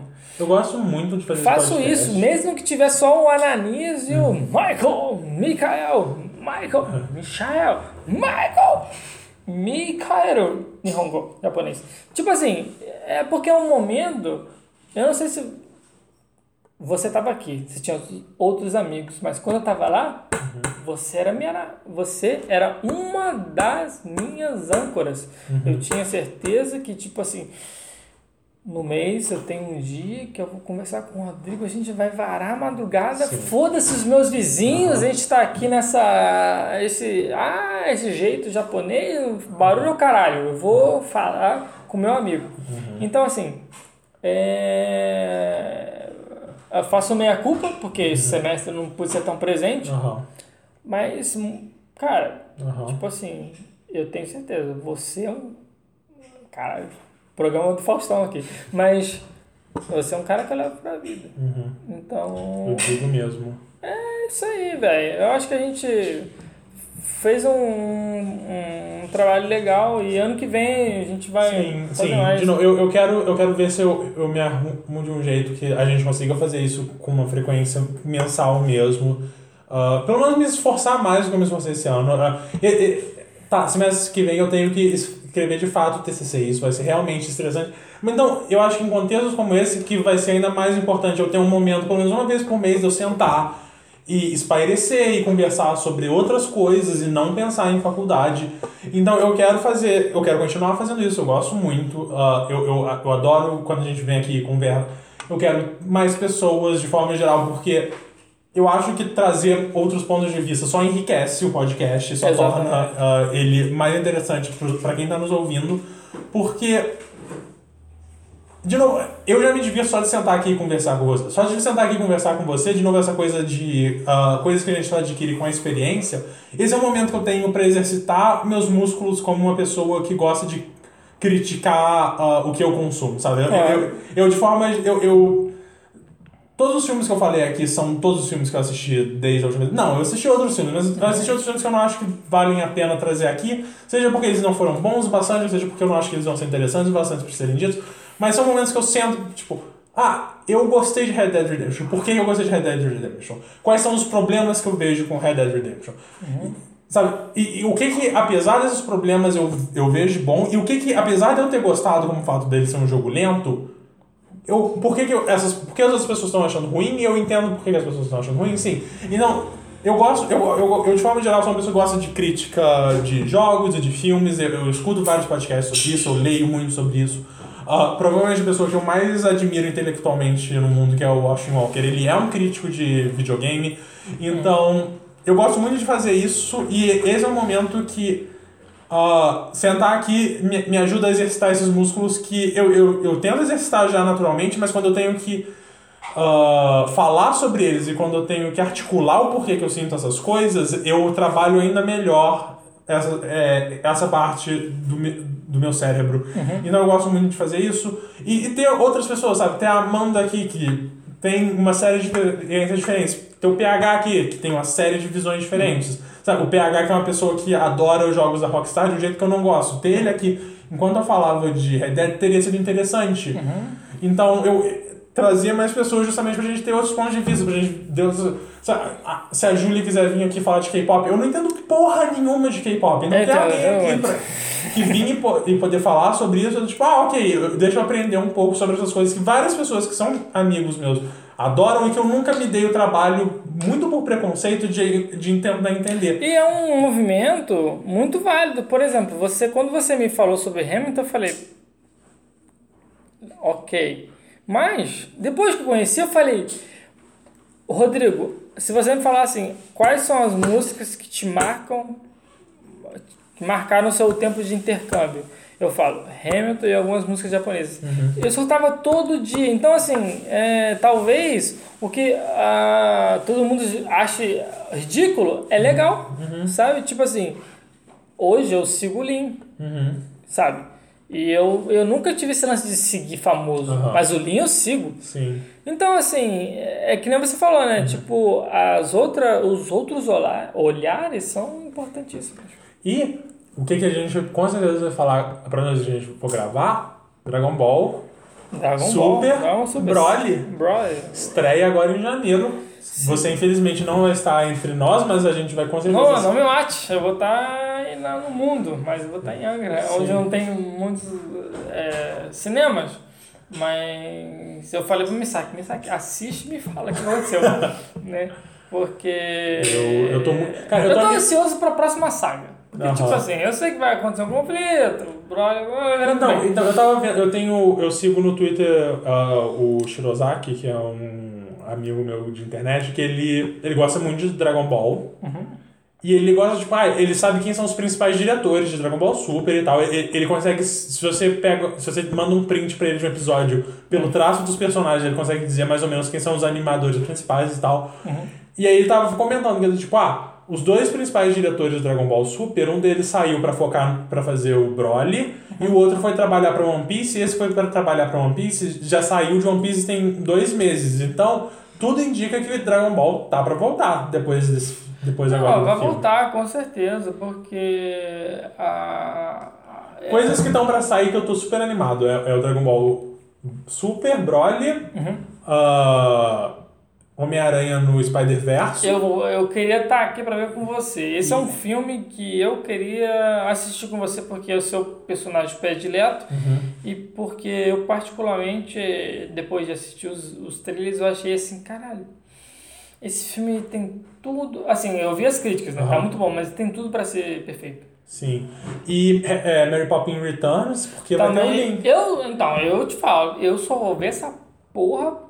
Não, não, essa, quando eu falo porra não é criticando, mas é por causa do link. Sim. Porque o Rodrigo, traficante, cocaína, me drogou. Mas, assim. Mas, não. eu tô nesse hype, né? De, caralho, Eu também. o link E- vai e- estar, e eu- ter música. Eu Link é ainda foda. tenho que ver o primeiro Mary Poppins que eu nunca vi. Tem no Netflix. Mano, minha mãe viu, você tem noção? Não sei se sua mãe viu, minha mãe viu. Deve ter visto. Esse primeiro Aham. é, Mary Poppins e ela acha legal pra caralho. Pô, uma puta história e tal. Aham.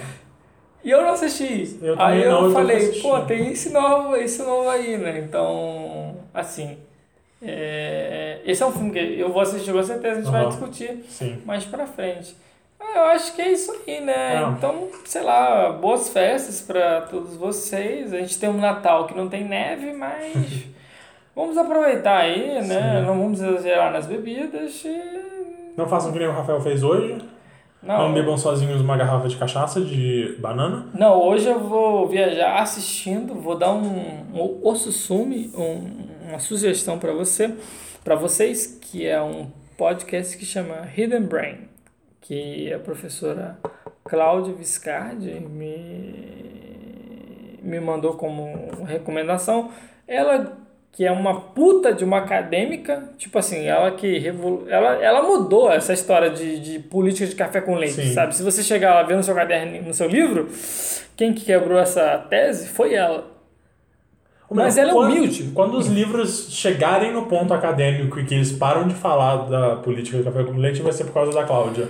A Cláudia, ela tipo assim, ela é uma pessoa que sabe pra caralho. Eu posso elencar alguns professores que sabem pra caralho, mas ela é de uma humildade assim, Gosto bastante da Cláudia. sabe? É, mano, é como se eu, se eu fosse o, o Vegito e eu tivesse uma humildade assim. Ah, mano, eu sou um Puring do Ragnarok, eu sou um Kuririn, sabe? Tranquilão. E tipo, ela me ela ela me indicou esse podcast, chama Hidden Brain. E ela falou assim, cara, esse podcast é muito bom.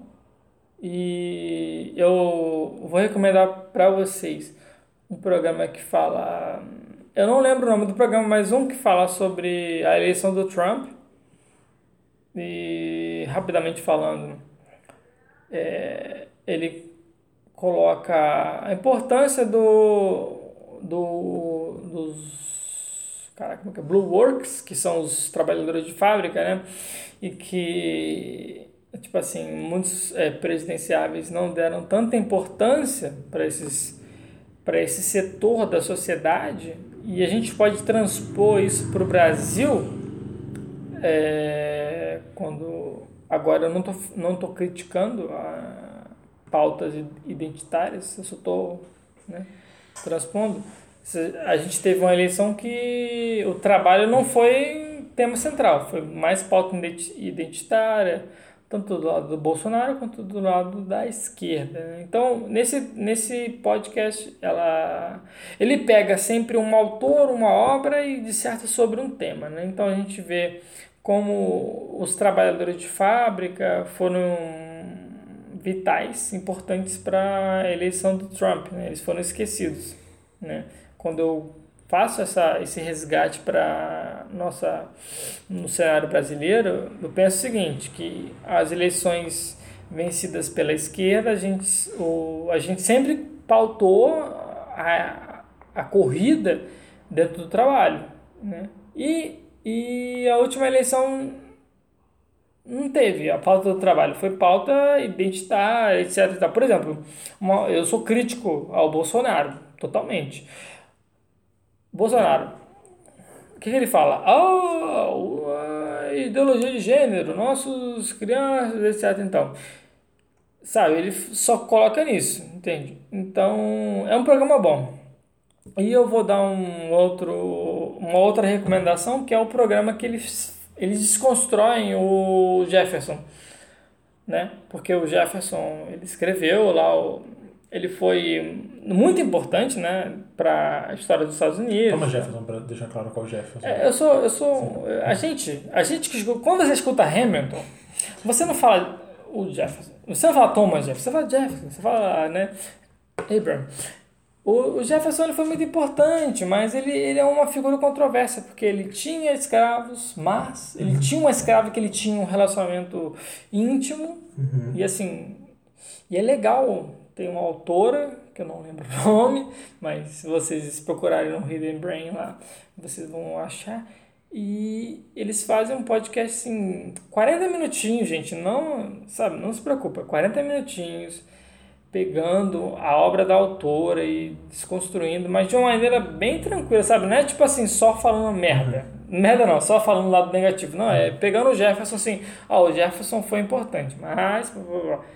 Então assim, é, meu presente de Natal para vocês é isso aí, Hidden Brain, o melhor podcast do mundo, porque tipo ele é, não é longo, ele é- tem uma estrutura muito boa, cara, ele, ele é demais. E eu que não gosta do sotaque britânico, algo que o Rodrigo gosta pra caralho, porque ele é um cara formado na porra da cultura inglesa, gosta, e eu gosto, sabe? Tipo assim, é... Cara, é... não sei, a gente tá na academia, a gente tá acostumado tanto no academ... academicismo, Acad... não lembro, tô bem. Academicismo.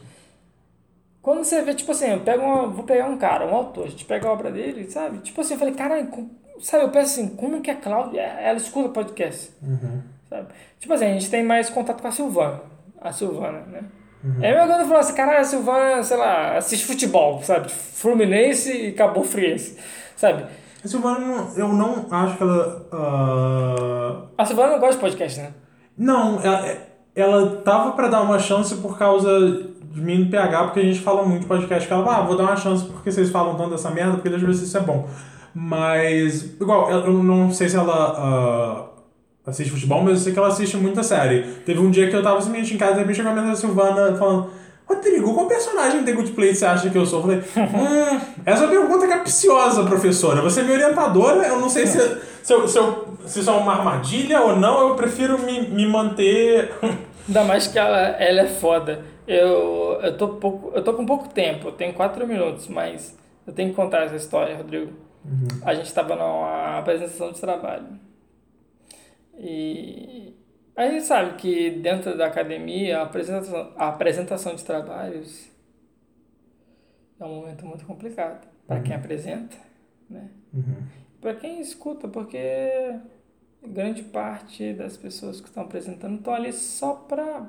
Olha, eu preciso do ponto, eu tenho que estar aqui nessa porra, eu vou ouvir essa merda. E você que está apresentando está assim, caralho, fudeu, fudeu, fudeu, fudeu, fudeu. E aconteceu um caso maravilhoso com a Silvana, que foi o seguinte. A gente foi apresentar um trabalho.